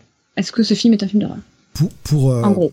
Bon, tout le système de notation n'est pas encore définitif, on est encore en train d'y travailler, mais oui, après réflexion, Laure me disait, elle a entièrement raison, une note sur 20, c'est pas toujours représentatif, parce que oui, on va mettre, on va mettre des fois 7 ou 8 à un film, mais il y a quand même des éléments à sauver. Euh, et euh, oui, on, ira des petites notes sur peut-être l'image, sur des choses comme ça. On fera un, barème définitif. Mais euh, oui, parce que c'est... Dire voilà, 17, d'accord, 17, mais 17, un film de 50 ans et 17, un film qui, sortirait euh, dans deux semaines, c'est, c'est pas exactement le même 17 non plus, quoi. Donc, c'est pas toujours juste. Euh, mm. Voilà, donc euh, essayez d'être un peu plus, un peu plus précis avec plusieurs critères, voilà. Mais on aura le temps de vous en reparler euh, dans, les prochaines émissions quand le barème sera euh, définitif. En attendant, il est voilà. Ouais. Bon, mais au meilleur de cette émission. Ah putain merde, j'ai fait disparaître le diapo. Faut que je refasse toutes les images. Oh, ah putain, tu vois, j'ai fait de la merde. Ce que c'est? Tu sais ce que c'est ça? C'est un signe, Steve. J'ai fait de la merde. C'est un signe qu'il faut pas parler de ce film. Voilà. Allez. Euh, nous allons passer à L'Exorciste 2 L'hérétique 1977, un film qui porte très bien son nom, euh, réalisé par John Boorman qui a fait entre autres Délivrance, euh, film exceptionnel. Qu'est-ce qui s'est passé sur l'Exorciste 2 avec ce réalisateur On ne sait pas, c'est le mystère, hein, voilà. Euh, scénarisé par James Dickey avec quand même euh, Ennio Morricone à la musique. Euh, on va y retrouver dans ce film Linda Blair, toujours dans le rôle de Regan, euh, Richard Burton, en père euh, Philippe Lamont, et Louise Fletcher qui fait le docteur Jean Tuskin pour les personnages principaux. Un magnifique film d'une heure 58. Tous les films de cette saga font deux heures, sachez-le. pour un budget de 14 000 dollars, donc on a quand même upgrade sur le budget. Et 14 millions. 14 millions, pardon. Vous voyez l'intérêt que je porte à ce film. Pour l'or, il a coûté 14 000 le film. Il a 14 euros, 14 cents, il a goûté ce film. De, mon opinion personnelle. Pour celui-ci, hein, comme j'ai dit, on, va aller assez vite. Hein. Moi, je, vous fais un peu défiler les images. On va pas trop non plus s'attarder 15 euh, jours sur l'histoire. C'est le premier qui est le chef-d'œuvre. La suite, c'est pas le cas. Donc, je vous fais défiler les images un peu plus vite. Euh, on va se concentrer sur quelques points, mais euh, ah le film n'en vaut pas forcément le coup. Le film n'en vaut pas le coup. Et honnêtement, moi, je, je vais le dire cash. Euh, je suis dans l'incapacité de résumer ce film, mais vraiment. C'est-à-dire que j'ai eu une expérience euh, cinématographique. Moi, j'avais vu les, trois premiers. j'ai vu tous les exorcistes, euh, tout vraiment les cinq films qui sont sortis, les, deux les deux numéro 4, la série, tout, le dernier qui est sorti, j'ai tout vu de l'exorciste. Et sur cette première trilogie, j'avais un souvenir de l'exorciste 2, que c'était il y a 15 ans que je les ai vus. franchement pas bon. Et mais là, mais c'était pire que tout ce visionnage. Euh, j'ai une expérience. C'est pour ça que je vous dis que je, je, je suis dans l'incapacité de résumer ce film. Je n'ai rien compris à ce film. C'est la première fois de ma vie qu'il m'arrive quelque chose pareil. je n'ai rien compris. J'ai, comme je disais à Steve, j'ai l'impression d'avoir fumé un énorme spliff et d'avoir eu une hallucination. Vraiment, d'avoir été défoncé. Je n'ai rien compris à ce film. Alors là, ça nous parle, hein. ça nous parle de John Borman, évidemment, Excalibur, et oui, Zardoz aussi, hein, Zardoz. Bon. Ouais, ouais mais euh, alors il y avait Damien qui nous disait petit vieux très sympa, Borman. J'ai réussi à l'intercepter à la cinémathèque euh, une fois. Ouais, mais il peut être sympa, mais il a fait de la merde là. Hein. Point Blank, Duel dans le Pacifique, Zardoz, La Forêt d'émeraude, Excalibur, sacré réalisateur. Oui, je suis entièrement d'accord, sacré réalisateur, mais mon Dieu, que ce film est laid. Ah, mais c'est laid. Il y, a des plans qui sont très sympathiques. Attention. Mais dans l'ensemble, c'est un film laid. Ah, c'est laid, c'est mal écrit. Alors, le must, c'est que c'est hyper mal monté. Moi, je pense que c'est, enfin, j'en suis sûr. C'est pour ça que j'ai rien compris. Franchement, je, je m'en cache pas. Je n'ai rien compris à ce film. On s'est eu au téléphone. Moi, je l'ai vu avec euh, mon mari. En même temps, on n'a pas compris les mêmes choses. Enfin, on n'a pas pas compris les mêmes choses. Steve et moi, on n'a pas compris les mêmes choses. C'est, c'est, c'est fou. C'est fou. Et le, problème est vite identifié. Le, montage a été, moi j'ai l'impression qu'ils ont, comme, comme je te disais, ils ont pris la pellicule à l'époque, la peloche, ils ont pris le ciseau, le monteur il a coupé à l'arrache, il a, il a collé au hasard. Alors effectivement, hein, le, le, côté montage à l'arrache, le film faisait trois heures. Voilà. Le film faisait 3 heures et au final, la version exploitée fait 1h57. Il y a des plans, enfin, je veux dire, moi, je, l'ai vu à l'œil nu. Euh, il y a un plan notamment, et euh, je, le dévoile parce que de toute façon, on va faire l'histoire un peu vite fait comme ça, mais la première fois où le, prêtre, le père, vient euh, voir l'ancienne maison de Reagan, on le voit s'approcher avec Sharon, donc l'assistante qui est toujours là. On va expliquer ça dans deux minutes. Ils arrivent à la maison, elle s'apprête à ouvrir le portail et on le voit mettre la main sur l'épaule. Sûrement qu'il a dû lui dire attendez, c'est moi, laissez-moi passer en premier. Quoi qu'il arrive, on le voit lever la main, mettre la main sur l'épaule, ça cut. La scène est coupée, mais à la truelle. C'est ah horrible. C'est horrible. Et là, quand j'ai vu cette scène, et on est genre à 25-30 minutes de film, j'ai fait, ah non, attends, il y a des trucs qui vont pas. Et c'est là que j'ai commencé à regarder un peu les infos sur le film, et j'ai vu que le film faisait 3 heures en montagerie, enfin, la première version. Je me suis dit d'accord, ok, ça a été coupé, mais ah, n'importe comment. Ah oui. Mais, mais ça a été coupé à l'arrache. Il y a, mais dès le début, il y a des scènes qui, qui, qui s'enchaînent, qui n'ont aucun sens. Tu comprends rien. Vraiment, j'avais l'impression d'être soit défoncé, soit débile, soit les deux, quoi. Enfin, vraiment. Je dis, mais putain, mais je comprends rien à ce film. Vraiment, ça m'a gonflé à un point. Et outre le montage qui est absolument scandaleux, euh, ce qui a pas aidé, euh, en plus de ces cuts et tout, c'est les réécritures de scénario. Mais c'est un truc de fou. Il y a 40 personnes qui sont qui sont foutues sur ce scénario. Euh, n'était pas satisfait euh, du scénario de Goodart, donc Goodart a dû tout réécrire. Ils ont pris des idées de Rospo Palenberg. Ensuite, Goodart il a refusé le scénar et patati et patata, ça a fait que ça. À tel point que Linda Blair, elle avait dit dans une interview, c'est pas compliqué, j'ai signé pour un film. À la fin, ça, ça ressemblait tout sauf au film de base, en fait. Le film a été totalement transformé, tout le monde y allait de la sienne, ils l'ont réécrit, je crois, cinq ou six fois, le film. Ça ressemblait plus à rien. Donc ça, plus le montage. L'autre qui avait un melon pas possible, Bourman, là, il se prenait pour euh, Kubrick, comme je t'ai dit tout à l'heure, on aurait dit qu'il a écrit, euh, on dirait qu'il a fait euh, 2001 l'Odyssée de l'espace. Hein. Pour lui, c'est un chef-d'œuvre, son film. Il se remet pas du tout en question. C'est un truc de fou. Donc ça va euh, dans tous les sens, ce film. Vraiment. Je vois Damien qui nous dit l'exorciste 2 c'est foiré, mais au moins il a tenté un truc je suis assez d'accord avec ça. Il a tenté un truc et il s'est chié dessus. Il s'est totalement chié dessus. Euh, on, va, je vais détailler pourquoi. Hein, vous inquiétez pas. Je, laisse, euh, je laisse planer le truc. Laure n'en peut plus. Je la laisse bouillir d'impatience. Ah ouais, mais mais mais, dites-moi ce qu'il ce qu'il a tenté parce que moi je cherche encore, hein, vraiment. Je... Alors, quand même, selon lui, je, tiens à citer quand même euh, Monsieur Melon, hein, je vais l'appeler comme ça parce qu'il m'a gonflé.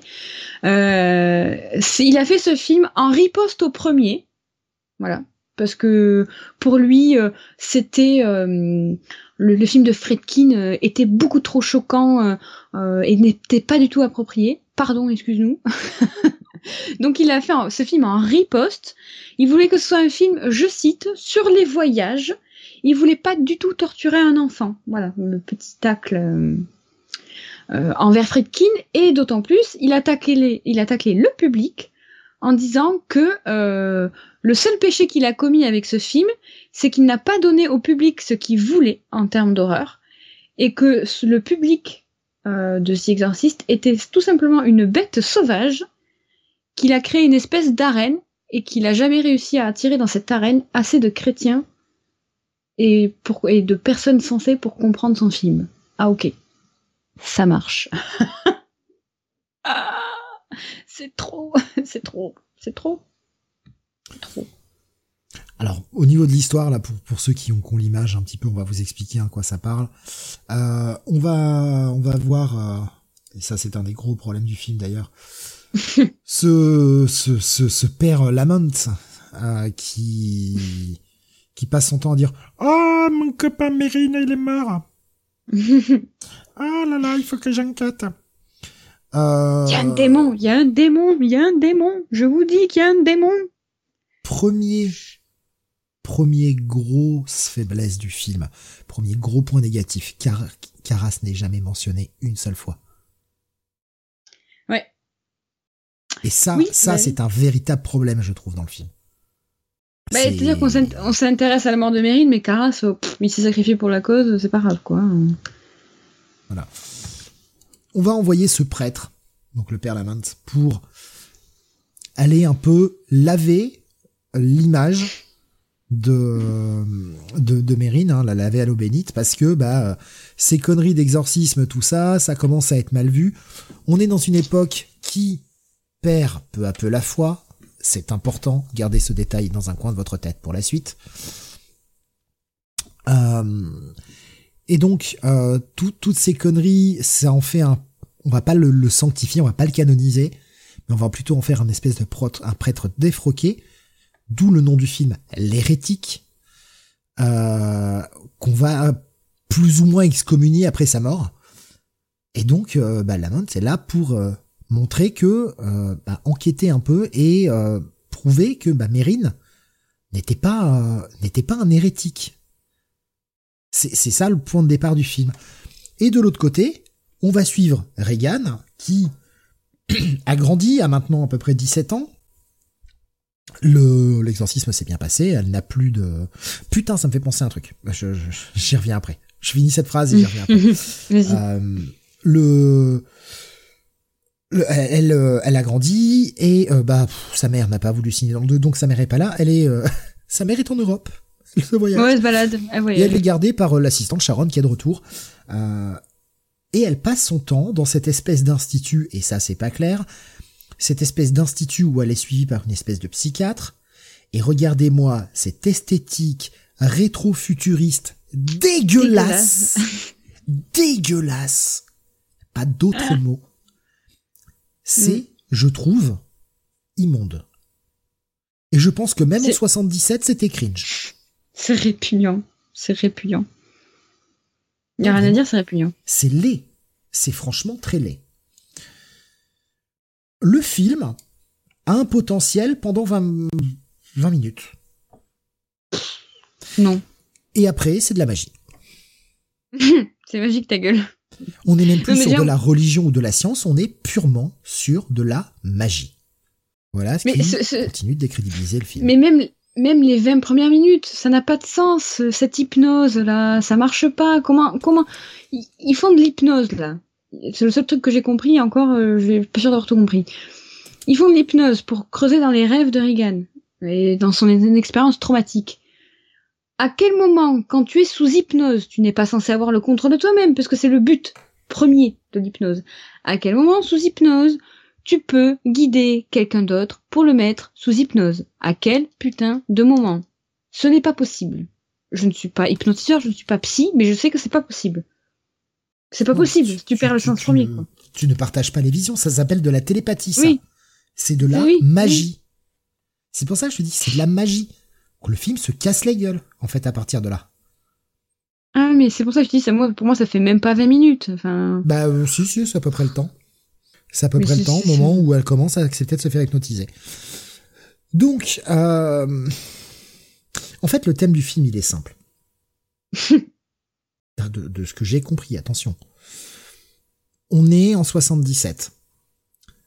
La société a changé. Alors certes, l'exorcisme, euh, l'exorciste, pardon, le, premier a secoué les gens. Euh, c'est un film qui a fait parler, etc.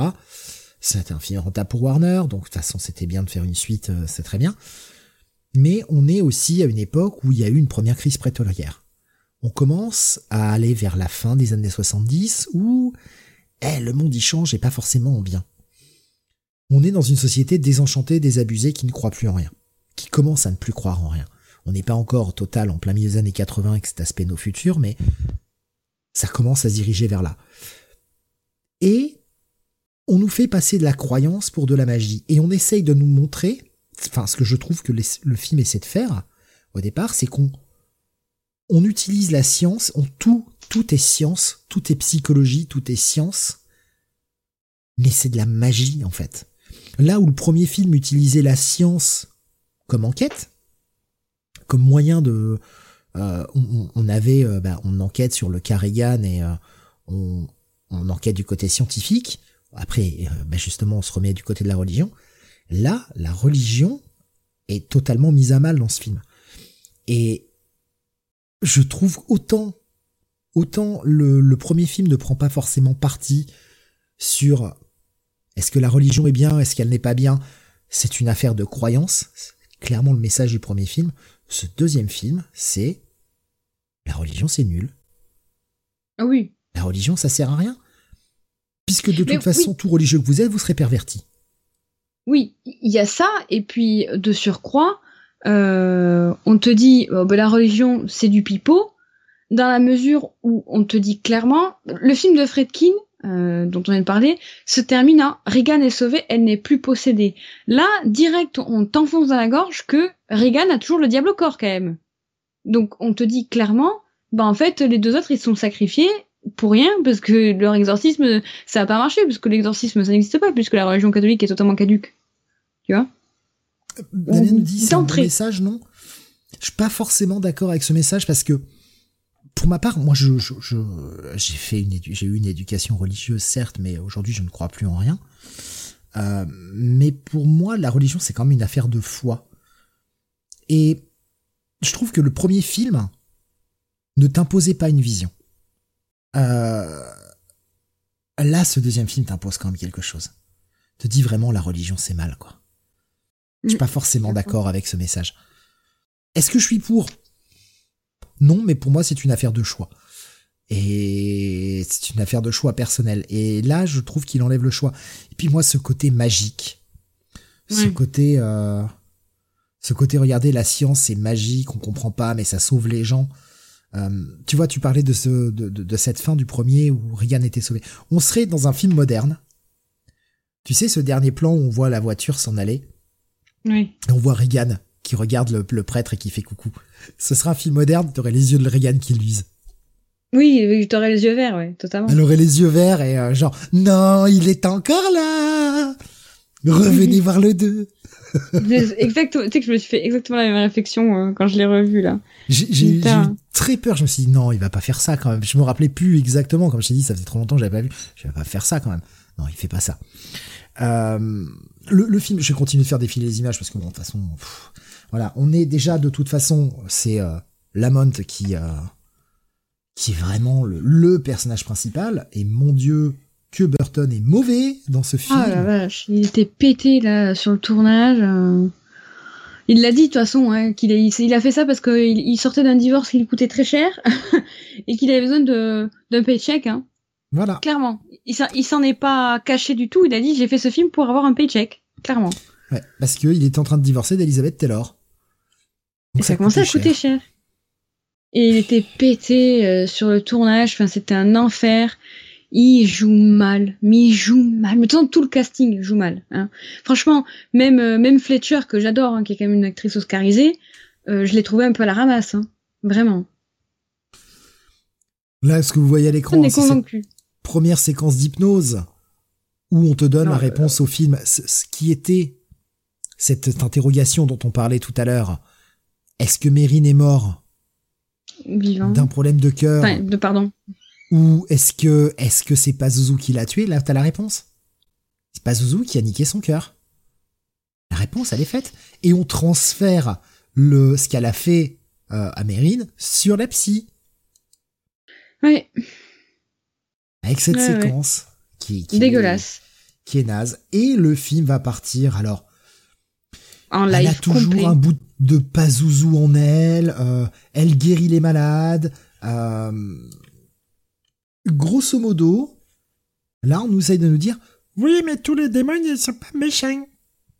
Euh, des fois, les démons, ils font des choses bien. Parce qu'elle guérit les malades, hein, les autistes qui ne parlent pas, elle les fait parler. oh là là, elle a vu la vision d'un feu qui allait se déclencher. Je sais pas comment l'autre il a compris qu'il y avait un feu, mais voilà.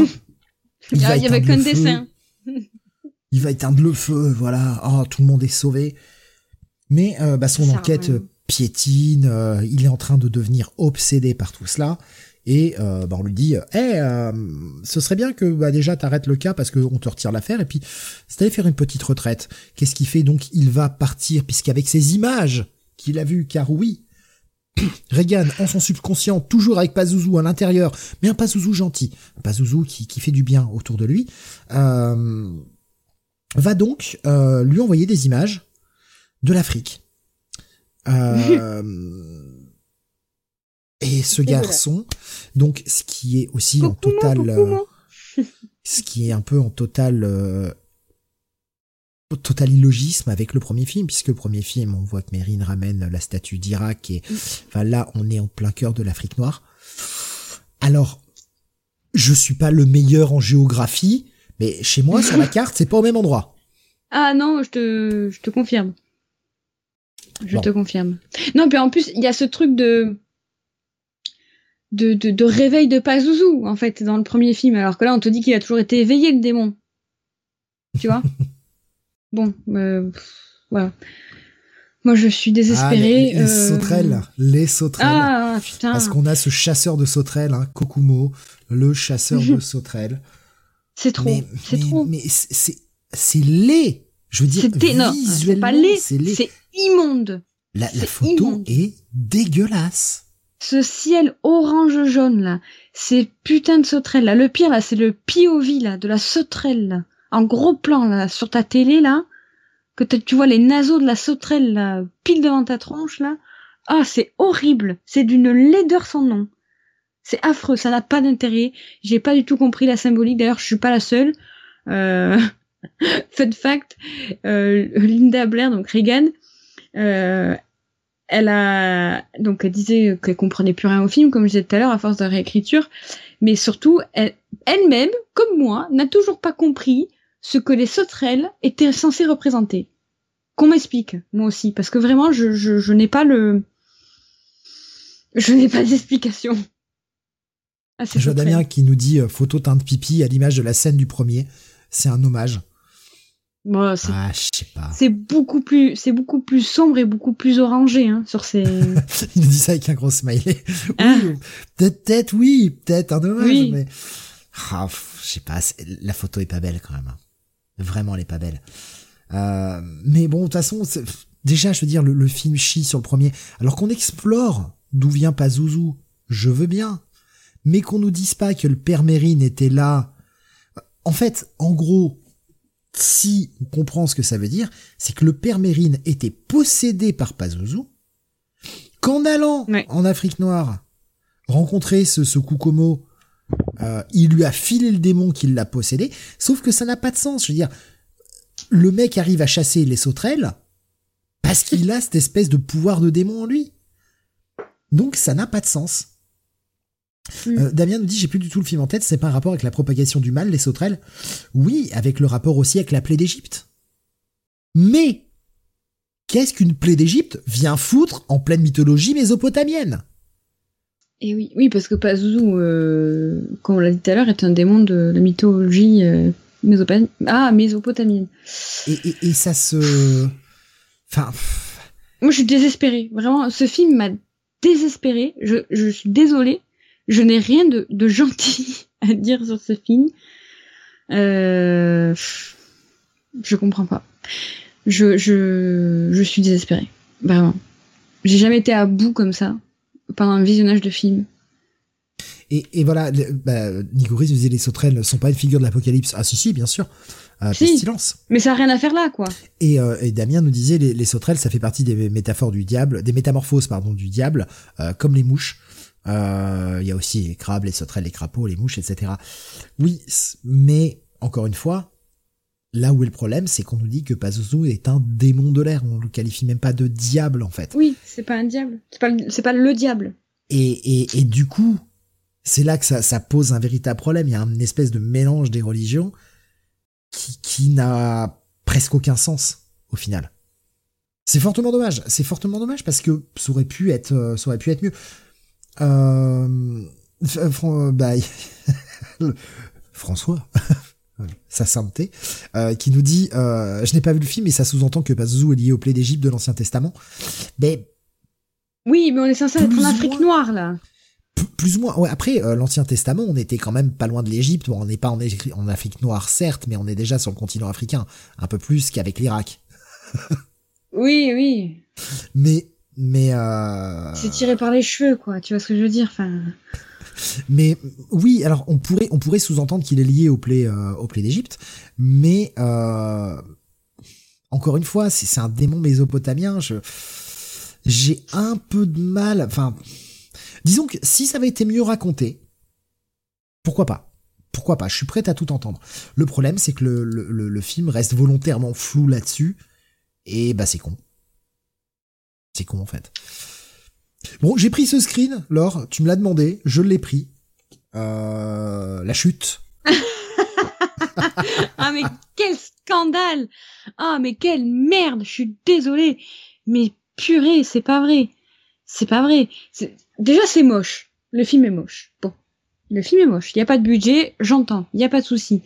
Mais cette chute, si ton film est moche, que tu le sais que c'est moche, que tout le monde sait que c'est moche autour de toi, ne fais pas des scènes qui durent 20 ans où on voit encore plus que c'est moche. Cette scène de chute ne s'arrête jamais. Je n'ai jamais vu une scène aussi ridicule de ma vie. C'est horrible. C'est horrible, voilà. Damien qui nous dit peut-être que dans la version longue il y a des liens, mais on ne le saura probablement jamais. C'est là qu'un commentaire audio de Borman ou du scénariste aurait été utile. Oui, mais de toute façon le film faisant trois heures, voilà, le, film faisant trois heures, c'est certain, enfin trois heures au départ, c'est certain que ils ont charcuté dans le truc. Et, et c'est à se demander si le monteur qui a charcuté était en lien direct avec Borman et avec euh, avec le scénariste du film ou est-ce qu'il a charcuté euh, comme il voulait quoi hein. Est-ce qu'il a fait ça sans supervision Surtout qu'en plus il n'y a pas de version intégrale sur celui-là. Euh, pas que je sache non. Il n'y a pas de version intégrale donc on saura jamais. Mais, mais moi je serais très curieux quand bien même je n'aime pas le film parce que je le trouve vraiment plein de défauts et ce qu'il essaye de dire il le fait mal. Mais je serais euh, je serais très curieux de voir une version original, un, véritable director's cut, parce que peut-être que ça s'ouvre le film un peu plus. Je, suis prêt, je suis prêt à tenter le, je suis prêt à tenter le truc. Et pourtant, je, suis pas forcément fan des films de 3 heures, mais je serais prêt à tenter l'expérience pour voir si ce qui a été charcuté euh, rassemble les morceaux, quoi. Oui, voilà. Et, et, et est-ce que du coup, est-ce qu'on a vraiment sciemment massacré le film, enfin sciemment, en tout cas est-ce qu'on a vraiment massacré le film, ou de toute façon est-ce que la version 3 heures de Borman c'était juste un ego trip euh, totalement indigeste? Peut-être que le film de 3 heures rend le film encore moins compréhensible. on n'est pas à l'abri de tout, hein. on n'est pas à l'abri. Hein. Ça, ah ouais, moi je m'attends à tout. Avec, après avoir vu ce film, franchement, je m'attendrai à tout, vraiment. Et, et, Damien nous dit que Borman dit l'avoir chez lui, apparemment. Mais putain, mais mais mais mais lâche-le quoi. Warner, vous avez besoin de cash en ce moment lâchez ce truc-là. Lâchez-le, quoi. Mais non, mais pourquoi il, il lâchera jamais? Parce que pour lui, je t'ai dit, dans tout, de toutes les recherches que j'ai faites, de tout ce que j'ai lu, de ce qu'a dit Borman, il en est fier de ce film comme il est. Pour lui, c'est, limite un chef-d'œuvre, quoi. Il a même dit que, que son film surpassait celui de Fredkin, quoi, le premier. Enfin, il a zéro doute sur son film. Donc il lâchera jamais une la version intégrale. à quoi ça sert pour lui? À rien. Il est convaincu de sa connerie. Donc. Euh... Damien nous dit il a fait Sardose que j'aime. Donc ce serait pas le premier plantage ou truc bizarre de sa part, ouais. T'avais ton plan euh, détesté, hein, cette chute. Euh, moi, j'ai mon plan détesté. Ce moment où la psy va rejoindre Reagan sur le toit, où ils ont essayé de faire un truc de jeu de miroir qui est à chier. Mais à chier visuellement. Avec le moche. Avec le, le pigeon là en première en première couche là en premier plan là de, de ce shot qui est répugnant. Il y a rien qui va dans dans la compo de la de la photo là. Il y a rien qui va. Mais encore une fois, je comprends l'idée de départ, mais l'exécution, elle pue. C'est moche. Ça rend pas bien. Mention spéciale quand même euh, pour un appartement euh, au 50e étage euh, à New York qui a des des barricades ouvertes, hein, voilà. C'est-à-dire que tu peux mourir tranquillement sur ton balcon en toute détente. Il n'y a pas de souci. Donc voilà, le, le, prêtre, il va être euh, touché par Pazuzu. J'y viens sur le toucher, gardez-le, gardez ce mot en tête. Parce pas touché. Il a frôlé les ailes du diable. Écoute, j'ai pas compris grand chose à ce film, mais j'ai retenu des trucs. tu, tu, tu, tu, déflores un peu là où je vais, justement, mais c'est très bien. Ah merde Et euh, donc il va partir chercher Kukomo, hein, parce que bah, il a été possédé, il s'en est sorti, donc euh, voilà. Et puis dans, sa, dans son esprit, il a vu Kukomo qui a crié adulte et qui a crié comme un jaguar. On a dit. Euh. Et le jaguar a fait fuir Bazouzou. Mais c'est trop. Voilà. Donc il se barre en Afrique noire, il va chercher on a des moments quand même qui sont à la limite. Euh, aujourd'hui, ça passe plus. Hein Kokumo, Kokumo. Ah non, mais le, le, la palme du, du, moment le plus raciste, c'est le, c'est le flic à qui il demande. Le flic à qui il demande son chemin, qui lui répond comme un, comme un abruti. Kokumo? Ah non, connais pas. Kokumo? Ah non, connais pas. Kokumo. Kokumo. Kokumo. Kokumo. Le flic, il est abruti. On, le fait passer pour un mongolien. Ah, on, est, on est quand même sur une image là très rétrograde. Hein. Ah, on ça, on a ça passe pas. Ah non, non. Bon, le mec C'était dérangeant, quoi. Oui, oui, oui. Moi aussi, ça m'a profondément gêné, quoi. Et pourtant, j'arrive à me remettre dans le contexte, mais même là, je trouve ça quand même très limite. Euh, ça fait quand même euh, ouais les blacks ils ont pas trop de cerveau quand même. C'est un peu ça quoi. Ouais. avec les, gens qui c'est c'est un peu ça ouais. Avec les mecs qui lui jouent un mauvais tour qui l'amènent une pute. Ah. bon. Le mec fait son trip euh, voit Kokumo en habit de sauterelle. Retenez la métaphore des sauterelles. Qui lui dit tu veux prouver ta foi? Non mais tu m'as appelé tu m'as appelé et t'as demandé à Pazuzu de l'aide pour me trouver. Donc tu es perverti par lui. Tu veux prouver ta voix? Eh ben, Damien a trouvé le gif. Il a trouvé le gif. Traverse, traverse. Voilà, la foi te protégera. Le mec s'enfonce sur des clous. Le make-up est dégueulasse. J'ai pris de bons plans, ah, je suis désolé, mais c'est pas beau. Euh, il se transperce le pied, tombe, mais en fait était dans sa chute. Tout ça, c'était dans sa tête. C'était un rêve. Il rencontre le Kokumo adulte, qui est en fait un scientifique qui étudie les sauterelles. Il dit oui, mais t'as pas été possédé par Pazuzu Oh oui, c'est une histoire que me racontait ma mère quand j'étais jeune, j'ai sûrement été possédé, j'en ai pas de souvenir, blablabla mes couilles. Regarde les euh, sauterelles, il y en a qui sont bioniques. Voilà, j'ai, je travaille sur les sauterelles, hein, euh, qui est un mal qui ravage de toute façon les cultures africaines, on le sait, donc là il y a quand même une, part, de, de, réalisme là-dessus. Et le mec étudie les sauterelles et explique que les sauterelles seules ne sont pas dangereuses, c'est quand elles sont en groupe que leur frôlement les unes des ailes les unes avec les autres les met dans un espèce d'état de transe destructrice, et euh, bah, certaines sauterelles arrivent à calmer les autres. Voilà. voilà. Donc il y a la sauterelle magique qui, euh, quand tu lui caresses les ailes, il y a sexuel évidemment, euh, calme tout le monde et euh, les, fait se, les. Donc je, je prends de l'avance énormément sur le film. Aujourd'hui, Regan a des restes de Pazuzu, mais c'est comme la sauterelle c'est celle qui va pouvoir calmer les sauterelles. Euh, elle a été touchée par Pazuzu, mais ce qu'elle a gardé en elle n'est que de la bonté. Bah viens bien te niquer. Voilà, c'est de la grosse merde. Encore une fois, le message du film est à chier, il est confus et n'a pas de sens. Il est bête, ça n'a pas de sens. ça n'a pas de sens. Ça, va nulle part, quoi. Donc, ah oui, il y, avait ce plan, hein, tu me l'as demandé, je l'ai mis. Euh, le train. c'est malgré tout, c'est une séquence. Alors, elle est mal jouée euh, parce que Burton en fait des caisses comme d'habitude parce que le mec She est belongs to me. She belongs to me. On a quand même une Regan qui commence à être consciente qu'elle est toujours possédée, qui va aller piquer l'appareil d'hypnose de de la psy, qui va rejoindre euh, le père Lamont à son retour de l'Afrique, l'attendre, et les mecs vont aller dans un hôtel de passe un hôtel de passe d'une chambre louée à l'heure pour se brancher et faire ah, synchronisons nos énergies ah, abaisse abaisse ta tonalité abaisse abaisse et il n'y a pas un mec euh, une personne dans ce putain d'hôtel qui va se poser la question de est-ce que c'est pas chelou un vieux là de 50 balais avec une nénette de 17 ans quand même? Qui on le rappelle pas un. a Avec été le regard de euh, fou. re- euh, foutu sur le côté, sur la touche hein, par rapport à cette affaire, et qui se balade donc maintenant sans habit de prêtre. Le mec est en putain de civil. Le mec, il a 50 balais, il arrive avec une gamine de 17 ans dans un hôtel de passe. Ouais, vous voulez jouer dans chambre à l'heure Oui, à l'époque, ça passait mieux qu'aujourd'hui, bien sûr, euh, bien sûr, mais mais mais ouais, enfin c'est quand même hyper glauque quoi. Donc ils se connectent, hein, voilà, ils échangent, ils synchronisent leur énergie, ils échangent leur fluide. Et euh, bah là, Pazuzu va prendre le total contrôle du Père Lamont, euh, qui euh, décide de partir et retourner à la maison à Washington, évidemment, avec cette pauvre Egan qui va le suivre. Père Lamont, Père Lamont, et lui il avance. Je suis, je joue le le mec qui ne regarde rien, je joue la platitude, et bah tu joues mal en fait. Mais tu sais pourquoi? Bon, bon, déjà, il était pété sur le, le tournage, euh, clairement. Euh, voilà. Mais euh, je pense qu'ils y ont supprimé. Je n'ai pas trouvé l'info, donc ce n'est que ma théorie.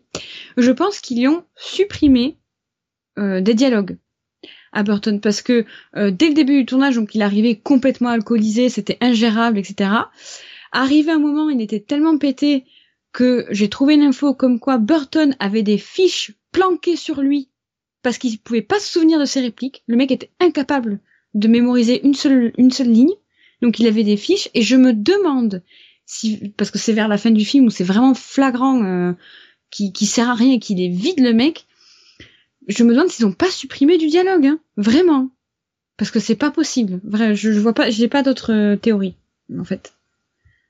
Parce que de base, c'est pas un acteur euh, mauvais, Burton. Non, c'est un acteur alcoolique. Oui. Et ça a toujours été, le mec a cette réputation d'être complètement pété du matin au soir. Hein. Le mec était ingérable. hein. Aujourd'hui, il ferait comme Depardieu avec une oreillette, nous dit, Da- nous dit Damien. Oui? Oui. Ah, vos masques qui nous dit euh, Je vais devoir malheureusement vous laisser à cause de l'heure. Merci pour l'émission. Et dans un mois pour un film d'horreur de Noël, j'imagine. Euh, on vous annoncera ce que ce sera en fin d'émission, hein, euh, évidemment, pour que vous ayez le temps de voir le Surprise, film. surprise. Euh, mais ce sera peut-être pas du Noël. Voilà. Ah Et il y aura une et en plus il y aura une nouveauté. Un truc qu'on n'a jamais fait. Ah. Oui, on y revient tout à l'heure, le petit teasing, le watch time, tout ça. Euh, parce qu'on est des youtubers aujourd'hui, vous voyez. Un top des films d'horreur de 2023. Peut-être. Peut-être que oui, peut-être que t'es complètement à côté. Peut-être un flop de 2023. Réponse, euh, réponse dans, dans- dans quelques minutes. Euh, pour finir, bon bah voilà, il il y, a, il y a cette séquence. Non, franchement, si je dois mettre quand même quelque chose au crédit du film, cette, cette séquence finale, cette course poursuite finale. En fait, quand la psy s'aperçoit que Reagan a piqué la machine, et Sharon qui lui dit Ah mon dieu, ils sont partis pour à Washington. oui, j'imagine Sharon à cette voix. Euh, Sharon qui, qui, est, euh, qui, est- qui, qui- qui est horrible dans ce film. Euh, le personnage Ouais. est nul et ne sert à rien. Agaçante en plus au possible. Il, y a euh, il y a un petit côté destination finale euh, sur cette course poursuite où eux ils prennent le train pour se rendre à Washington depuis New York. Et euh, la psy et donc Sharon vont essayer de prendre euh, la voiture mais ça ça merde. Enfin ils vont essayer non, ils vont essayer de prendre le bus mais ça marche pas.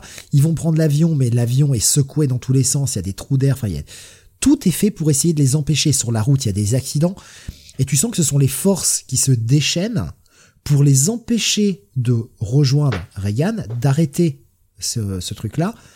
Parce que la finalité, c'est que ben, le père Lamont, étant quasiment possédé, doit revenir sur les lieux pour totalement fusionner avec Pazuzu, autant charnellement que physiquement. J'ai bien dit charnellement, imaginez à quel point c'est dégueulasse. Euh, et, tout ce côté, les embûches, tu vois, les, le, le chaos qui se répand, c'est la seule chose que je vais sauver du film. Ça, ça fonctionne. Bon, pas l'autre qui est là. Ah, ah. Bon, ça c'est nul. Mais euh, tout ce chaos, etc., c'est la seule chose que je sauve du film. Je trouve plutôt pas mal. Moi, j'ai trouvé ça raté, mais... Et encore plus bruyant que le reste. Ouais, mais enfin, c'est déjà, il se passe un truc, tu vois. c'est pas juste des sauterelles de merde avec un mec qui fait ouh, ouh, je chasse les sauterelles, ouh, ouh, ouh. c'est, À un moment donné, on dirait qu'il est carrément possédé par une sauterelle. Enfin, bref. Alors le taxi, par un miracle que je ne comprends pas, va s'éclater dans la, la propriété. Euh, le, chauffeur de taxi doit mourir sur le coup parce qu'on ne le reverra jamais. Et Sharon possédée, parce que oui, Sharon est possédée aussi. Elle a été frôlée par les ailes de, de la sauterelle, Pazuzu la sauterelle. Oui, c'est le, bruit de la sauterelle. Imagine que c'est le bruit de la sauterelle. Et euh, Sharon, euh, elle marche avec son talon sur un spot lumineux et elle brûle. Alors, Borman essaye de nous faire un truc, genre, regardez, elle brûle comme dans la scène d'intro où il y avait une fille possédée qui brûle. C'est nul. Non, non, ton, ah, ton, renvoi, il est nul. C'est moche, c'est con. Le coup de massue de cette scène, c'est la mort de Sharon. ah, Regan. Euh, euh. ok, ça marche. Avec le, coup qui tombe bien sur le côté, là, imaginez. Ah la vache. Non, mais là, c'est pas possible. Ce, ce film m'a poussé à bout. Jusqu'à la fin. Et là, on est quand même dans le premier sur du surnaturel, du paranormal, certes, mais les actions ont des conséquences. Ce qu'il se passe est visible par d'autres gens. Certes, l'exorcisme du premier se fait en petit comité, mais regardez la scène où Regan va pisser sur le tapis, tout le monde la voit. Quand elle met du bouffe dans la gueule de sa mère, sa mère a un putain de cocard pendant le film, tout le monde le voit. Ce ne sont pas des choses qui n'apparaissent qu'aux personnes concernées, aux acteurs principaux du film et les autres n'existent pas. Et eh bien toute cette séquence finale, c'est ça, pour rajouter encore plus sur le côté c'est magique. La maison va être complètement détruite, mais je, elle, elle s'écroule, c'est un putain de champ de ruines. Il y a Sharon qui brûle dans la rue, la psy qui est en train de hurler au secours aidez-moi, personne. Jusqu'à la séquence finale, bah, il y, a, personne dans les rues en fait. Jusqu'à la mm. séquence finale où le père va voir Sharon l'absous de ses péchés en disant oh là là vous avez cédé moi aussi euh, on est pareil euh, absolvé top en latino là. Euh, oui c'est du latin espagnol c'est le latino. Je vais m'étouffer. Ah oui je suis je suis en roue libre là. J'étais en train de boire mon verre d'eau je vais m'étouffer. Ce film fout en roue libre. Et ensuite la psy fait ah, faites ce que vous avez à faire. Et donc, un vieux prêtre défroqué de 50 ans va aller, je suis désolé, je vais être très vulgaire, va aller enculer une gamine de 17 ans en la prenant par la main et genre on s'en va.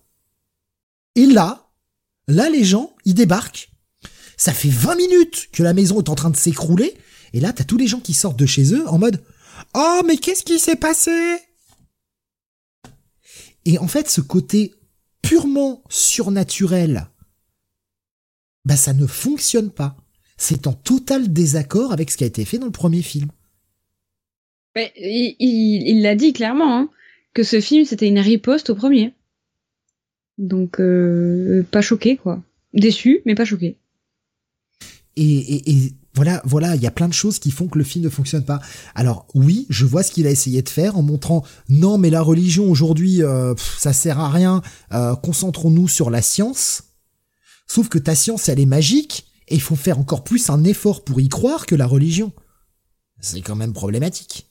Mec, tu te plantes dans ton message. Totalement planté dans son message. Et en plus, c'est moche.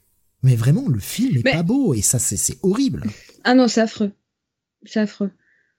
Euh, pour moi, euh, L'Exorciste 2, bon, vous l'avez compris, j'ai détesté. Euh, je pense que c'est un des pires films que j'ai eu de ma vie. Le problème, c'est que pour moi, le film aurait gagné à faire que Regan se ressente sur un voyage théologique, tu vois, aux racines du mal. Garder ce qu'ils ont voulu faire, mais pousser Regan à le faire et pas un curé qui sort de je sais pas où, tu vois. Là, ils ont voulu faire un mix des deux. Ça a pas du tout marché. Euh, on a ce nouveau curé là euh, par Richard Burton euh, qui s'interroge sur sa foi de façon tellement intérieure que tu captes même pas qu'il est en train de faire une introspection. C'est mal fait. En plus, c'est mal joué, donc ça aide pas. Non, puis attends, il retrouve la foi 30 secondes avant la fin du film. Ouais, Et en fait, il retrouve la foi. Pourquoi? Parce qu'il se rappelle que l'autre comte Kokomo, là, il lui a dit Ah putain, il y a des sauterelles qui, euh, qui sont gentilles. L'autre, elle a fait la danse du bras, là. Elle a fait du turning bâton euh, euh, autour des sauterelles qui arrivent. Parce que oui, les sauterelles débarquent à Washington aussi sur la fin. Non, mais je vous dis, la fin, c'est pathétique. C'est du L'autre, elle tourne avec sa robe, elle lève le bras, elle nous fait un triple axel là. voilà. ouais, regardez. Et bah, les sauterelles disparaissent. L'autre arrive à chasser le malin. Et voilà, fin. Pazuzu est chassé. Comme ça. Nickel. Il a fallu deux prêtres, un mec qui s'est flingué euh, pour essayer de tuer le démon en l'emmenant avec lui dans la mort. Mais, là, l'autre, elle a dansé euh, autour des sauterelles. Pouf, c'est fini. Aucune intervention religieuse. Et t'arrives à chasser un démon. Ça marche. ça qui dit, on critique pas Richard Burton. Ah bah je le critique pas quand il est sobre. Malheureusement, ça arrive pas souvent. C'est dommage. moi, j'ai rien contre Richard Burton de base. C'est pas un mauvais acteur, mais là, putain. Non, il a chier dans ce film. Là, c'est pas possible, quoi. C'est affreux. Son jeu est affreux, tout simplement. Tout simplement. Moi, j'ai pas grand chose à dire sur ce film, hein, vraiment. Non, voilà, j'ai expliqué les points, tu vois, ce que, ce que je te disais, ce que, ce que je pense avoir vu du film, mais qui est foiré. Donc, euh, de toute façon, je vais pas être, euh, je vais pas être gentil avec le film. Hein. Ouais, oui, moi non plus. Euh, si te reste deux trois fun facts, allons-y, hein, mais. Euh... Allons-y dans les fun facts parce que voilà. Donc fun fact, en parlant des sauterelles, euh, donc ces fameux essaims de sauterelles ont été fabriqués à l'époque avec des milliers de cacahuètes en poly, donc des fausses cacahuètes en polystyrène marron qui ont été peintes, qui étaient propulsées avec un espèce de grand souffleur d'air euh, Borman avait quand même tenté d'expérimenter euh, quelques techniques euh, pour utiliser de vraies sauterelles et les inciter à polluer. Donc le mec voulait clairement dresser des sauterelles.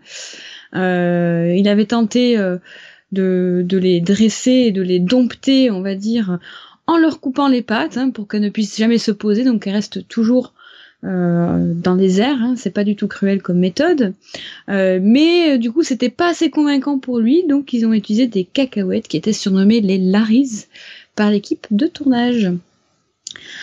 Comme Steve et moi, mais plutôt plus comme moi parce qu'on est sur un niveau de haine exacerbé.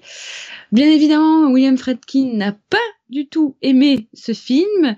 Euh, d'ailleurs, une semaine après la sortie du premier Exorciste, euh, son téléphone n'arrêtait pas de sonner. On n'arrêtait pas de lui proposer des suites, de faire une suite à ce film, même pas une semaine après la sortie du film. Il répondait toujours Hell no en raccrochant euh, au, nez des gens.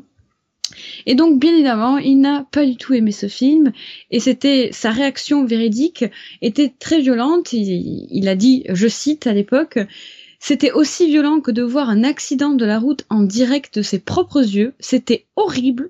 C'est du gâchis, un film stupide qui n'a aucun sens, fait par un type stupide du nom de Borman, quelqu'un qui devrait être anonyme, mais qui, dans ce cas précis, devrait, être pointé du doigt. C'est juste ignoble, un film horrible. Euh, euh, ça me fait rire parce que la suite est affreuse. Euh, un film qui pour lui euh, diminuait la valeur du film original, donc de son film, euh, qu'il a qualifié euh, du coup du pire film qu'il ait jamais vu, et d'un film qui a été réalisé par une personne à l'esprit atteint de démence. la violence du truc mais la violence. Dire que moi, je pensais que je vouais une haine à ce film assez grande, mais Fredkin apparemment était quand même beaucoup plus énervé que moi. Malgré tout, ce film a sa petite paire de fans improbable parce que, fun fact, figurez-vous que Martin Scorsese fait partie des rares personnes à aimer ce film. Je cite, le film nous pousse à cette réflexion, une grande bonté suscite-t-elle un grand mal? Cela remonte au livre de Job, à Dieu qui teste le bien. En ce sens, Reagan est une sainte des temps modernes, comme Ingrid Bergman dans Europe 51. Et d'une certaine manière, comme Charlie dans Mean Street. Il disait qu'il aimait le premier exorciste, mais qu'à cause de sa culpabilité catholique, euh, et parce que il avait peur, il aimait ce film-là, mais pour lui, euh, euh, l'hérétique, donc Exorciste 2, surpasse le premier. pour lui, Borman n'a pas réussi à exécuter, toutes ses idées, mais le film méritait un meilleur accueil. Pareil pour Tarantino, qui adore ce film, qui a même utilisé la, la musique du film pour son film Les Huit Salopards sorti en 2015 et dernier fan de The Exorcist 2, qui est du moins très improbable. Euh, il s'agit du tueur en série Jeffrey Dahmer, oui c'est la soirée tueur en série, euh, qui était également fan de, toute la trilogie du premier, du second et du troisième. Euh, l'une de, ses victimes à Jeffrey Dahmer avait témoigné, une de ses victimes survivantes avait témoigné, comme quoi quand elle avait été séquestrée par Dahmer, elle l'avait vu souvent regarder ce film, l'hérétique, à plusieurs reprises dans un état proche de la transe charmant. voilà pour les fun facts. On reviendra sur les trans et les moments euh, particuliers quand on va aborder le troisième dans quelques minutes. On va faire très vite, hein. de toute façon je pense qu'on a déjà fait le tour de ce qu'on ressentait sur le film. Euh, la note, moi je vais y aller, hein, Franco. Je l'ai baissé encore d'un point. Euh, en reparler, en fait j'ai baissé encore d'un point, je lui mets 6 sur 20. Voilà. Moi, euh, note générale, euh, clairement, je vais être méga méchante, mais j'ai pas le choix parce que je, n'ai rien de bon à retenir de ce film, euh, si ce n'est aller les 20 premières minutes où on a un petit peu d'espoir, c'est tout. Voilà. je lui mets un, un 4 sur 20, clairement. Et encore, je pensais à mettre 3, mais je vais mettre 4 parce que on va pas être trop méchante mais je lui mets un, je lui mets un 4 sur 20, clairement. Pour la terreur perso, euh, 1, 1. Bah ouais, on va pas mettre 0, on va mettre 1. ouais, moi je mets pas 0 parce que bon, euh, ça c'est pas, c'est pas, c'est pas cool, mais 1, ça fait pas peur. Il y a rien qui fait peur. Il y a aucune, enfin, on te parle d'un film de possession, mais qui n'a pas réellement de possession. En fait, c'est conceptuel la possession dans ce film.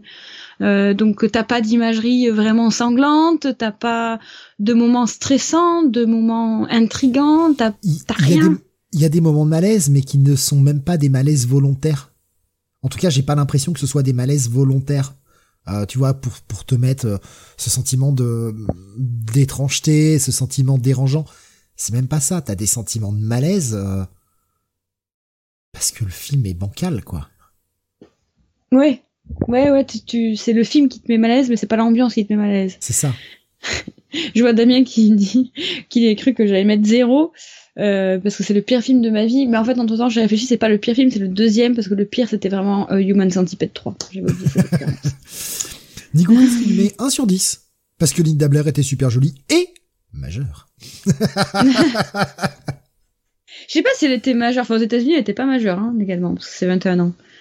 Mais euh, je crois qu'elle avait 17 ans. Hein. Elle est née en 59, le film est de 77. Ouais, mais le tournage. Enfin, sur le tour... Enfin, oui. Ah bah non, elle était pas majeure. Allez. Non, elle était pas majeure. Au moment du tournage, elle avait 17 ans. Ah merde. Ouais, c'est ça.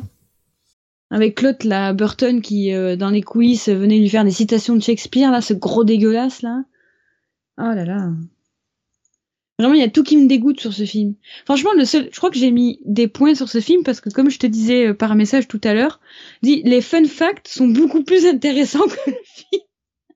Ouais, mais tu vois, malgré tout, il nous fait parler, mais euh, mais sur sa sur sa nullité, quoi. Et bon, c'est pas pas forcément ultra glorieux. Hein. Ouais. Allez, on va passer au 3, sur lequel on va essayer d'accélérer un peu, parce qu'on est à 3h30. Euh... J'avais dit pas 4 heures, mais en fait, bah si. Euh, hop, j'affiche la petite image de, l'Exorciste 3. L'Exorciste 3, la suite, qui s'appelle L'Exorciste la suite. Alors, ils ont toujours, dans cette saga, ils ont toujours un problème avec les sous-titres, hein, on sait jamais trop. Donc, L'Exorciste la suite, sorti en 90, est réalisé et scénarisé par William P. Blatty, donc on le disait au début de l'émission, qui est l'auteur euh, du bouquin de l'ouvrage euh, L'Exorciste, euh, et qui, pour ce film, va adapter partiellement son deuxième livre qui s'appelle Légion, euh, donc euh, avec au casting George D. Scott dans le rôle de Kinderman, euh, Ed Flanders qui fait le père d'ailleurs, Brad Dourif, l'excellent Brad Dourif, qui fera le tueur, le Jiminy Killer, le tueur du, du Gémeaux. petit budget, 11, 11, millions de dollars, je vais pas y arriver, et qui, comme les hérétiques, a pas fait un énorme box-office, qui, qui a été aussi un échec. Euh, mais qui euh, a quand même euh, été récompensé par le meilleur scénario au Saturn Awards 91. Oui, mais qui a été nommé aussi au Razzie. oui, oui, j'ai tapé cette information. Lapsus. Voilà. ouais, ben, tu vois, je vais commencer d'emblée. Ben, j'aurais aimé qu'on zappe le 2 et qu'on passe directement à celui-là, tu vois je, le contre-pied est intéressant. J'aurais aimé euh, qu'on fasse donc euh, bah, l'exorciste de Fredkin 73 et qu'en 90 on nous sorte euh, celui-là, l'exorciste 3, mais en tant que 2, qui est cet écart de de, de, de attends je calcule de 17 ans et qu'on on fasse à ce revival qui a un, revival suite qui a un contre-pied tellement plus intéressant que le 2. Parce que c'est ça ce qu'il a essayé de faire, hein, euh, Borman, de faire un contre-pied au premier, il s'en est d'ailleurs vanté. Euh, William Pibletti voulait pas faire un contre-pied, mais au final il l'a fait, et c'est tellement mieux fait que le 2. Mais tellement. J'ai tellement passé un meilleur moment sur ce film. Ah là, il nous partageait un gif Damien, mais euh, cette séquence du malaise, les anges qui te regardent. Ah, cette séquence du malaise. Oui, on, va y venir. Euh, bon, le Kinderman, donc, qui est euh, joué cette fois-ci par George C. Scott, puisque l'interprète original est décédé en 76. Donc, forcément, euh, forcément. Voilà. Euh, il a été appelé l'exorciste la suite en France, nous dit, euh, nous dit Damien. Oui, et en même temps, c'est pas si faux. Mais c'est plus une suite que le 2. clairement. Ouais, et puis on est quand même sur l'auteur, euh, l'auteur quoi, qui, qui reprend les rênes de, de, de ce qu'il a créé. Néanmoins, eh ben, tu peux peut-être être un très bon scénariste, mais euh, bah, derrière la caméra, ça va pas ça va pas forcément faire de toi quelqu'un de bon. Et euh, je vais avoir des, moi, je vais déjà balancer les premières critiques sur le film pendant que je vous montre quelques visuels hein, pour gagner du temps. Euh, le, bah, c'est un téléfilm. C'est un fucking téléfilm. C'est. Euh, bon, moi, je l'ai pas vécu comme un, téléfilm. Je sais qu'on va pas être d'accord sur ce film. je, je l'ai pas vu comme un téléfilm. Je l'ai vu euh, pas comme un grand film non plus. Euh, je l'ai vu vraiment comme un thriller horrifique, très ah, sauce fin 80, début 90. Moi, je parle juste en, termes de réal. Ah, en termes de réel, Le truc est filmé comme un putain de téléfilm. C'est ah, juste une réelle fonctionnelle. Il ah essaye de faire deux trois plans, mais en général, il se prend les pieds dans le tapis. C'est jamais vraiment très beau. Euh, c'est pour ça que, je considère comme un téléfilm. Je veux dire, esthétiquement, c'est un téléfilm. Et en plus, le film est très mal éclairé. Le film est vraiment l'éclairage pue ce film. Yes. Non, je suis, sur le terme technique, je suis d'accord. Je pensais que tu parlais de, de l'ambiance, du mood général, quoi. Ah non, non, non, ça, ça euh, scénaristiquement, là, non, non, je parle vraiment de, de l'aspect visuel, qui pour moi a ce, cette saveur téléfilm. Mais, en fait, euh, euh, ce film, il est méga intelligent. Il, il, propose, comme je disais tout à l'heure, un contre-pied tellement bien, tellement intéressant, tellement captivant. Euh, dans cette ambiance parce que c'est tellement différent du, du premier euh, et c'est tellement courageux de faire ça que, que c'est ça en devient captivant. Mais comme tu as dit, il y a l'aspect technique parce que bah, William Pibletti, euh, c'est un auteur, il a, il a, c'est pas un réal, c'est voilà, c'est pas un scénariste. De toute façon, tu le sens dans le scénario que c'est un auteur qui a écrit euh, ce film parce que quand tu vois la construction des personnages, ça fait on, on, croirait voir un roman à l'écran, quoi. Ce qui est pas forcément déplaisant, hein, mais voilà. Ah bah, vous Et avez des scènes de dialogue qui durent legit 10 minutes. Hein. Ah oui. Mais, c'est, mais elles sont captivantes ces scènes, je trouve. Enfin, moi qui adore les romans de, cette ambiance, j'adore, tu vois. Je, je, dis pas le contraire, mais c'est juste que ce genre de truc-là, ouais, dans un téléfilm, oui, oui, ça passe. Cap petit chiant, nous Oui, voilà. Et du coup, tout ça pour dire que, avec tous les, toutes les qualités que j'ai citées, ce qui est dommage pour ce film, c'est que ça aurait mérité une pointure en termes de réel. Là, t'aurais mis une pointure, le film, il aurait été, mais un, par exemple, un concurrent digne pour Seven, tu vois. Clairement. Ouais. Et d'ailleurs, on avait proposé à Carpenter de le faire. Bon, finalement, des, des ah bah, divergences ont fait qu'il a. Hein. Le film aurait été tellement plus beau. La, des divergences ont fait qu'il n'a pas accepté le projet. Ça s'est bien terminé, c'est juste que voilà, ils n'ont pas été d'accord et basta, ça s'est pas fait. Euh, mais purée, avec une pointure, ce film, il aurait été extraordinaire.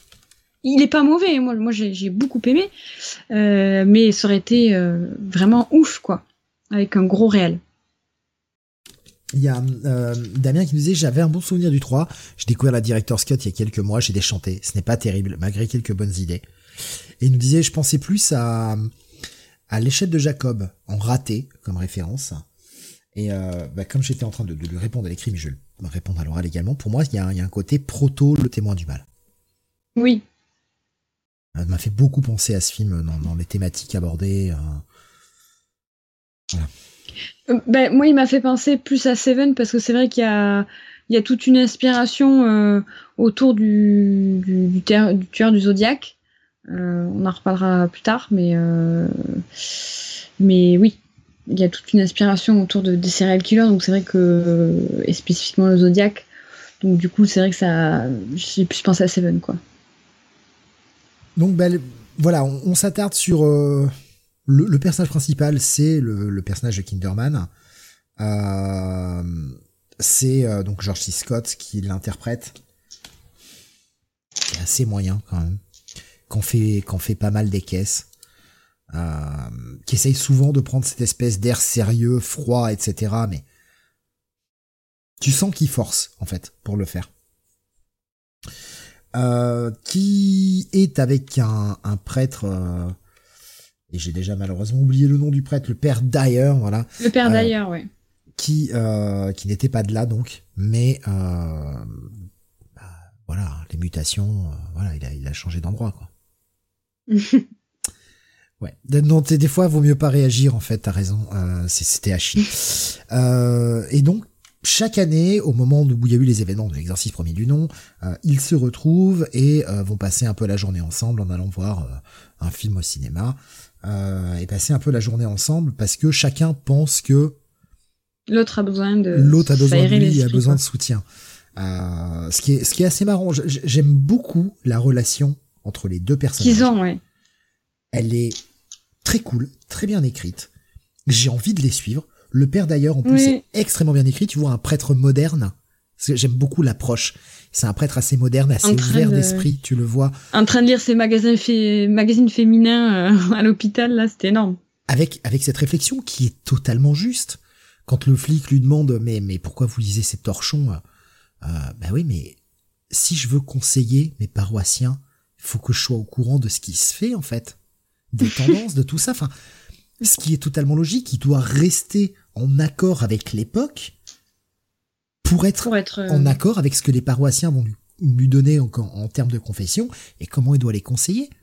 C'est totalement logique. On voit que c'est un, prêtre moderne, absolument pas passéiste. Et, c'est très bien d'ailleurs, ça en fait, euh, ça en fait un, super prêtre, quoi. Bref, euh, il y a ce tueur qui sévit, ce, ce tueur, le, le Gemini Man, qui était mort il y a 15 ans, mais en fait, bah, euh, les, les meurtres reprennent avec des détails qui n'avaient jamais été révélés au grand public. Donc, euh, bah oui, c'est pour un copycat, le mec est quand même vachement balèze. Est-ce qu'il connaît des détails que il y a une grosse interrogation parce que comme tu disais, il est mort, il était censé bah, être mort sur la chaise électrique et euh, avec ces nouveaux détails qui ressurgissent, bah, tu, tu, tu sens que la thèse du paranormal est écartée, mais ils sont très perturbés. Tu sens qu'il y a direct une interrogation de est-ce qu'il est mort, est-ce qu'il est pas mort, est-ce qu'on peut-être c'est implicite, hein, est-ce qu'on a on n'a pas tué le mauvais mec, est-ce que on n'a pas arrêté la, la, la, mauvaise personne quoi finalement? Nigoris nous disait il y a un, par rapport aux images que je partage. Euh, un, épisode de Derrick et c'est vrai que Damien dit il y a un petit côté comme ça et, et c'est pas faux c'est pas faux il y a cette petite ambiance un peu d'Eric quoi jamais vu d'Eric euh, comme vous pouvez le voir à l'écran, bah, le prêtre euh, va euh, avoir un problème de santé. C'est plus ou moins implicite que le mec fume tellement que voilà, parce qu'il il enchaîne les clopes lui. Hein. Ah oui. Pire que moi. pire que moi. Et le mec va faire un bilan de santé, sauf qu'il va, il va se faire dessouder au, à l'hôpital. Et c'est là qu'on commence à avoir quelques éléments. Alors les éléments surnaturels. On entend parler d'un tueur qui euh, utilise des méthodes d'un mec qui est mort, etc. Mais on a quand même cette vision de Kinderman qui fait un rêve prophétique, sa mère. oh, le trip sous acide. Ouais, là, j'ai pas compris pourquoi ils ont fait ça. Petit, euh, petit jeu euh, pour nos, nos amis auditeurs, euh, en tout cas ceux qui, qui regardent les vidéos sur YouTube ou qui sont actuellement sur Discord avec les images, c'est un peu plus compliqué pour ceux qui n'écoutent ça que en MP3, mais saurez-vous reconnaître le Black Aveugle? Parce que moi je ne l'ai pas su le reconnaître, il a fallu que je vois son nom hein, dans, dans les crédits. C'est vrai? Ah mais fun fact Du coup. Eh oui. À part s'il y a des guests. Je vais voir si les gens l'ont reconnu. Euh, petit fun fact. Je vois que c'est Damien qui l'a reconnu. Ah, je l'ai dit trop vite. Ah. C'est en train d'écrire. C'est en train d'écrire. Donc peut-être l'a-t-il reconnu. Ah, moi, je l'ai euh, capté direct. Ah mais non, moi non. Je... Non, mais j'étais tellement abasourdi parce que je voyais que. Je... en même temps, t'as as donné qui moi... tient une espèce de mini horloge. Euh, oui, moi, j'ai surtout retenu là, les deux anges qui nous a partagé en gif tout à l'heure là. À savoir ceux-là avec leur gueule, j'ai fait oh, mais qu'est-ce que je regarde, putain, qu'est-ce que je regarde? Mais écoute, apparemment, personne l'a reconnu, donc je t'en prie, Laure, vas-y. Ah, Damien a trouvé. Ah, il a trouvé. Damien a trouvé. Petit fun fact pour ceux qui ne l'ont pas remarqué ou qui n'ont pas deviné, euh, puisqu'il est vraiment partout, mais vraiment partout, c'est bien Samuel L. Jackson qui fait une petite apparition dans cette séquence de rêve dans la peau du coup d'un personnage aveugle comme le disait Steve et il devait avoir une ligne euh, à ce moment-là euh, qui devait dire lui-même, mais finalement, euh, la prod a décidé que bah, il serait doublé. Donc il fait juste une apparition. Il y a Ce mec est Ewing, le basketteur NBA. Ah putain, Pat Ewing. Oui. Grand joueur des Knicks. Grand grand joueur des. J'adore, ah bah, j'adorais Pat Ewing. C'était mon, mon joueur préféré quand j'étais jeune. Apparemment, il y a plein de refs euh, de, de sportives euh, liées à la culture américaine dans ce film, mais moi je les ai pas relevés nous a mis l'image. Ah ouais, mais je, Patty Wing, c'était, euh, c'était mon joueur préféré à l'époque où je m'intéresse au basket quand j'étais un peu plus jeune. Même une apparition de Larry King. Ouais. Euh, bref. Donc il fait ce rêve et il voit euh, bah, son ami le père d'ailleurs avec on, le voit rencontrer les premières victimes des, parce qu'il y a déjà eu deux meurtres au moment où le père d'ailleurs va mourir. On le voit rencontrer dans ce dans cette espèce de de, de trip euh, des, des, des, victimes de, de, de, ce tueur qui, alors, coupe un doigt euh, dans une main, grave un signe dans l'autre, et surtout a tendance à couper la tête de ses, euh, de ses victimes et de les remplacer par une statue d'ange. Et toujours utiliser un double L quand il laisse un message de fin. Oui, et Fabio, mais oui, oui, Fabio. Oui. comment ne pas le reconnaître, lui? Euh... Comment ne pas le reconnaître?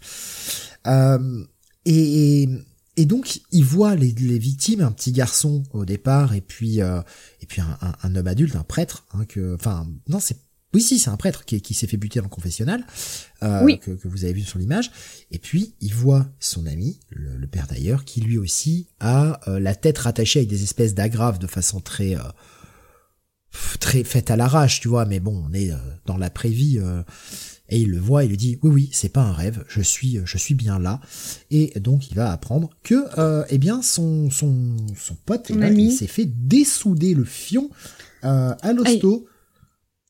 Voilà. Le meurtre est créative. Le meurtre est méthodiquement sale, euh, donc bien évidemment euh, décapité, euh, tous les signes avant-coureurs qu'on citait, doigts arrachés, signe de gémeaux dans le creux de la main, dans la main opposée. Et le tueur a aussi pris le temps de vider de son sang la victime, donc le père, et de placer tout son sang dans des petits bocaux sans laisser une seule trace, que ce soit sur les draps qui sont blancs, que ce soit sur les couvercles des pots qui sont blancs, ou sur les rebords ou par terre, il n'y a pas une seule trace de sang. Tout a été méthodiquement fait et il lui a laissé un message euh, sur le mur avec le sang de la victime. Euh, il est marqué It's a Wonderful Life avec deux L puisque c'est la signature du tueur euh, du Gémeaux. Et c'est surtout It's a Wonderful Life, la dernière sortie que les deux amis ont fait ensemble parce que c'est le film qu'ils sont allés voir au cinéma. Quelques scènes auparavant. Pour ceux qui ne connaissent pas le film, hein, c'est La vie est belle oui. Euh, attends, c'est La vie est belle? J'ai un doute. Je crois. Non, La vie est belle, c'est pas le film qui est sorti dans les fins des années 90 C'est peut-être Fellini ça. Euh, putain, je, je sais, je sais plus si c'est la. Je vais checker. Oui, c'est La vie est belle, c'est ça, de Frank Capra. Ouais, mais je, je sais plus si c'était la, la vie est belle euh, en français. Mais oui, ah, c'est ça. Ouais. Parce qu'il y en a un qui est sorti La vie est belle fin 90. Aussi, oui, tout à fait, de Fellini. Oui. Ah, Benini, oui, Benini, pas Fellini, mon golo que je suis. Benini, tout à fait, merci. Euh, Benny Benassi. Putain. Oh, oh, là là, oh là là, on appelle des engences de l'enfer qui remontent comme ça. Euh, oh la vache. Euh, bref, donc tout, tout ce meurtre qui va être expliqué évidemment dans cette longue scène, et car c'est là euh, parce qu'on en parle de lui depuis le départ, mais on va le revoir. Le mec a pris quand même 17 ans dans la gueule. Euh, le père Carras. Le père Carras, qui est censé être mort du coup euh, bah, à la fin du premier. Alors sachez-le, on le pose dès là, on l'a pas dit, mais William Pibletti fait le choix de totalement passer et d'ignorer Exorciste 2. Euh, donc euh, du coup ça se passe certes 15 ans après mais on prend pas en compte les effets les, ce qui s'est passé dans The Hérétique. Ah, j'ai envie de te dire euh, que de toute façon Hérétique 2 la façon dont est fait le film l'hérétique enfin l'exorciste 2 peut totalement avoir lieu ça ne change rien sur ce film là. Ah oui non ça change rien mais juste à préciser que William Pibletti ne fait pas sur ce film là quoi.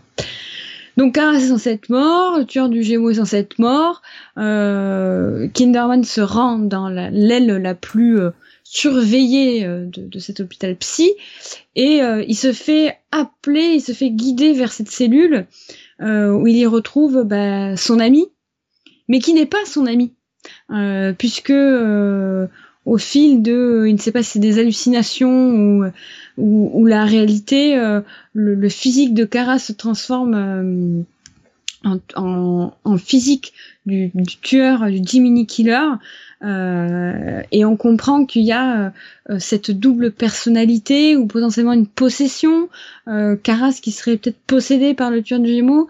Tout est un peu flou, en tout cas les meurtres sont revendiqués. Et il saisit là, à cet instant, que bah, ce n'est pas son ami Caras. Physiquement, ça l'est parfois, mais ça ne l'est pas, finalement un Brad Dourif qui va être exceptionnel, monstrueux, comme toujours. Ouais. Comme toujours, avec euh, sa petite signature, la larme qui coule. C'est la signature de Brad Dourif, ça. Il est exceptionnel. Il est vraiment exceptionnel. Et là, cette photo, j'adore ce plan. Je suis contente que tu l'aies mis. Euh, j'adore ce plan. Il n'est pas spécialement original de ouf, mais le fait que les deux hommes soient opposés euh, ces, lumières euh, comme des spots qui est sur chacun des, des personnages, le tout euh, magnifiquement sublimé par ce dialogue de Brad Dourif qui est exceptionnel, qui tient du début jusqu'à la fin. Sans mauvais jeu de mots, le mec est possédé. Ouais, il, est habité par ses personnages, hein, de toute façon, ce mec. Hein. Ah ouais, ouais, il est, il est incroyable. Ouais, Damien nous disait, c'est Brad Dourif, quoi. Mais ouais, c'est ça. Mais le, mec est, euh, mec est juste incroyable, putain. Exceptionnel.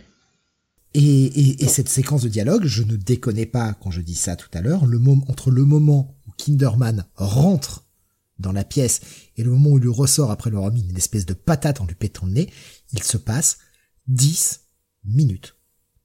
Ouais, mais tu les vois pas passer. Elle est captivante. 9,50, voilà. Elle est captivante. 10 minutes de dialogue. Oui, mais c'est long. C'est long. C'est long. On est quand même censé être sur un film d'horreur. Et euh, bah, jusqu'à présent, euh, on est sur un polar, quoi. Après, il l'a pas, il l'a jamais revendiqué vraiment comme un film d'horreur. Il l'a, il l'a revendiqué comme un thriller horrifique, mais euh, jamais comme un film d'horreur en son entièreté. Et je suis d'accord avec toi pour dire que c'est pas totalement un film d'horreur. Pour moi, c'est un thriller, quoi. C'est un thriller horrifique, euh, comme euh, je le disais tout à l'heure, comme Seven, comme Zodiac. Je, vais, je vais garder le horrifique à cause des trois minutes de la fin.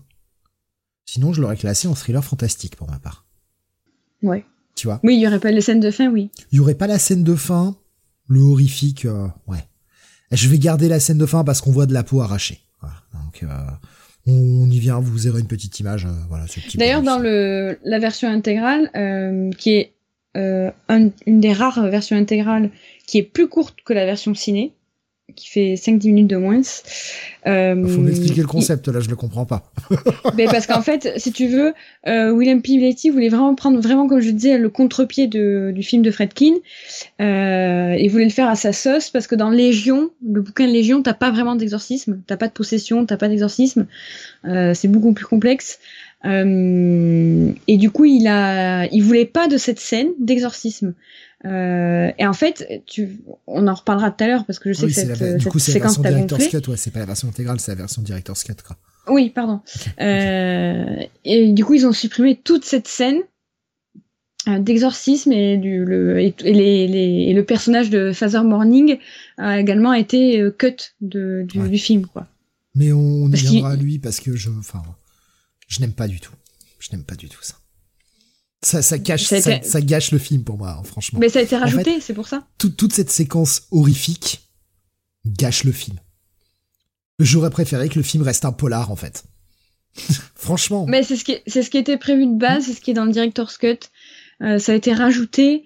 Il y a eu des gros conflits en fait avec euh, la, prod, donc Morgan Creek Studio. Euh, le Bletty voulait pas faire un film d'horreur. Morgan Creek Studio voulait vraiment surfer euh, sur euh, bah, cette saga de l'exorciste. Euh, donc bon, finalement, euh, bah, a pas eu le choix, il a, il a cédé et ils ont rajouté cette scène. C'est pour ça que Father Morning, ça fait rafistolage parce que c'est du rafistolage en fait. Damien nous dit d'ailleurs qu'il y a plus de Brad Dourif dans le Director's Cut. Ça pourrait valoir le coup de le revoir, même si je suis pas prêt de le revoir tout de suite. Hein. Franchement, le film m'a quand même un peu fait chier. Je, j'y viendrai. Il est absolument pas mauvais. Il aurait meilleur que le 2. Il aurait meilleure note. Je peux me donner tous les mots. Ça, c'est plus facile pour comprendre. Il aurait meilleure note que le 2, mais euh, voilà. Je suis pas prêt de le revoir tout de suite, quoi. Vous imaginez pas comment j'ai galéré pour avoir ce plan. Parce que je voulais pas me servir d'une image sur internet. Je voulais le faire moi-même. Je me suis repris sans mentir. Pour essayer d'avoir le moins de flou possible. Et c'est quasi impossible. Même les images que vous trouvez sur internet sont floues je m'y suis repris à 25 fois. Putain, t'es déter. J'en ai, j'en ai chié pour ce truc. T'es déter. Ah ouais, non mais j'en ai chié. Bravo. C'est euh, et, et, et franchement, j'en suis pas satisfait. Le truc, il y a, y a un flou de mouvement, c'est pas très beau, mais euh, mais c'est mieux que j'ai pu avoir. Donc euh, bah voilà, désolé, euh, désolé de l'image qui, qui est pas qui est pas top, mais de toute façon, euh, c'est voilà, c'est ça ce que dit Damien, c'est tellement rapide, c'est dur. En plus, le mec fait un espèce de gros zoom juste avant, et bah son zoom il est crade en fait. Il est crade et t'as vraiment, c'est un zoom à l'ancienne où quand tu zoomes, bah, il nous a partagé le gif, merci beaucoup. en tout cas moi sur la version que j'avais, c'est un zoom à l'ancienne et l'image a beaucoup de grains et du coup le, le, zoom dégueulasse l'image, mais la scène est efficace, par contre, le, le, le truc est ultra la scène efficace. Est incroyable. Toute cette séquence avec euh, l'infirmière, je l'aime bien parce qu'elle est quasiment filmée en plan séquence. Ah, mais c'est euh, filmé en plan séquence. Ah, il y, a un, y, a y a un cut ou deux. J'ai vu dans toute la séquence, il y a un cut ou deux, mais. Euh, Alors, c'est peut-être un director's cut qu'il est en plan séquence, mais il est censé être en plan séquence. Mais c'est. Enfin, j'aime bien cette scène. Elle fait monter la tension et tu t'attends à ce que ça pète et en fait, tu t'attends pas à avoir une, cette espèce de, de, de, fantôme parce que le bordel est couvert de blanc machin donc euh, avec cette imagerie de fantôme qui sort avec sa grosse cisaille là tu t'attends pas à ça euh... non ça fait presque euh, film euh, sur une secte en fait Ouais, moi ça m'a fait beaucoup penser euh, à des choses plus modernes, à des trucs à la Scream, etc. en fait, dans l'approche, ou à la Souviens-toi l'été dernier, tu vois. Ouais. Ce genre de séquence très rapide hein. avec... Euh, ouais, on est en 90 alors que ces films-là arriveront 5-6 ans plus tard, tu vois. Mais ça me fait vraiment penser à ça. Voilà, petit côté slasher, nous dit, euh, nous dit Damien. C'est exactement ça. ça. Ça me fait exactement penser à ça. Et d'ailleurs, c'est une des rares séquences de d'agression que l'on va voir. Je crois que la seule autre séquence d'agression, mis à part la, la, séquence d'exorcisme, euh, c'est dans la Julie. maison. Ouais, c'est dans la maison. Sur la fille, ouais. Mm. Donc vraiment sur la fin du film, quoi. Bon, bah, il y a, y, a le, y a Mamie Gâteau, là, qui marche au plafond. Euh, Dégueulasse. Quand elle est possédée. Euh, malheureusement, il n'y a pas grand chose à, à dire, en fait. On, on suit cette enquête. Euh, on a oublié de préciser que pendant le monologue, en fait, le tueur, le Jiminy Killer, euh, face à Kinderman, Kinderman qui est totalement, qui est un rationaliste, hein, qui ne, qui comprend pas ce qui se passe et qui est totalement opposé à toute forme de, de, de surnaturel, de, de possession, de transfert de corps, euh, qui pour lui dans le déni total, il est persuadé que c'est pas lui le Jimmy que c'est pas que c'est pas Jason, euh, je trouve que ça il s'appelle Jason dans la vraie vie, le, Jimmy Killer, euh, et le Jimmy Killer le, le, met en garde en disant si tu ne me crois pas, ça va mal se passer pour toi en gros. Donc là en fait on est dans l'attente de qu'il se passe quelque chose quoi. Et c'est là où c'est le moment où Kinderman va réfléchir en disant peut-être qu'il est en train de nous la mettre à l'envers et que peut-être il arrive à sortir de sa cellule ou à utiliser quelqu'un d'autre pour commettre ses meurtres. Ses meurtres. Finalement. Alors qu'il lui a expliqué exactement pourquoi, comment ça marche. Mais l'autre ne veut pas l'entendre. Non, je garde l'explication totale pour la fin, ce que je donnerai sur, oui. sur mon sur ma note, parce que ça me pose problème. Tu pourras peut-être me corriger, parce qu'il y a peut-être un truc que j'ai mal compris, justement. Ok. Et puis bon, bon voilà, la, vieille va s'échapper du, comme euh, en faisant l'araignée au plafond, là, elle s'échappe. Elle va, elle va dans la famille de Kinderman pour le buter, euh, mais c'est là qu'arrive le prêtre euh, incroyable, dont les portes s'ouvrent sans même que personne ah n'appuie sur les trucs. Il arrive en rockstar. Et cette séquence, elle pue. Elle pue la merde. Elle, est, en fait, ce prêtre qui vient faire l'exorcisme ça sort vraiment nulle part. On le voit une fois dans le film. Et euh, quand il arrive à la fin, j'en avais oublié son existence. Et je devrais pas oublier l'existence d'un personnage. Euh, qui, euh, bah, surtout dans, un, dans un, thriller. il voit un petit moineau, il fait Oh, le petit moineau, il est blessé. Oh, envole-toi. Oh, ça souffle. Oh, ma croix, elle est tombée. Oh. Bah, comme je disais, malheureusement, c'est le rafistolage dernière minute par rapport au désaccord entre Studio et Blighty. Et, euh, et toi, t'es pas censé savoir en fait. Tu, tu vas voir un film, enfin, t'es pas censé euh, derrière, tu vas pas faire un podcast, tu vas pas faire des recherches, tu vas pas mmh. euh, t'intéresser à fond au film. Euh, si tu t'assois dans ton canapé et que tu regardes le film, t'es pas censé savoir qu'il y a eu des rafistolages dernière minute et que ça a été ajouté euh, parce qu'il y a eu des désaccords, quoi. Donc ça craint ça craint vraiment. Euh, autant j'adore ce film et je, je le défendrai, euh, autant là je peux pas le défendre sur ça quoi. autant, rien faire quoi. Oui, et puis ça permet d'ajouter une séquence d'horreur à la fin parce que ça reste exorciste. Donc bah le prêtre n'est pas assez fort. Le démon repousse le, le prêtre et, euh, et va le coller au mur. La peau va se coller au plafond par un miracle euh, incroyable.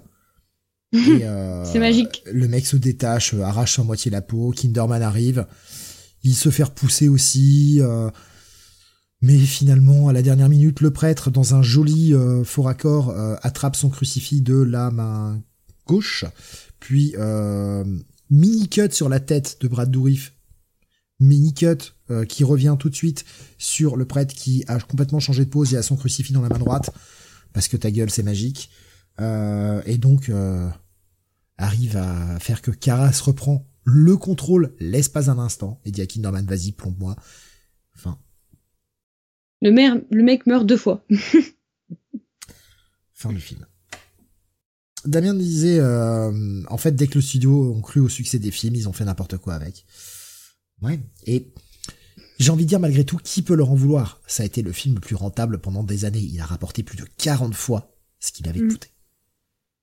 Coûté. je comprends, je suis pas d'accord avec ça. Ans.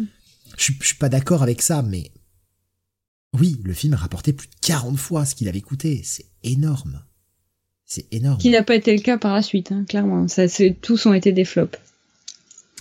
Même celui-là qui est nettement meilleur que, que, que le 2 a, a pas bien marché, quoi.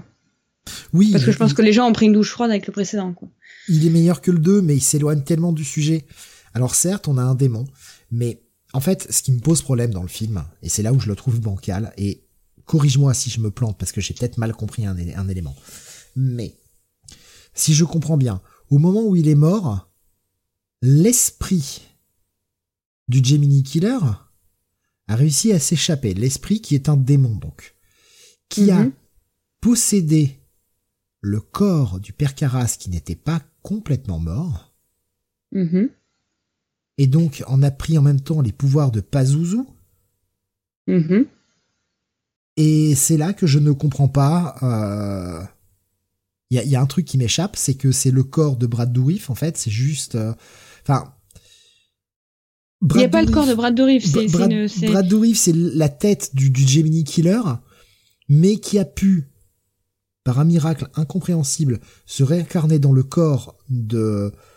de Caras. De, de Caras, le sauver, et il le dit, ah, j'ai passé 15 ans à, à remettre son corps en marche, c'est pour ça que j'étais muet pendant 15 ans, que je ne disais rien, ça m'a pris longtemps d'arriver à le ressusciter complètement et de retrouver toutes les fonctions motrices.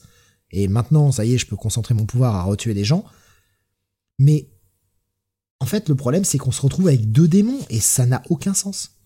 Mais il y a l'esprit de, euh, de Karas, l'esprit du Jimmy Killer et Pazuzu. et tu comprends qu'il y a même plus parce que du coup, si tu fais attention euh, à ce que dit euh, le Jimmy Killer plusieurs fois, il dit nous sommes légion. Tu comprends qu'il y a plusieurs démons en fait. Qui... Il y a plusieurs démons. Pazuzu, pa, Pazuzu est légion. Pazuzu est n'est pas qu'une entité en fait. Pazuzu est légion. Et c'est tout le but du livre aussi. Alors, je, sais bien que du coup, faut pas compter le 2, mais quand tu vois les dégâts que fait Pazuzu tout seul, dans le 2, en, ravageant des maisons, en faisant s'écrouler les trucs et tout, et là, euh, et là, euh, enfin, là, il aurait 12 euh, 000 démons dans son corps, ils sont légion, et euh, bordel est toujours dans sa cellule capitonnée. Tu vois, je me dis, bon, alors ok, je sais, il faut mettre le 2 de côté, mais pour moi, ça a assez peu de sens, quoi. Ouais, c'est tiré par les cheveux. Il y a, quelques scènes qui ont coupé, qui ont été intéressantes à mettre notamment sur l'exhumation du corps euh, de Caras, sur sa mort. Il y a une scène coupée qui aurait pu être intéressante, je sais pas s'il était bien, mais euh, bien faite, ça aurait pu être intéressant, de Kinderman qui va constater le décès de Caras juste après l'exorciste 1. Euh, et en fait, il, au dernier moment, il trouve quelques signes vitaux. Il y a plein de scènes comme ça qui auraient été essentielles à l'explication de cette double, triple possession, voire quintuple possession.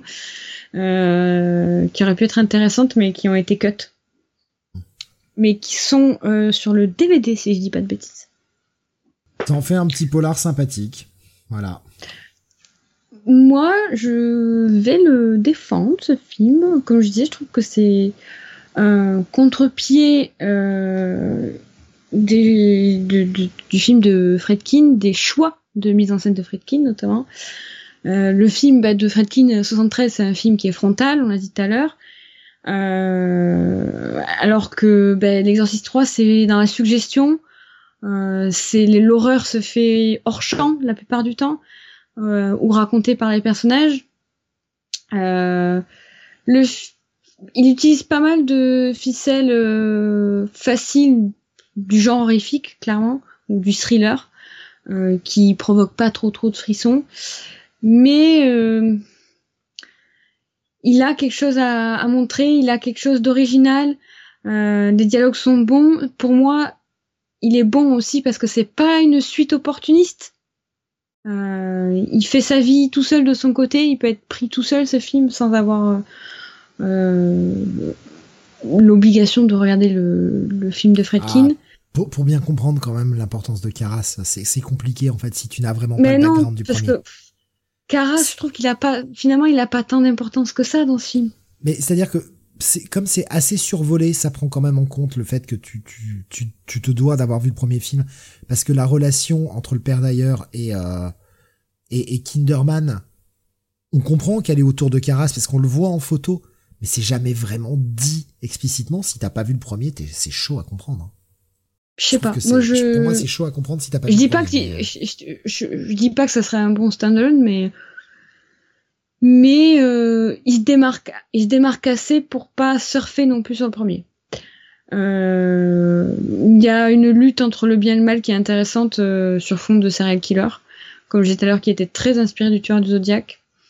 Euh, pour moi, il est, il, est, il est, vraiment intéressant. Il est courageux. Il a une volonté vraiment courageuse euh, de, de, de, recourir à une ambiance qui est totalement différente du film original.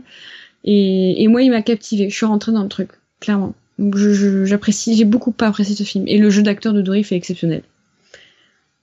Et j'ai bien aimé le jeu de George C. Scott, euh, alias Kinderman, euh, assez un peu, des fois un peu trop too much. Je sais pas, j'ai bien aimé. Je trouve que ça se prêtait bien. Notamment quand il discutait avec le père d'ailleurs. Ouais, les, les, séquences avec le... Je trouve que le père d'ailleurs meurt un peu tôt dans le film. C'est dommage. J'aurais voulu voir cette relation exploitée un petit peu plus. Ouais. Il fallait qu'il meure parce que c'est quand même le gros déclencheur euh, pour, euh, pour le Kinderman. C'est ce qui l'atteint le plus, mais J'aurais aimé voir exploiter un peu plus la relation entre les deux. J'en aurais pris un peu plus longtemps, quoi. 10-15 minutes de plus, ça m'aurait pas dérangé. Bon, après, hein. bah, 10-15 de plus, 10-15 minutes de plus, pas du film, mais en tout cas de cette relation entre les deux. Euh, on va finir avec quelques petits euh, fun facts, et puis, euh, et puis les notes, et puis après, il faut qu'on s'attarde au reste, et on est à 4h10. Yes! Alors, quelques fun facts. J'ai trois fun facts. On parlait de Serial Killer, puisque c'est un film de Serial Killer, clairement. Et on en a parlé toute la soirée. Fun fact, donc on le disait, Jeffrey Dahmer disait qu'il était passionné de cette première trilogie qu'il regardait très souvent. Euh, eh bien, Jeffrey Dahmer a affirmé dans plusieurs interviews euh, qu'il s'identifiait à l'idée qu'un mal extérieur était responsable de ses pulsions meurtrières et de ses actes, et qu'il s'identifiait beaucoup au Jimmy Killer. Euh, c'est les psychiatres qui l'ont étudié euh, euh, pensent clairement que c'était euh, une tentative de rationaliser ses actes atroces qu'il a commis et bah, d'éviter de rendre compte de rendre des comptes pour ses crimes face à la justice. Et ce qui est tristement drôle entre guillemets, euh, c'est que, comme on le disait tout à l'heure, Dahmer droguait ses victimes avant de les démembrer et euh, regarder euh, bah, des films, notamment ce film avec ses victimes en attendant que la drogue fasse effet. Et euh, clin d'œil ou non euh, de la part du film, Dahmer a tué 17 personnes, tout comme le Jimmy Killer a tué 17 personnes dans ce film. petit clin d'œil pour les fans de comics, parce qu'il y en a plein ici. Euh, lorsque Kinderman suit les voix à travers l'église, on n'en a pas parlé, mais il y a toute une séquence où Kinderman se retrouve dans une église et entend des voix et se met à les suivre. Euh, il va y avoir toute une, tout un trip, toute une scène assez étrange où euh, une statue passe en jumpscare devant la caméra sur le côté droit de l'écran et une statue qui ressemble extrêmement au Joker, donc au Joker des comics Batman. Ouais, ça euh, m'a fait. Tient un je, couteau. je me suis dit, tiens, qu'est-ce que c'est que ça? Et en fait, comme ça resserre jamais dans le film, je me suis dit, bon, je, je veux même pas chercher à comprendre. Oui, mais c'est pas un clin d'œil au Joker du tout. Il y en a beaucoup qui pensent que c'est le Joker, mais non, ce n'est simplement qu'une statue euh, qui fait la représentation d'un prêtre satanique, mais il ressemble beaucoup au Joker. Euh, dernier fun fact, euh, à un moment donné, on demande au Jimmy Killer euh, comment il fait pour rentrer et sortir de sa cellule sans être vu et tué. Euh, donc Jimmy Killer, interprété par Brad Dourif, répond juste, c'est un jeu d'enfant. et à ce moment-là, la caméra montre juste après un garçon aux cheveux roux qui ressemble à peu près, de près ou de loin, à Chucky. Fun fact, bah, Brad Dourif fait la voix de Chucky dans Jeu d'enfant et toutes ses suites. Voilà pour les petits fun facts. Et on va euh, terminer avec euh, bah, nos notes. Euh, pour moi je vois pas grand chose de plus à rajouter en fait je vais expliquer ce que j'aimais pas après je je suis pas je suis pas en désaccord hein, de toute façon avec ce que tu dis comme je t'ai dit moi je le je le place au-dessus du 2 hein, de toute façon ah oui faut être compliqué quand même mais je le place quand même pas très haut sur ma notation je lui mets un 10 voilà moi perso je vais être assez généreux je lui mets un bon 13 sur 20 Ah ouais, d'accord. Ouais, je, je, lui mets un 13 sur 20 parce que j'ai vraiment passé un moment. Euh, je pourrais le revoir, euh, bon, pas dans un an ou deux, mais euh, dans 5-6 ans, il n'y a pas de souci. Euh, il a des, comme je l'ai dit, il est, il est, il, propose, il propose vraiment quelque chose d'intéressant, qui est vraiment différent du 2, qui est vraiment différent du premier. qui amène une dualité avec le premier. Enfin, moi j'adore. J'aurais aimé qu'on squeeze le 2 et qu'on fasse une suite avec celui-là directement. Euh, j'ai vraiment un petit, euh, peut-être c'est un plaisir coupable, peut-être c'est un petit coup de cœur. Euh, voilà, j'aime beaucoup. J'avais, j'en avais un bon souvenir et je n'ai pas été déçu de, de, de, ce revisionnage. Par contre, en termes de terreur, le film n'est pas, ne fait pas peur, n'est pas terrifiant. je lui mettrais. J'ai du mal. Alors, hormis cette séquence finale et qui, qui franchement quand même est pas très bonne. Euh, j'ai du mal à le considérer comme un film d'horreur. Donc parler de terreur, tu vois, je suis un peu emmerdé avec ça. Moi, je lui mettrais un 3 sur 10. Parce qu'il fait pas peur. Euh, même quelqu'un qui n'est pas habitué aux films d'horreur ou aux thrillers, c'est pas un film qui fait peur. C'est un film qui peut être stressant, qui peut prendre au trip parce qu'il y a une enquête, mais il fait pas peur. Donc 3 sur 10, je mettrais en termes de terreur je, suis assez d'accord avec ta note. Et je suis partagé entre entre ta note et un ne se ne, se prononce pas ou non applicable. tu vois, je, suis assez partagé. C'est ben ouais parce que j'ai quand même vraiment beaucoup de mal à le considérer comme un film d'horreur. Du coup, terreur, ouais. Mais allez, je vais rester sur ta note 3 sur 10. Écoute, je te copite. Euh... je me copite. Mais ça tombe bien, tu me fais une très belle transition parce qu'en parlant de copiter. Et j'avais déjà tout prévu d'avance parce que attention, en arrière-plan, ça travaille. Ah non mais ça travaille, ça travaille, ça travaille aussi beaucoup sur cette saga l'exorciste parce que 14 ans plus tard sortait non pas un mais deux préquels euh, à euh, The Exorcist. Euh, L'exorciste au commencement, sorti en 2005, réalisé par Rémi Harlin, qui a notamment réalisé Peur Bleu, 99, ah. 2, Freddy Cat, Peur Bleu. Sacré Nous avons fait un excellent Freak City, dont je n'ai pas le numéro d'ailleurs, à retrouver. Je, je, peux aller te chercher ça en attendant si tu veux en parler vite fait et euh, un deuxième préquel qui s'appelle Dominion, Prequel to the Exorcist, ils sont pas fait chier à traduire en France, voilà. Euh, sorti en 2005, réalisé par Paul Schrader, qui a notamment réalisé La Féline, Cat People en 82. Les deux films ne sont pas dispo, euh, sauf Exorcist au commencement qui est dispo en DVD, mais euh, faut bien bien chercher sur le net pour le trouver. Euh, alors pourquoi on n'est pas on rentre pas dans le vif du sujet pour ces préquels? Parce que tout simplement ils sont pas dispo. Donc euh, difficile de parler de films qu'on n'a pas pu revoir et qui sont pas dispo et qui méritent à être comparés parce que ces deux films sont en tout point identiques sur leur histoire.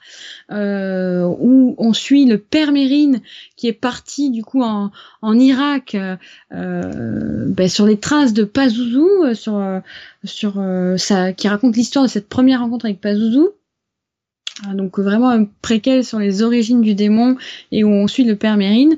Les deux films sont identiques. Pourquoi? Euh, Parce que euh, parce qu'il y a eu de très grands problèmes. Euh, à la base, euh, John Frankenheimer, le réaliste, avait été choisi pour réaliser euh, donc ce préquel à The Exorcist de Friedkin. il a quitté le projet parce juste avant qu'il décède en 2002. Euh, on ne connaît pas les raisons de pourquoi il a quitté le projet, peut-être parce qu'il était malade, je ne sais pas. Le projet a été repris par Paul Schrader, qui a réalisé Dominion, du coup. Euh, Paul Schrader tourne son film, euh, mais entre-temps, le studio Morgan hein, Creek... le, mec, le, mec, il arrive à tourner son film tout en combattant les Tortues Ninja, c'est quand même fort. vrai. Je te jure. Oui, j'ai honte, mais j'assume. Elle était cool, elle était cool. Euh, donc Shredder tourne son film Dominion. Par contre, entre-temps, le studio Morgan Krieg, qui a bossé sur euh, Exorcist 3, n'apprécie pas l'approche thriller psychologique qui trouve pas assez gore et jugé comme non commercial. Donc, Morgan Creek pousse Schrader à réécrire totalement le scénario, qui sera finalement signé par Alexi Oli. Il change d'acteur et de réalisateur finalement.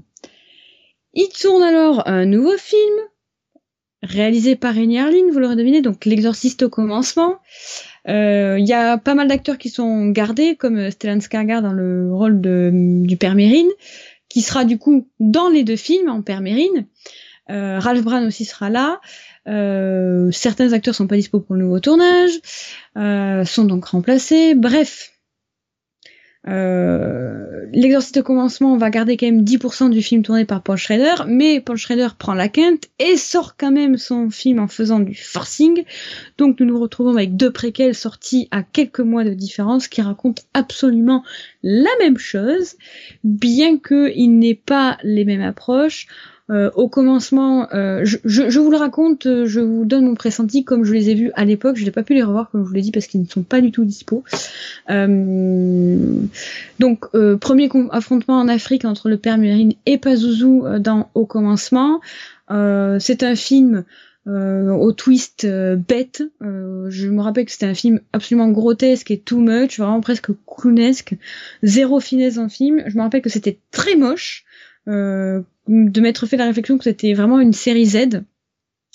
Euh, voilà, euh, une deuxième numéro 4 qui du coup était là pour remplacer le purement et simplement le film de Shredder. Donc une sensation énorme d'inachevé et de précipitation. Euh, quant à Dominion, c'est un film qui est plus cohérent, qui est plus maîtrisé, surtout dans sa première moitié. Euh, c'est un film qui, un peu comme euh, Exorcist 3, très thriller, qui prend son temps pour exposer ses personnages, des situations, euh, un peu à sauce Redkin aussi, mais beaucoup moins maîtrisé, hein, on, qu'on s'entende, et qui essaie vraiment de tourner le dos à la caricature de Harleen. c'est plus adulte, il y a un meilleur questionnement sur la théologie, euh, et euh, qui est moins sur le choc et le gore comparé au commencement. Donc en gros, en comparaison, euh, si vous voulez un préquel plus gore, plus choc, mais franchement raté, qui frôle la série Z, il faut regarder L'Exorciste au commencement. Si vous voulez un truc beaucoup plus adulte, ambiance Exorciste 3, il faut regarder Dominion, Prequel to Exorcist. Euh, malheureusement pas dispo, euh, l'exorciste au commencement en DVD. Après, peut-être que sur le tréfonds de l'internet, vous pouvez les trouver. Mais vous pouvez largement vous en passer, vous n'avez pas besoin de préquels. Et euh, Damien qui nous a partagé euh, petite image là en disant est-ce que vous le reconnaissez? Un mec possédé. Ah. Fucking Billy Crawford Billy Crawford, toute ma jeunesse. Sa mère. Ah putain toute oh ma jeunesse. Vache. Bon, il a pourtant euh, pas euh, cartonné dans le Cinoche après. Pour répondre à la question que tu posais tout à l'heure, euh, je suis allé retrouver les archives. C'était le 60e Freak City, le Freak City ah. sur Peur Bleu. Voilà, Peur Bleu qui était vraiment beaucoup plus réussi que l'exercice au commencement par une Oui, qui est très rigolo. Très sympa. pour terminer sur cette saga qui n'a jamais de répit euh, est sortie également une série, The Exorcist en 2016, avec seulement deux saisons. Elle a été annulée entre-temps. Euh, une série créée par Jeremy Slater, qui a notamment fait Umbrella Academy sur euh, Netflix.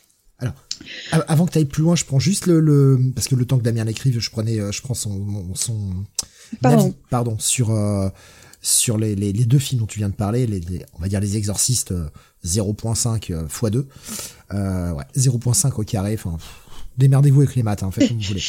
La version Rennie Harlin, c'est du gros bourrin un peu rigolo, et la Shredder, ça se laisse voir, beaucoup plus posé, mais un peu chiant. Rien de vraiment bon dans les deux. Ouais, non. À choisir, si vraiment je devrais en conseiller c'est Dominion, quoi, mais euh, ça vaut pas, enfin ça vaut pas, ça vaut pas le, ça vaut pas deux heures, quoi. Hein. Vous avez pas besoin d'un préquel à The Exorcist. Euh, par contre, la série est assez sympa. Euh, j'avais pas tout regardé, j'avais regardé que la saison 1, pas dans son entièreté, parce que c'était quand même assez lassant. J'ai pas été captivée. Euh, c'est une série en gros euh, qui se qui se veut être une suite directe de, du premier film de Fredkin, donc qui est sous un format anthologique. donc bah, il y a deux saisons, les deux saisons racontent deux histoires différentes. On suit quand même les deux mêmes pères, le père Ortega et le père Keane qui à chaque saison font face à une nouvelle euh, menace démoniaque avec une famille ou des, un groupe de personnes différentes. Euh, j'en ai un bon souvenir, très sympa, vous pouvez le voir sur Prime ou en VOD. Euh, ouais, c'est sur Prime, ok. Ouais, c'est sur Prime, ouais. J'en ai un souvenir sympa. Après, j'étais pas captivée. la photo est pas mal. Le jeu d'acteur, bref, c'est pas des acteurs très très connus ou qui ont une très grosse carrière, donc c'est pas, ça a pas le charisme que devrait avoir une série d'exorcistes, quoi, pour faire simple. Mais ça, si vous êtes curieux et que vous voulez une série sur les possessions et faire durer le plaisir, euh, bah, allez-y, ça peut être très sympa. Damien qui nous demande si c'est pas long à voir, bah ça dépend, c'est des épisodes d'une heure quand même. Euh ouais, c'est un bon 45-50 minutes. Je suis en train d'aller regarder justement. J'ai pas, malheureusement, j'ai pas fait les recherches comme un, comme un sac à merde. Désolé. Euh, je regarde ça tout de suite. L'exorciste, la série. Euh, ouais, 45-50 minutes. Ouais, 42 minutes, il y a euh, au total 20 épisodes, 2 x 10.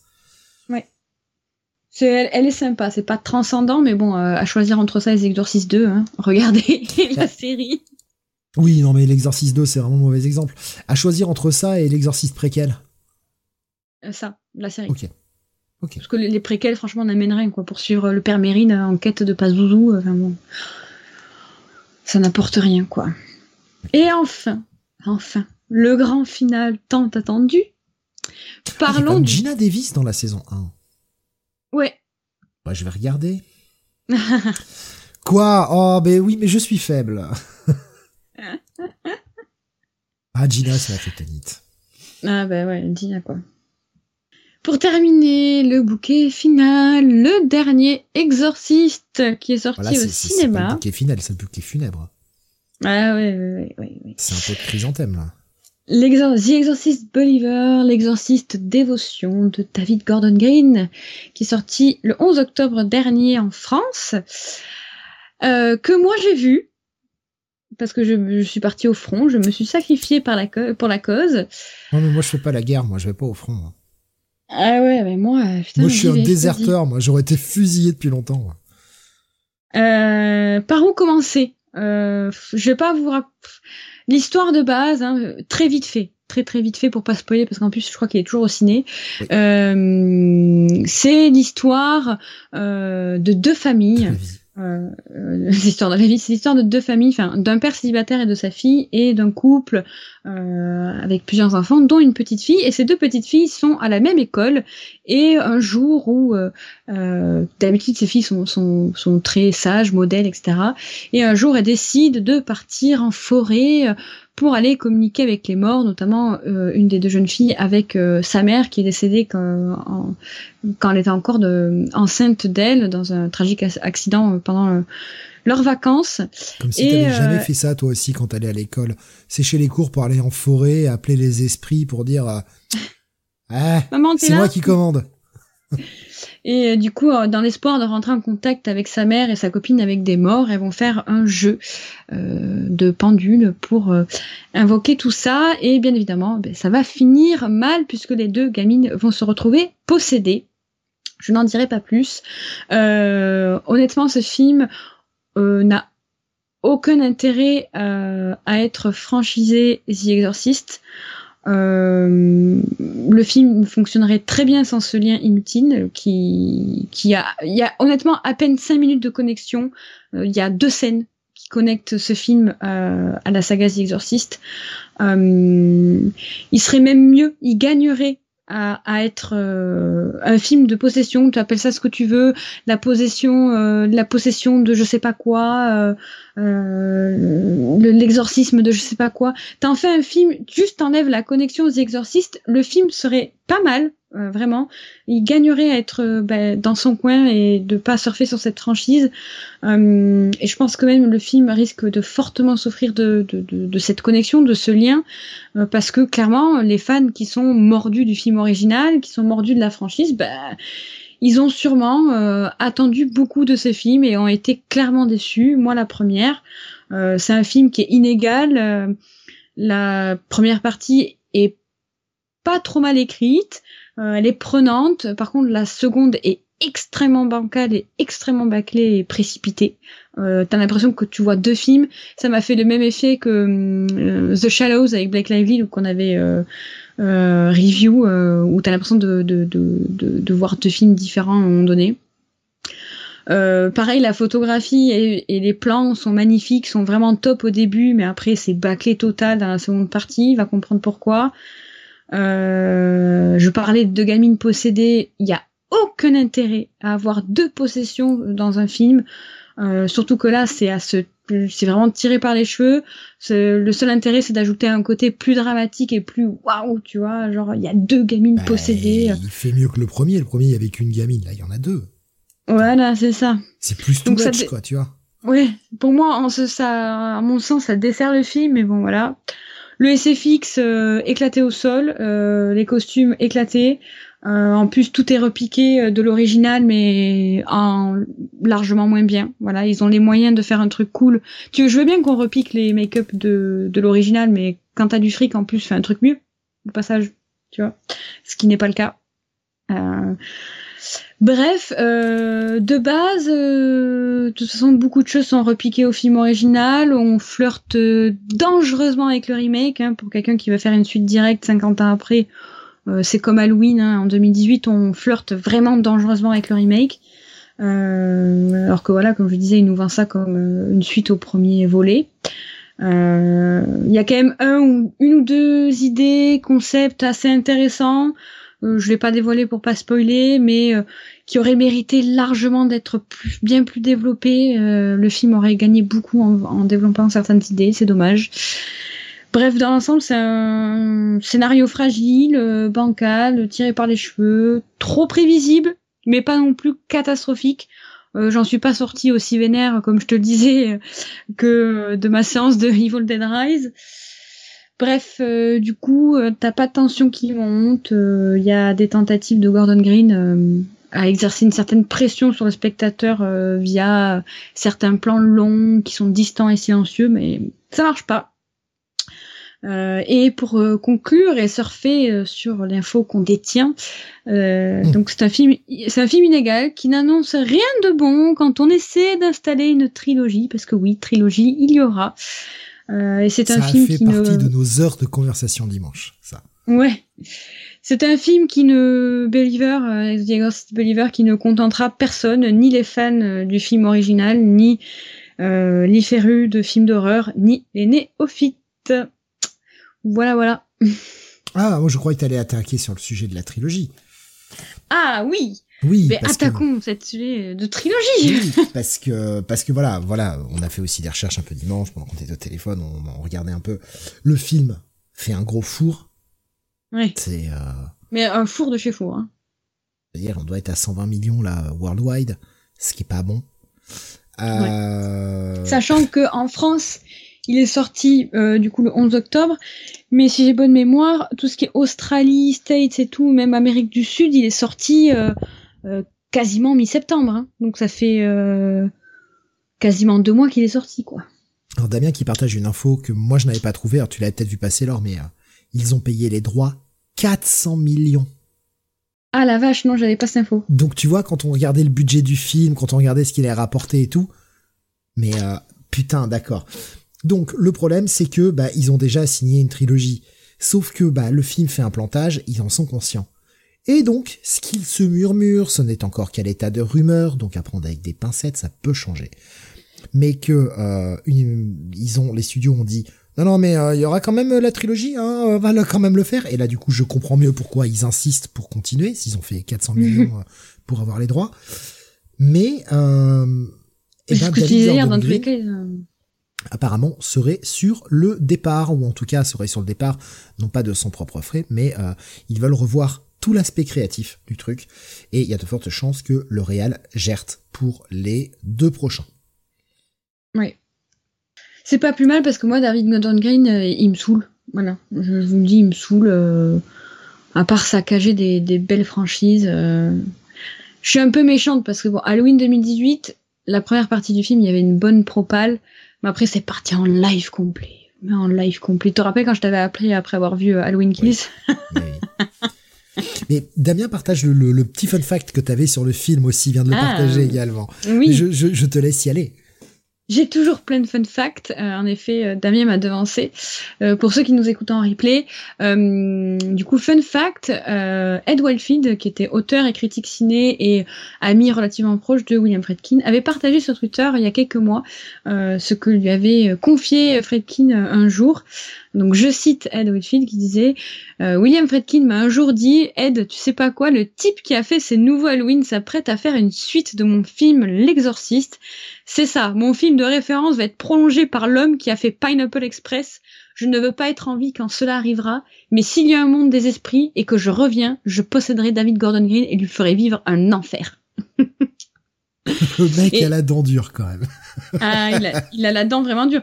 Et euh, il avait également dit, euh, parce qu'il y avait des rumeurs, donc quand ils annonçaient ce, ce nouvel exorciste il y, a ça, il y a de ça deux ans, un an et demi, deux ans, euh, il y avait de grosses rumeurs comme quoi Fredkin avait été contacté et que peut-être il allait intervenir euh, dans, dans l'élaboration de ce film.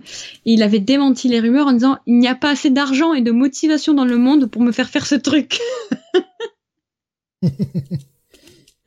il avait vraiment la dent dure. Hein. De toute façon, il a toujours dit qu'il s'opposerait fermement à tout de suite ou remake ou truc de, de l'exorciste. Je vais reprendre ce que disait Damien euh, sur le film qu'il a apparemment vu aussi. Euh, il nous disait, euh, sans, sans, trop spoiler, il nous disait en gros, il fait revenir des persos sur ce film hein, pour en faire n'importe quoi. Ça n'a aucun sens. Et il nous citait texto hein, dans le film, phrase, je n'ai pas participé à l'exorcisme, mon père. Vous savez pourquoi? Le patriarcat. Voilà, il nous disait texto dans le film. C'est un message et ça n'en reparle plus jamais de ce sujet après. Mm. Juste une réplique comme ça, gratuite, comme pour cocher une case, nous dit-il. Voilà. Et il nous dit également, t'as aussi le fait que des femmes se soient fait avorter, euh, qui se fassent qui se font culpabiliser durant le film. C'est sympa aussi. Oui. Très. C'est pour ça que le, le film a pris, euh, je lui ai foutu un carton, hein, clairement en termes de notes. Hein. Mais justement.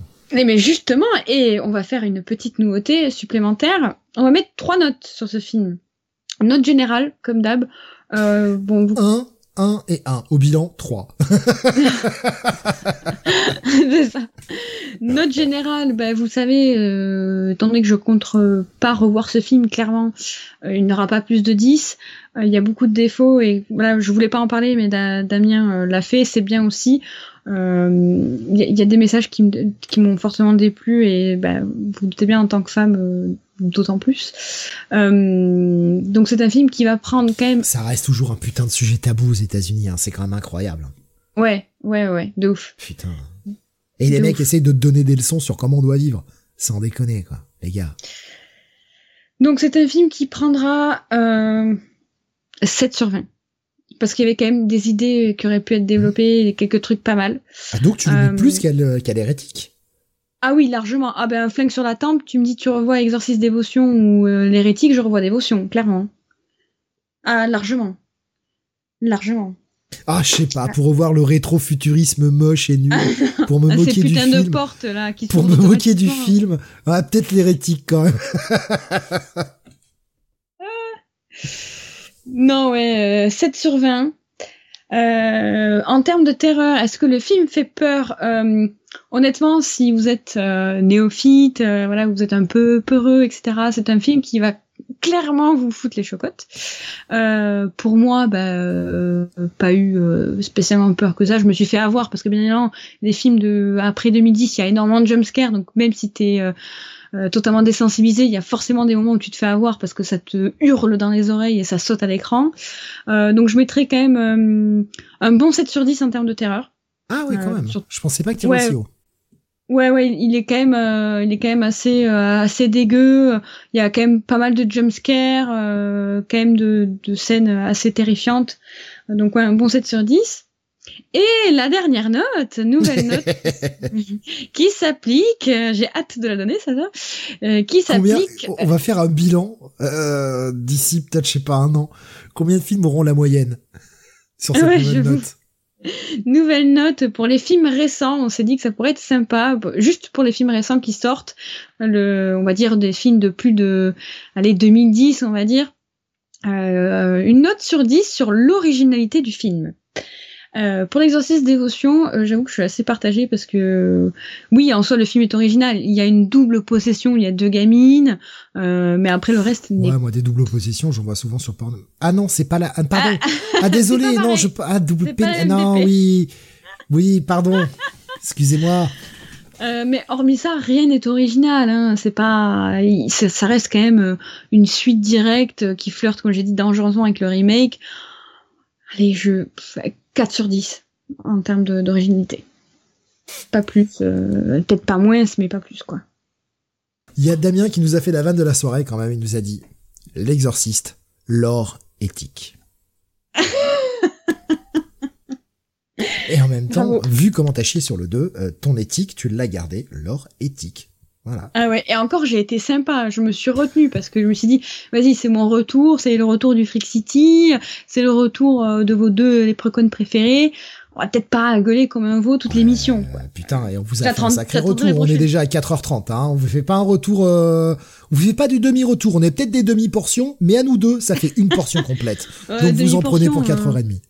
parle, parle pour toi, moi je suis plus rente que toi, hein, te ferais bien. ça dépend. Ça dépend. ça dépend. Ça dépend des jours.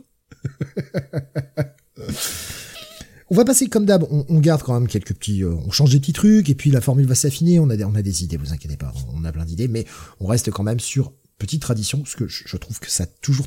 Je trouve ça pardon toujours très cool de vous proposer euh, des recos et comme d'habitude c'est Laure qui se charge de faire ça avec toujours de, très bonnes recommandations euh, bah, sur si vous avez envie d'aller plus loin sur ce type de sujet en fait, sur ce, sur, euh, on est sur des films d'exorcisme, eh, vous avez envie de voir un peu d'autres films euh, de ce type-là, ben voilà, quelques petites recommandations, euh, toujours au nombre de 5 en général, on essaye de, de, rester sur ces, euh, sur ce chiffre-là. Euh, le fameux chiffre magique 5 comme un pentacle, voilà, pour appeler les forces obscures la papesse du sang, donc 5. J'ai fait ce que j'ai oui, des petites recommandations de possession démoniaque, de démons, mais quand même, là, cette fois-ci, j'ai tenu à, à, faire des recos euh, de possession originale, pour le coup. Euh, pas du, pas du, pas du repiqué, pas du réchauffé, pas des scénarios qu'on a déjà vus. Euh, c'est parti pour cinq petites recommandations qui sont de véritables cures thermales à l'eau bénite. Première euh, recommandation que j'aimerais vous faire, c'est L'exorcisme d'Emily Rose qui est sorti en 2005, qui a été réalisé par Scott Derrickson, qui est un réalisateur que j'aime beaucoup, qui a réalisé l'excellent Sinister et récemment Black Phone, adapté d'une nouvelle de Joe Hill. Euh, que vous pouvez voir euh, l'exorcisme d'Emily Rose en VOD, mais qui revient régulièrement sur Netflix. Euh, l'exorcisme d'Emily Rose, ça parle, c'est une histoire en fait qui est librement inspirée d'un d'un cas tragique, d'une histoire vraie, d'une jeune femme euh, qui a trouvé la mort en 76 euh, euh, au terme d'une série d'exorcismes vraiment violentes. il y a eu, elle a subi 67 exorcismes en 10 mois qui ont tous été documentés. D'ailleurs, vous pouvez retrouver les enregistrements audio véridiques, je crois, dans les bonus du film ou dans le film directement, j'ai un doute. À deux près, elle a sur... chiffre magique, quoi. Ah mais ça voilà, ça c'est la pudeur chrétienne, voilà, on s'arrête à 67 parce qu'après les gens vont faire des blagues. Eh ben ouais, je l'ai fait quand même. Euh, et du coup, euh, du coup, j'en étais où? Donc oui, elle a subi, elle a subi cette femme 67 exorcismes en 10 mois, ce qui est énorme, et qui euh, était atteinte d'une maladie qui a été interprétée comme une possession euh, par, les, par le personnel hospitalier et les personnes qui l'ont pris en charge. Et euh, je tenais sincèrement à le proposer parce que c'est un film qui est sous-estimé, qui est souvent euh, zappé parce que c'est vrai que l'affiche ou le casting ou les extraits qu'on peut voir sur internet donnent pas envie mais franchement j'ai quelque chose de vraiment vraiment qui me tient à cœur avec ce film c'est que depuis le film ben, dont on a parlé toute la soirée l'exorciste de Fredkin depuis ce film là il y a beaucoup de productions qui ont tenté de, de marcher dans ses pas, de, de, de, de faire quelque chose d'aussi bien, mais qui au final se sont cassés la figure. Et euh, il y a quelques rares exceptions qui arrivent quand même à créer de la surprise et à faire un bon film de possession et d'exorcisme, et c'est très très rare. Et l'exorcisme d'Emily Rose en fait partie, donc s'il vous plaît, faites-moi confiance. Si vous voulez voir un bon film de, de possession et d'exorcisme, c'est celui-ci qu'il vous faut. Euh, sincèrement, ne laissez, ne foncez tout de suite. Euh, disponible en VOD et souvent euh, il revient sur Netflix. J'allais faire des vannes parce que tu parlais de possession, mais qu'en fait c'était un cas scientifique, donc je savais déjà quelle maladie elle avait, mais vu que t'as l'air de bien aimer les films, je vais me retenir de faire des vannes. On va, sinon je vais tout casser. Tu peux y aller si tu veux sur les vannes, y a pas oh, de souci. Je pense, bon, la possession, bah, une possession euh, scientifique, une vraie maladie, bah, ça s'appelle un ver solitaire en fait. Hein. Voilà. C'est comme ça que t'es possédé de l'intérieur. mais oui, mais peut changer ton comportement. Avant que tu passes à la suite, euh, Damien qui nous disait, je vais, euh, de cette année, je vais vous recommander deux films. Donc il nous a déjà partagé le premier. Et comme je sais qu'il n'est pas dans la liste, c'est pour ça que je le prends. Euh, il nous dit l'exorcisme, euh, l'exorciste, pardon, du Vatican, qui ne donne pas envie dans un premier temps, mais en fait c'est assez drôle de voir Russell Crowe qui joue un prêtre rock'n'roll dragueur et qui envoie chier tout le monde et surtout les démons. Voilà. Je sais pas si tu l'as vu celui-ci. Non, je l'ai pas vu. Euh, je me suis pas encore laissé tenter parce que malheureusement, je me suis fait un peu parasiter le, la tête. Euh, J'avais envie de le voir parce que je suis assez compétiste et que je regarde tout ce qui sort généralement. Euh, mais en fait, j'ai eu le malheur de tomber sur beaucoup de critiques négatives, vraiment très négatives. Et du coup, je j'ai pas osé me lancer encore, mais je, je, je vais finir par le regarder, mais je l'ai pas vu. Par contre, je vois la deuxième. Euh, oui, mais je, je le prendrai après. Je vais te laisser faire ta deuxième reco, euh, ma petite. Oui. Ah, ma grande, pardon. Ma papesse. Merci. Deuxième recommandation, c'est May the Devil Take You, qui est sorti en 2018, qui est disponible sur Netflix, euh, qui est euh, l'histoire euh, d'une famille prisonnière d'une caverne dans les bois, qui est habitée par une entité démoniaque, une sorte en fait d'Evil Dead, mais indonésien, oui, parce que c'est un film indonésien qui va puiser toutes ses inspirations et son folklore dans les mythes indonésiens, vous l'aurez compris, et qui clairement ne joue pas du tout dans la demi-mesure. Euh, un film de possession franchement original, à ne pas rater, euh, réalisé par un réalisateur dont je n'arriverai pas à me prononcer le nom, euh, je vais tenter, c'est Timo Chajanto.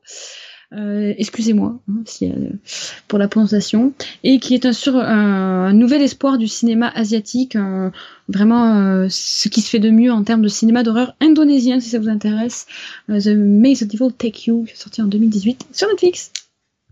On enchaîne avec ta troisième recommandation. Oui, qui s'appelle Le Dernier Exorcisme, qui est sorti en 2018. pour la fin. C'était le dernier, ben non. dernier reco. Ah. Ah, merde. Elle est pas futée, cette femme. Hein. Ah.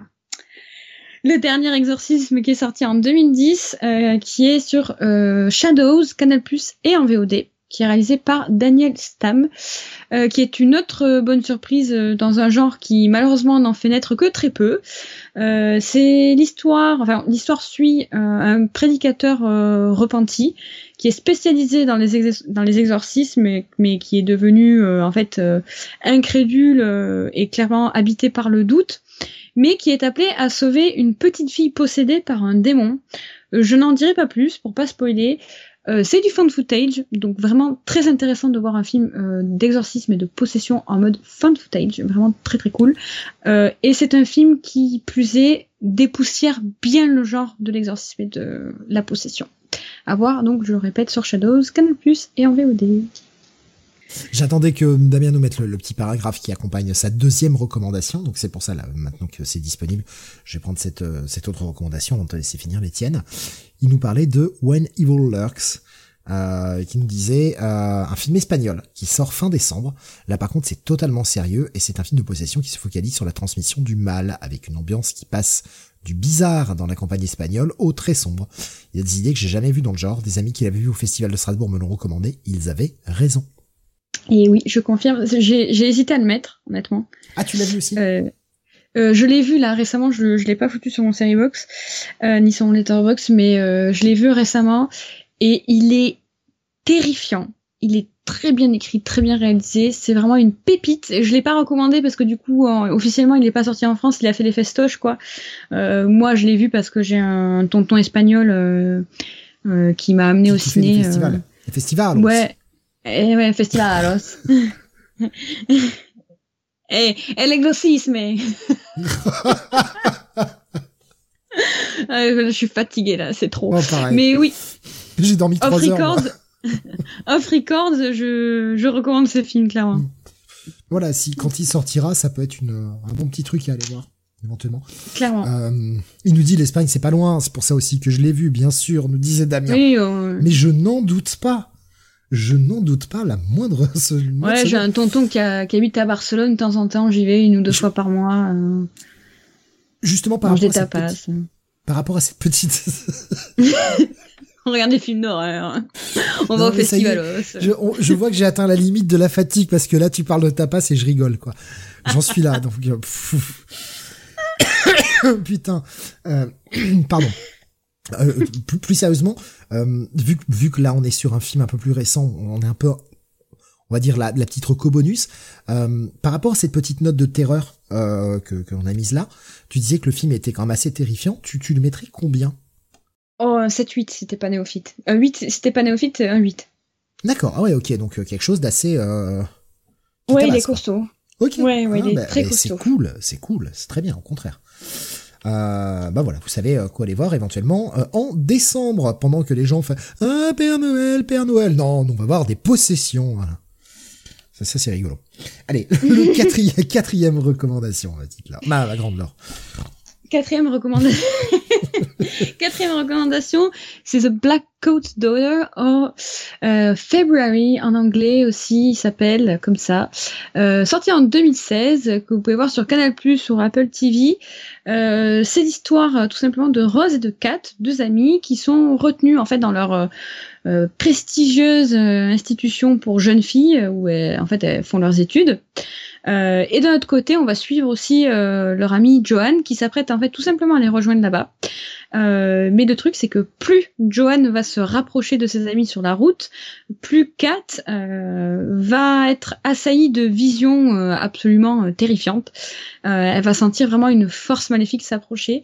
J'en dirai pas plus parce que c'est vraiment là, c'est vraiment du pur thriller horrifique, mais pas comme par exemple l'Exorcist 3. Il y a vraiment une grosse partie thriller, mais une grosse partie horreur, euh, qui est, euh, pour résumer, un casse-tête chinois élaboré par le diable, euh, avec une ambiance minimaliste et hyper sombre, et dans des paysages, paysages enneigés, donc un petit film d'horreur à regarder en hiver, de à Noël. Là, c'est très sympathique. Je le répète, du coup, à voir sur Canal Plus et Apple TV. Et attention, c'est un peu tricky parce que le film, vous pouvez soit le trouver sous le nom de February, Fe- ah, pff, 1, 2, 3, February, soit de Black Coat Daughter. Voilà. Il a deux titres. C'est fort pratique comme histoire. Ah, c'est chiant ça. Ouais, On c'est se croirait à la chiant. bonne époque des films d'exploitation italiens. Euh, ouais, de ouf. Dernière reco, et c'est une reco peu, inhabi- peu habituelle parce que c'est la première fois que je fais ça. Ce n'est pas un film, ce n'est pas une série, c'est un documentaire. Euh, le Diable pour Alibi qui est sorti cette année, euh, qui est sorti très récemment, euh, si je dis pas de bêtises, il est sorti euh, cet été. Le 17 Euh, octobre, c'est marqué sur, euh, sur l'affiche. Ouais. Ah bah oui, je suis con, j'ai regardé le jour de la sortie. Bon bref, c'est moi qui perds la boule et qui suis un peu fatiguée. Excusez-moi. Donc le diable pour Alibi, euh, sorti donc documentaire Netflix, euh, qui est tout simplement un documentaire euh, sur euh, ben, tout simplement le- l'histoire qui a inspiré Conjuring 3, euh, le petit garçon euh, qui a été possédé euh, par le diable, par un démon, et qui s'est retrouvé dépossédé parce que eh bien son beau-frère, le petit ami de, de, de, de sa sœur, a dit au démon prends-moi bah, comme le père Carras, viens en moi, possède-moi, laisse ce petit garçon tranquille. Et euh, donc euh, ce, jeune homme on le voit dans le documentaire, on le voit dans Conjuring 3, euh, avait emménagé avec donc avec la sœur du petit, avec sa copine, et, en fait un soir, alors que il prenait, il faisait, il faisait un repas, il passait un moment avec le, patron de, sa copine, et bien euh, bah, le, jeune homme a, pété un plomb et a tué à plusieurs coups de couteau le patron de sa copine. Et euh, ça a été un procès. Donc, c'est du coup le, le, le documentaire se centre sur euh, sur cette famille euh, et, et parle de ce procès historique où euh, la personne reconnue coupable, ce jeune homme, a dit ce n'est pas moi qui ai fait ça, c'est le diable qui me qui m'a fait faire ça. Procès historique euh, qui euh, qui a fait jaser. je vous en dis pas plus. En soi, le documentaire est pas parfait mais je trouvais ça intéressant de le proposer parce que ben euh, qu'on y croit ou non ça reste entre guillemets un vrai cas de possession, ça se passe dans la réalité. Il y a vraiment le point de vue, on retrouve euh, une fois adulte euh, ben, le petit garçon qui a été possédé en premier, il vient témoigner dans le documentaire tout du long. Il y a ses frères aussi qui, qui témoignent. sa sœur, on la, on la voit juste en flashback. On voit la le, le, le, le, jeune homme qui a été possédé par la suite, euh, qui a été reconnu coupable euh, de ce meurtre, euh, qui, euh, qui intervient plusieurs fois dans le documentaire. Et c'est très intéressant parce que le début est un peu longué, il faut passer outre le côté reconstitution qui est un peu un peu typos, mais le documentaire est hyper intéressant parce qu'on voit le point de vue de tout le monde. Et à un moment donné, il y a un shift dans le documentaire. Euh, à un moment donné, je commençais un peu à me dire bon, je vois pas où on va, c'est un peu chiant. Et puis à la moitié, il y a un shift qui est ouf et qui te remet tout en question et qui te, te fait avoir une réflexion de dingue. Voilà, c'est ce qu'on disait tout à l'heure. Moi, je suis sortie du documentaire, je l'ai vu avec mon mari et euh, on en a discuté pendant peut-être deux heures après de ce documentaire parce qu'il y avait tellement de, de choses à dire et de réflexions à faire et de théories à faire. Je me recommande sincèrement. Donc, Le Diable pour Alibi qui est sorti cette année sur Netflix. Et si vous voulez en entendre un peu plus sur la saga Conjuring, on l'avait traité dans le 51e épisode de Freak City, toujours retrouvable à la fois sur YouTube, mais aussi sur le site comiccity.fr en version MP3. Oui, j'ai oublié de le préciser, mais je le vois par rapport à la réaction de, Damien sur Discord. Oui, j'allais la prendre, mais vas-y, je t'en prie. Euh, du coup, qui nous disait Conjuring, cette saga sur les gros arnaqueurs qui étaient les époux Warren.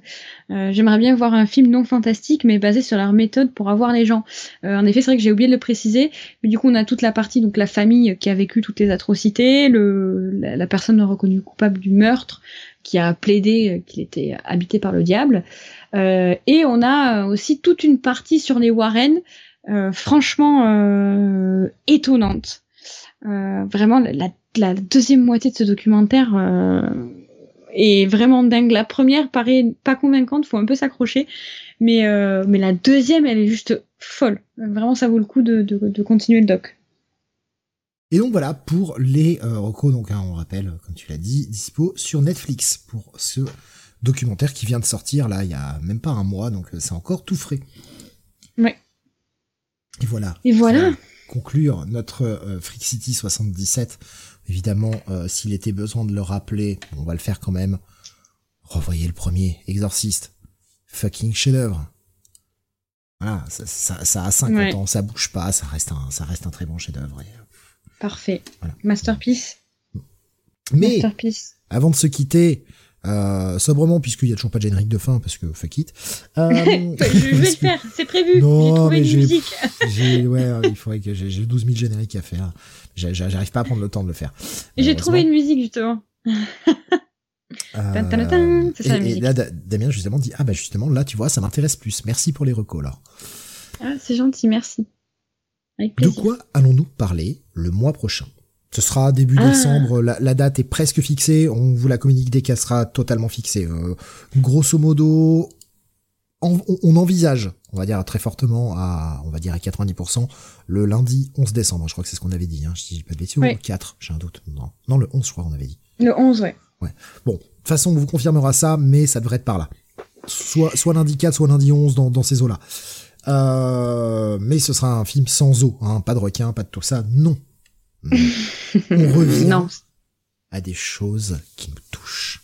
On revient à à la, ce qui fait la moelle, ce qui fait le, le petit sel que l'on met sur la moelle de cette émission.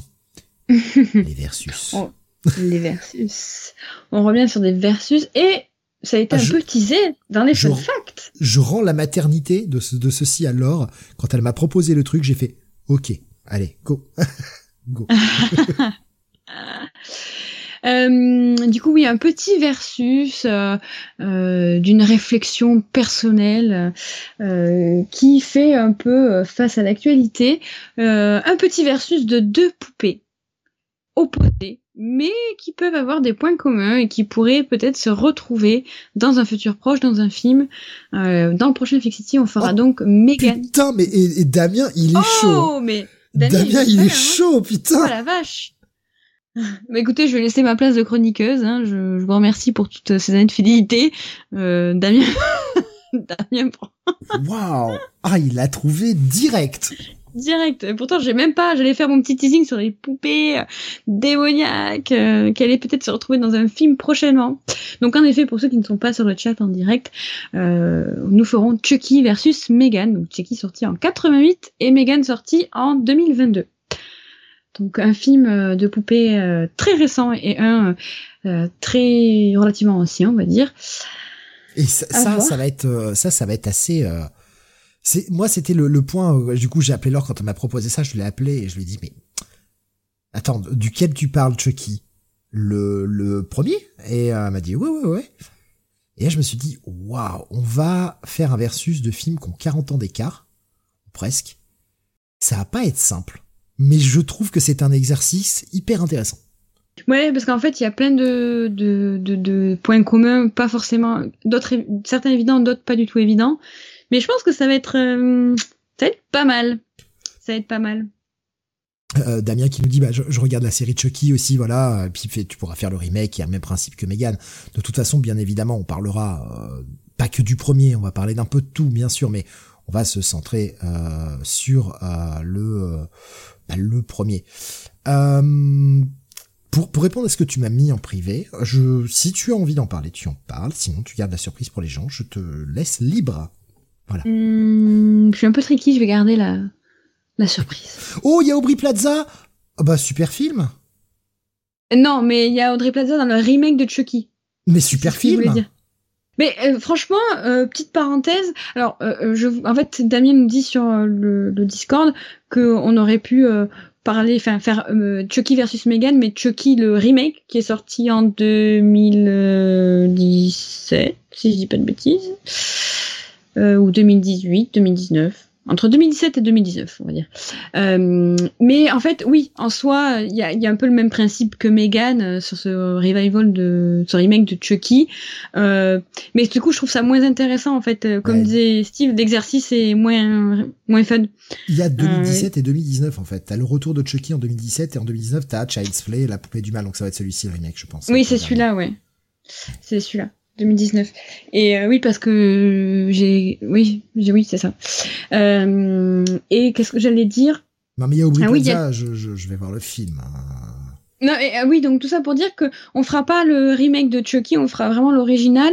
Mais euh, petite parenthèse, le moi qui suis anti remake, eh ben j'avais bien aimé la proposition du remake de Chucky.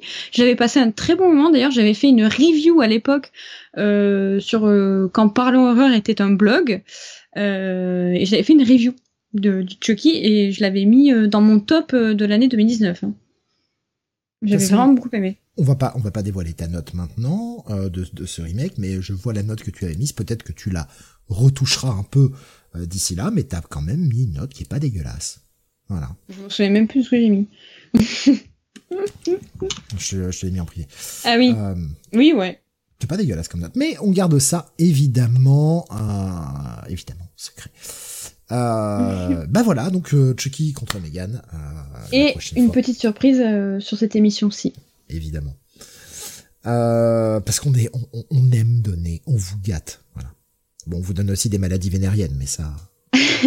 c'est dans le package. C'est dans le package, vous prenez tout. C'est comme ça. Il y a des films, il y a des surprises, il y a des nouvelles choses.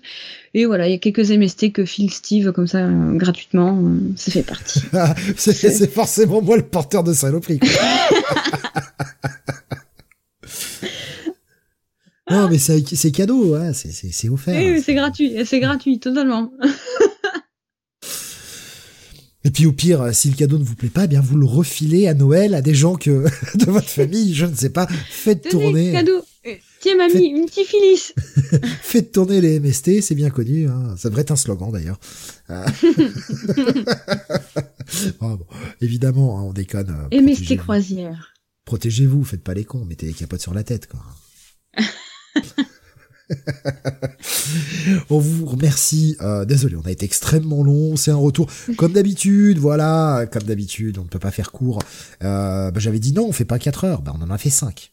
Euh, ah oui. Par contre, j'aurais juste une, dernière révélation à faire avant cette fin d'émission parce que je voudrais ta réaction en live et que tout le monde en soit témoin.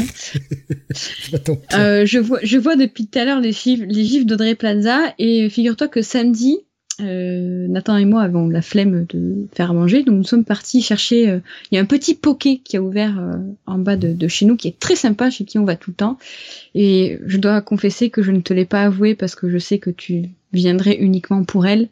Mais une des serveuses des pokés ressemble absolument très pour trait à Audrey Plaza. C'est la voiture qui démarre. hein. Je suis déjà en route. Avec une liaison inexistante. Déjà en route, évidemment. Euh, Sans route, des haricots. J'ai quelques jours là. J'ai peut-être passé à faire un tour à Bordeaux. J'en étais sûre, je l'ai revu samedi, je dis oh putain, faut que je lui dise.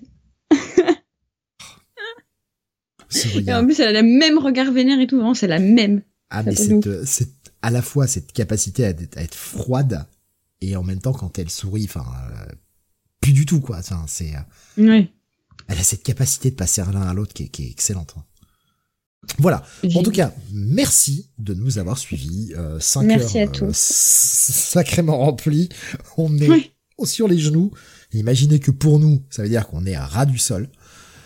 Mais euh, ça valait le coup. Ça valait le coup. D'ailleurs, ben, même si ce podcast n'était pas très humoristique, j'ai quand même fait ce podcast debout. Et ça, c'est spécial pour l'or. On expliquera cette vanne un jour. Euh, par contre, un peu déçu, il n'y a pas eu le retour de Dr. Freud quand même. euh, Bon. C'est vrai, c'est vrai. eh, je manque, euh, j'ai manqué la papesse, j'ai manqué le docteur Freud. Mais bon, il y avait, il y avait son cousin, euh, son cousin un peu attardé, marseillais là, plusieurs fois. Mais euh, peut-être que je serai de retour la prochaine fois euh, quand il me sortira du congélateur. Oui, c'est vrai qu'il y avait de quoi faire pour le docteur. Je n'y ai pas pensé la moindre Ouais, seconde. sur euh. The Heretic, il y avait de quoi faire, il y avait de la matière pour le Dr. Freud. Hein. Sur- Surtout putain, un été épisode. Ça aurait été tellement plus quali de le faire comme ça. Je, j'y ai pas pensé une seconde. Putain, mais il y avait, il y avait, il commençait à y avoir plein de personnages dans cette émission. Il va falloir, euh, falloir les ramener. euh. Et merde, je vais encore passer pour un con. Bon, Bon, pas beaucoup plus que d'habitude, mais quand même. Allez, sur ce, on vous laisse. Merci de nous avoir suivis. Euh, Retrouvez-nous jeudi merci à soir pour le Comic Wiki avec les sorties VO de la semaine. Et euh, vendredi, je sais que vendredi il y a une émission, je ne sais déjà plus ce que c'est. C'est le Comic City, je crois. Euh, ouais, je suis paumé là. Euh, oui, c'est ça, le Comic City, vendredi à 21h également. Euh, voilà, trois émissions cette semaine. euh, programme un peu chargeax. Mais euh, on, va, on, va faire, on va faire avec.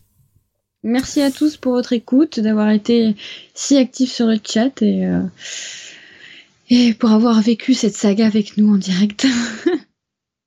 Et il n'y a pas que moi qui oublie des trucs. non, j'attends ton intro. Euh, oh bah. Là, moi, je ne sais, je ne sais plus, là. Je ne sais plus. À Euh, 2h13. Des gros bisous, portez-vous bien, tout ça, et En attendant, regardez plein de films d'horreur.